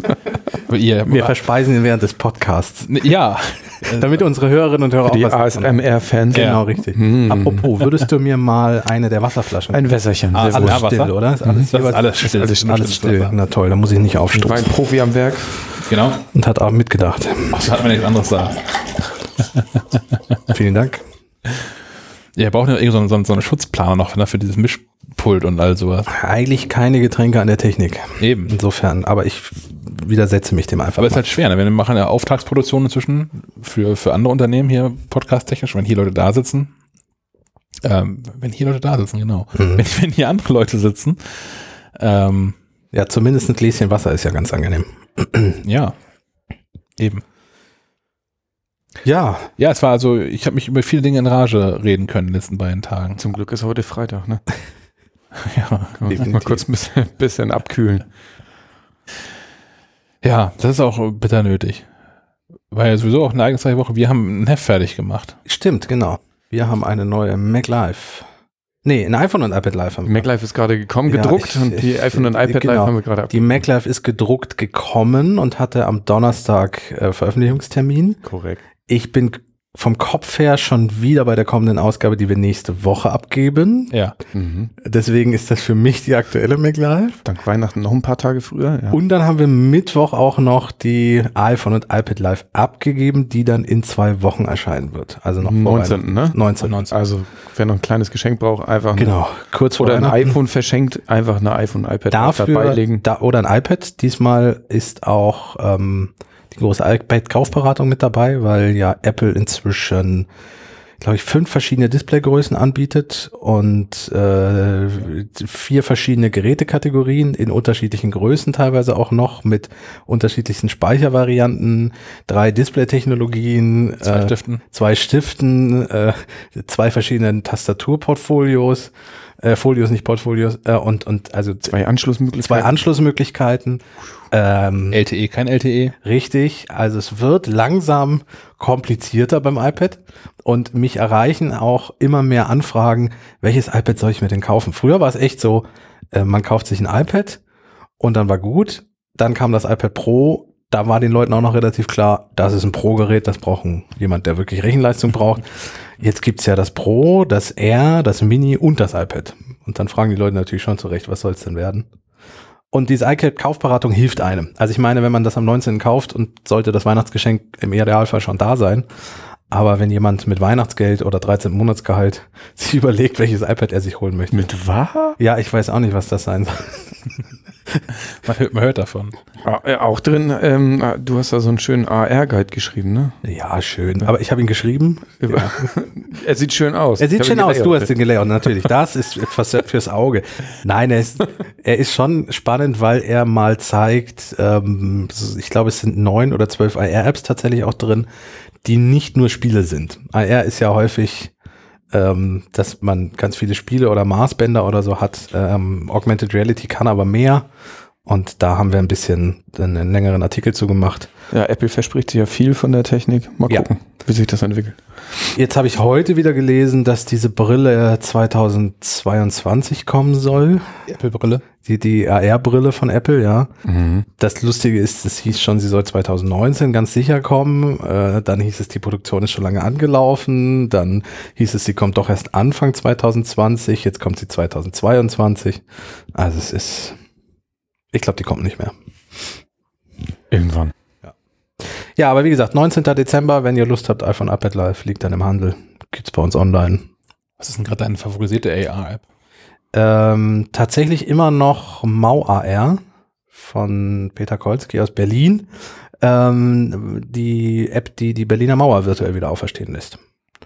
Die kann ich jedem empfehlen. Wer in Berlin ist, idealerweise, die läuft auch im heimischen Wohnzimmer, aber sie verliert natürlich ein bisschen an Flair. Also der Gedanke ist, dass man zum Beispiel am Brandenburger Tor steht und dann dort sich einmal angucken kann, wie das Brandenburger Tor aussah, als die Mauer noch stand. Mhm. Jetzt haben wir ja, glaube ich, 30 Jahre Mauerfall gefeiert. Richtig. Ja. Und vor 30 Jahren sah das da halt noch anders aus und das kann man sich quasi virtuell zurückholen. Und ähm, das ist so ein kleiner AR-Kinofilm Klingt auch. falsch. Ja, ich weiß, aber so ist es nicht gemeint. es ist ein kleiner AR-Kinofilm, das heißt, es ist auch mit Geschichte und ähm, zwei Protagonisten, die man dem die Geschichte nachverfolgen kann und so. Es lohnt sich. Das geht auch im heimischen Wohnzimmer, aber es verliert halt echt an Atmosphäre, Mhm, wenn man ja, Berlin macht. Also wer Berlin besucht oder in Berlin wohnt, sollte sich die App unbedingt mal, weil sie kostet nichts. Es gibt keine In-App-Käufe. äh, sollte sich die unbedingt mal zulegen. Wenn ihr nach Berlin fahrt und ihr ein guter IT-Dienstleister seid, ich könnte Kontakte vermitteln zu einem Unternehmen, das vielleicht einen neuen IT-Dienstleister brauchen könnte zumindest. Ob sie suchen, weiß ich nicht, aber ähm, sie könnten einen brauchen. Sie könnten einen brauchen. ja, das war's eigentlich schon an Thema oder haben wir noch was? Wir haben noch massig Themen, immer. Immer massig Ich Themen. habe auch noch eine AR, die ich, die ich mal. Ah ja, stimmt, genau. Was ist deine liebste? Ja, meine ist ähm, Apollos Moonshot. ja, die ist auch cool. Die ist jetzt inzwischen ist sie schon ein paar Monate alt, ähm, ist aber zur, ähm, zur 50 Jahre Apollo 11 Landung auf dem Mond ist die erschienen und man kann ähm, sich genau angucken, wie die, wie die verschiedenen, wie die Rakete, wie die verschiedenen Module von Apollo funktionieren. Man kann auf dem Mond ähm, Spazieren. äh, Lust, Lust wandeln. Mhm. Man kann sich so äh, Portale aufmachen. Also in, man guckt durch diese App und baut dann damit ein Portal sich in den Raum, in dem man ist. Und wenn man durch dieses Portal durchschreitet, ist man auf dem Mond. Und kann sich da dann umgucken. Das ist wirklich, wirklich, wirklich cool gemacht. Das, das, das Also- mag ich. Ja, ja. Ich fände, glaube ich, glaube, das ist eine schönere VR-Anwendung, oder? Also wenn du das in, also wirklich mit Brille auf hättest Das wäre noch cooler, ja. umgucken kannst und so, ist noch was anderes, als wenn du wie bei der Mauer AR-App quasi etwas in wirklich an die Stelle projizierst. Ja, das stimmt. Das ist ein anderer Ansatz, ja. Ja, Ja, also wenn, wenn Realität und virtuelle Geschichte wirklich verschmelzen. Ja. ja. Und auch ortsgebunden irgendwie dann verschmelzen. Wie bei Minecraft AR. Earth? Äh, Minecraft Earth meine Ich, ich. ich lasse euch mal eine Stunde alleine. Nee, komm, ey. Wir wollten immer irgendwas, äh, äh, irgendwas starten, aber ich, ich habe nicht mal ein Abenteuer angefangen, deswegen. Ich habe eins angefangen, bin sofort gestorben. Ja, nee, die, Äh, ich, ich, ich weiß nicht, ob es so ist, aber ich hatte in meinem Kopf hatte ich die Idee, dass man quasi Mhm. auch an bestimmten Orten, Positionen bestimmte Dinge bauen kann und andere Ja. Leute, die dann beobachten können. Offensichtlich Das ist leider nicht ist leid, ist noch nicht so, ne? Nein, also man kann zwar Leute einladen, um gemeinsam Dinge zu bauen, aber Ja. die sind dann nicht für alle anderen sichtlich und äh, einsehbar. Ja, ich dachte, die stehen dann, es gab doch auch mal so eine App, wo man so in, in, die, in die Landschaft malen konnte. genau, Und- richtig. Ja, ja. So hatte ich mir das vorgestellt, dass Ja. man einfach hier so, ich baue hier also dass wir mein zum Schloss Beispiel und- vor unserer Redaktion ein Schloss bauen, wie du sagst, und jeder, der äh, dann drauf vorbeigeht, dieses Schloss dann in der App sehen kann. Ja, Mal Aber gucken. mal kommt bestimmt noch. ja. Was kann das Spiel sonst? Also ich habe es ja- ehrlicherweise, ich, mich hat das nicht so, ge, nicht so gekriegt, das Spiel. Ich habe auch noch fünf Minuten reingeguckt. Ich konnte irgendwie so ein Schaf zertrümmern. Ja, Genau. Naja, Minecraft ist ja eigentlich, äh, äh, besteht aus, aus Sammeln Ja, von sammeln Zeug. und bauen. Sammeln und bauen, genau, und craften. Und ein bisschen Survival, wenn du es ernsthaft spielst. Aber, das kannst du in Augmented Reality jetzt auf dem Küchentisch tun. also Äh, das Bauen. das Bauen und kannst Leute auch dazu einladen. Man kann auch gemeinsam bauen. Das Besondere ist, dass man bauen tut man in einem kleinen Maßstab und wenn man es dann spielt, kann man in Lebensgröße da quasi reinspazieren in dieses Objekt. Aber muss ich am selben Tisch sitzen oder kann, kannst du von zu Hause an meinem Dings Nee, wir weiterfahren? müssen schon schon am gemeinsam an einem, Okay. wir müssen an einem Ort sein. Also wir müssen beide um denselben Tisch rumsitzen und dieses, die Objekte dann zu begehen, das ist halt so der neue Aspekt, der bei Minecraft bisher so nicht war. Und das Sammeln funktioniert halt in der, also so In der echten Welt. Po- Pokémon Genau. Go, genau. Ja, du genau. läufst halt rum und findest da Schafe, Bäume, Steine. was auch immer. Ja, genau. Und halt eben Abenteuer, ähnlich wie die, wie die Pokestops ähm, ähm, und da, wie die Arenen. Und das, ähm, da sind dann Monster und Spinnen und Rätsel, die man lösen muss und so. Was war da nochmal Pokestops? Das sind, das sind ähm, Orte, die man, äh, Sehenswürdigkeiten, wo man dran vorbeigeht und dann musste man die drehen, diese Pokestops, oder kann das immer noch und dann kriegt man Pokebälle und solche Dinge. Ah, stimmt. Ja, Genau, und in den Arenen gab es dann Raidkämpfe und so. ja in diesen Arenen war ich tatsächlich irgendwie, glaube ich, nie. Ja, das wurde ja alles erst, äh, alles erst später eingeführt. Ich äh, habe lange Zeit eine Arena besetzt, weil sie an meiner Arbeitsstelle direkt war. Als ich noch sehr aktiv Pokémon Go gespielt habe. Du kannst nicht vorbei. So in etwa, genau, ja.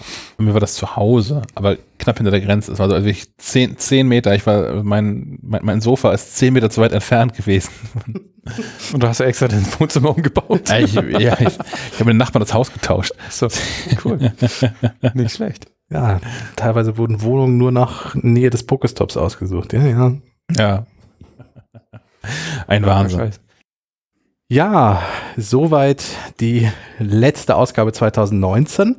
Äh, Das heißt, eigentlich bleibt uns nur noch Tschüss zu sagen, frohe Weihnachten zu wünschen, den üblichen guten Rutsch und solche Dinge.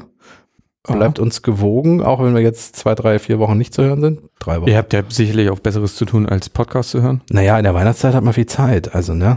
Eigentlich hätten wir vorbereiten müssen, so Weihnachts-Special-Dinger, so lauter, lauter Sachen. Es fällt einem immer erst ein, wenn es zu spät ist. Ihr wisst euch schon zu beschäftigen. ja, ich mir sicher. denke auch. Schöne Die Weihnachtsgeschichte. Leute sollen ein gutes Buch lesen. Auch eine Idee, genau. Einfach ein gutes Buch lesen. Ja. Fuchs 8 von George Saunders, kann ich gerade sehr empfehlen. Okay, ja. Wir sind spätestens Mitte Januar wieder da. Wahrscheinlich sogar früher, weil wir uns, wenn wir zurück sind aus dem Weihnachtsurlaub, mal zusammensetzen und podcasten müssen, wahrscheinlich, weil uns das dann schon fehlt. Mhm. Ist ja auch Ja, immer. erzählen wir uns unsere Weihnachtsgeschichte. Ja, was wir, jetzt, was wir geschenkt haben, geschenkt bekommen haben und so. Ja, das wird toll. War ja. Ja. Herr Schack setzt dann, glaube ich, mal aus. ja, alle anderen äh, freuen wir uns dann im Januar wieder zu hören. Und ja, macht es, macht es gut bis dahin. Auf Wiederhören. Bis bald, vielen Dank. Tschüss. Apple TV Plus machen wir nicht mehr. Oh, du hast vollkommen recht. War das nicht auch da drin? Apple TV Plus war wo dann? Oder worüber wollten wir reden? Ja, da stand in dem Dokument mit drin, ja. Haben wir noch, Lassen wir es weg. haben wir noch ja, was zu, zu erzählen? nee, wir wissen ja nicht, was passiert. So. das letzten zwei Stunden noch nicht gestört. Naja,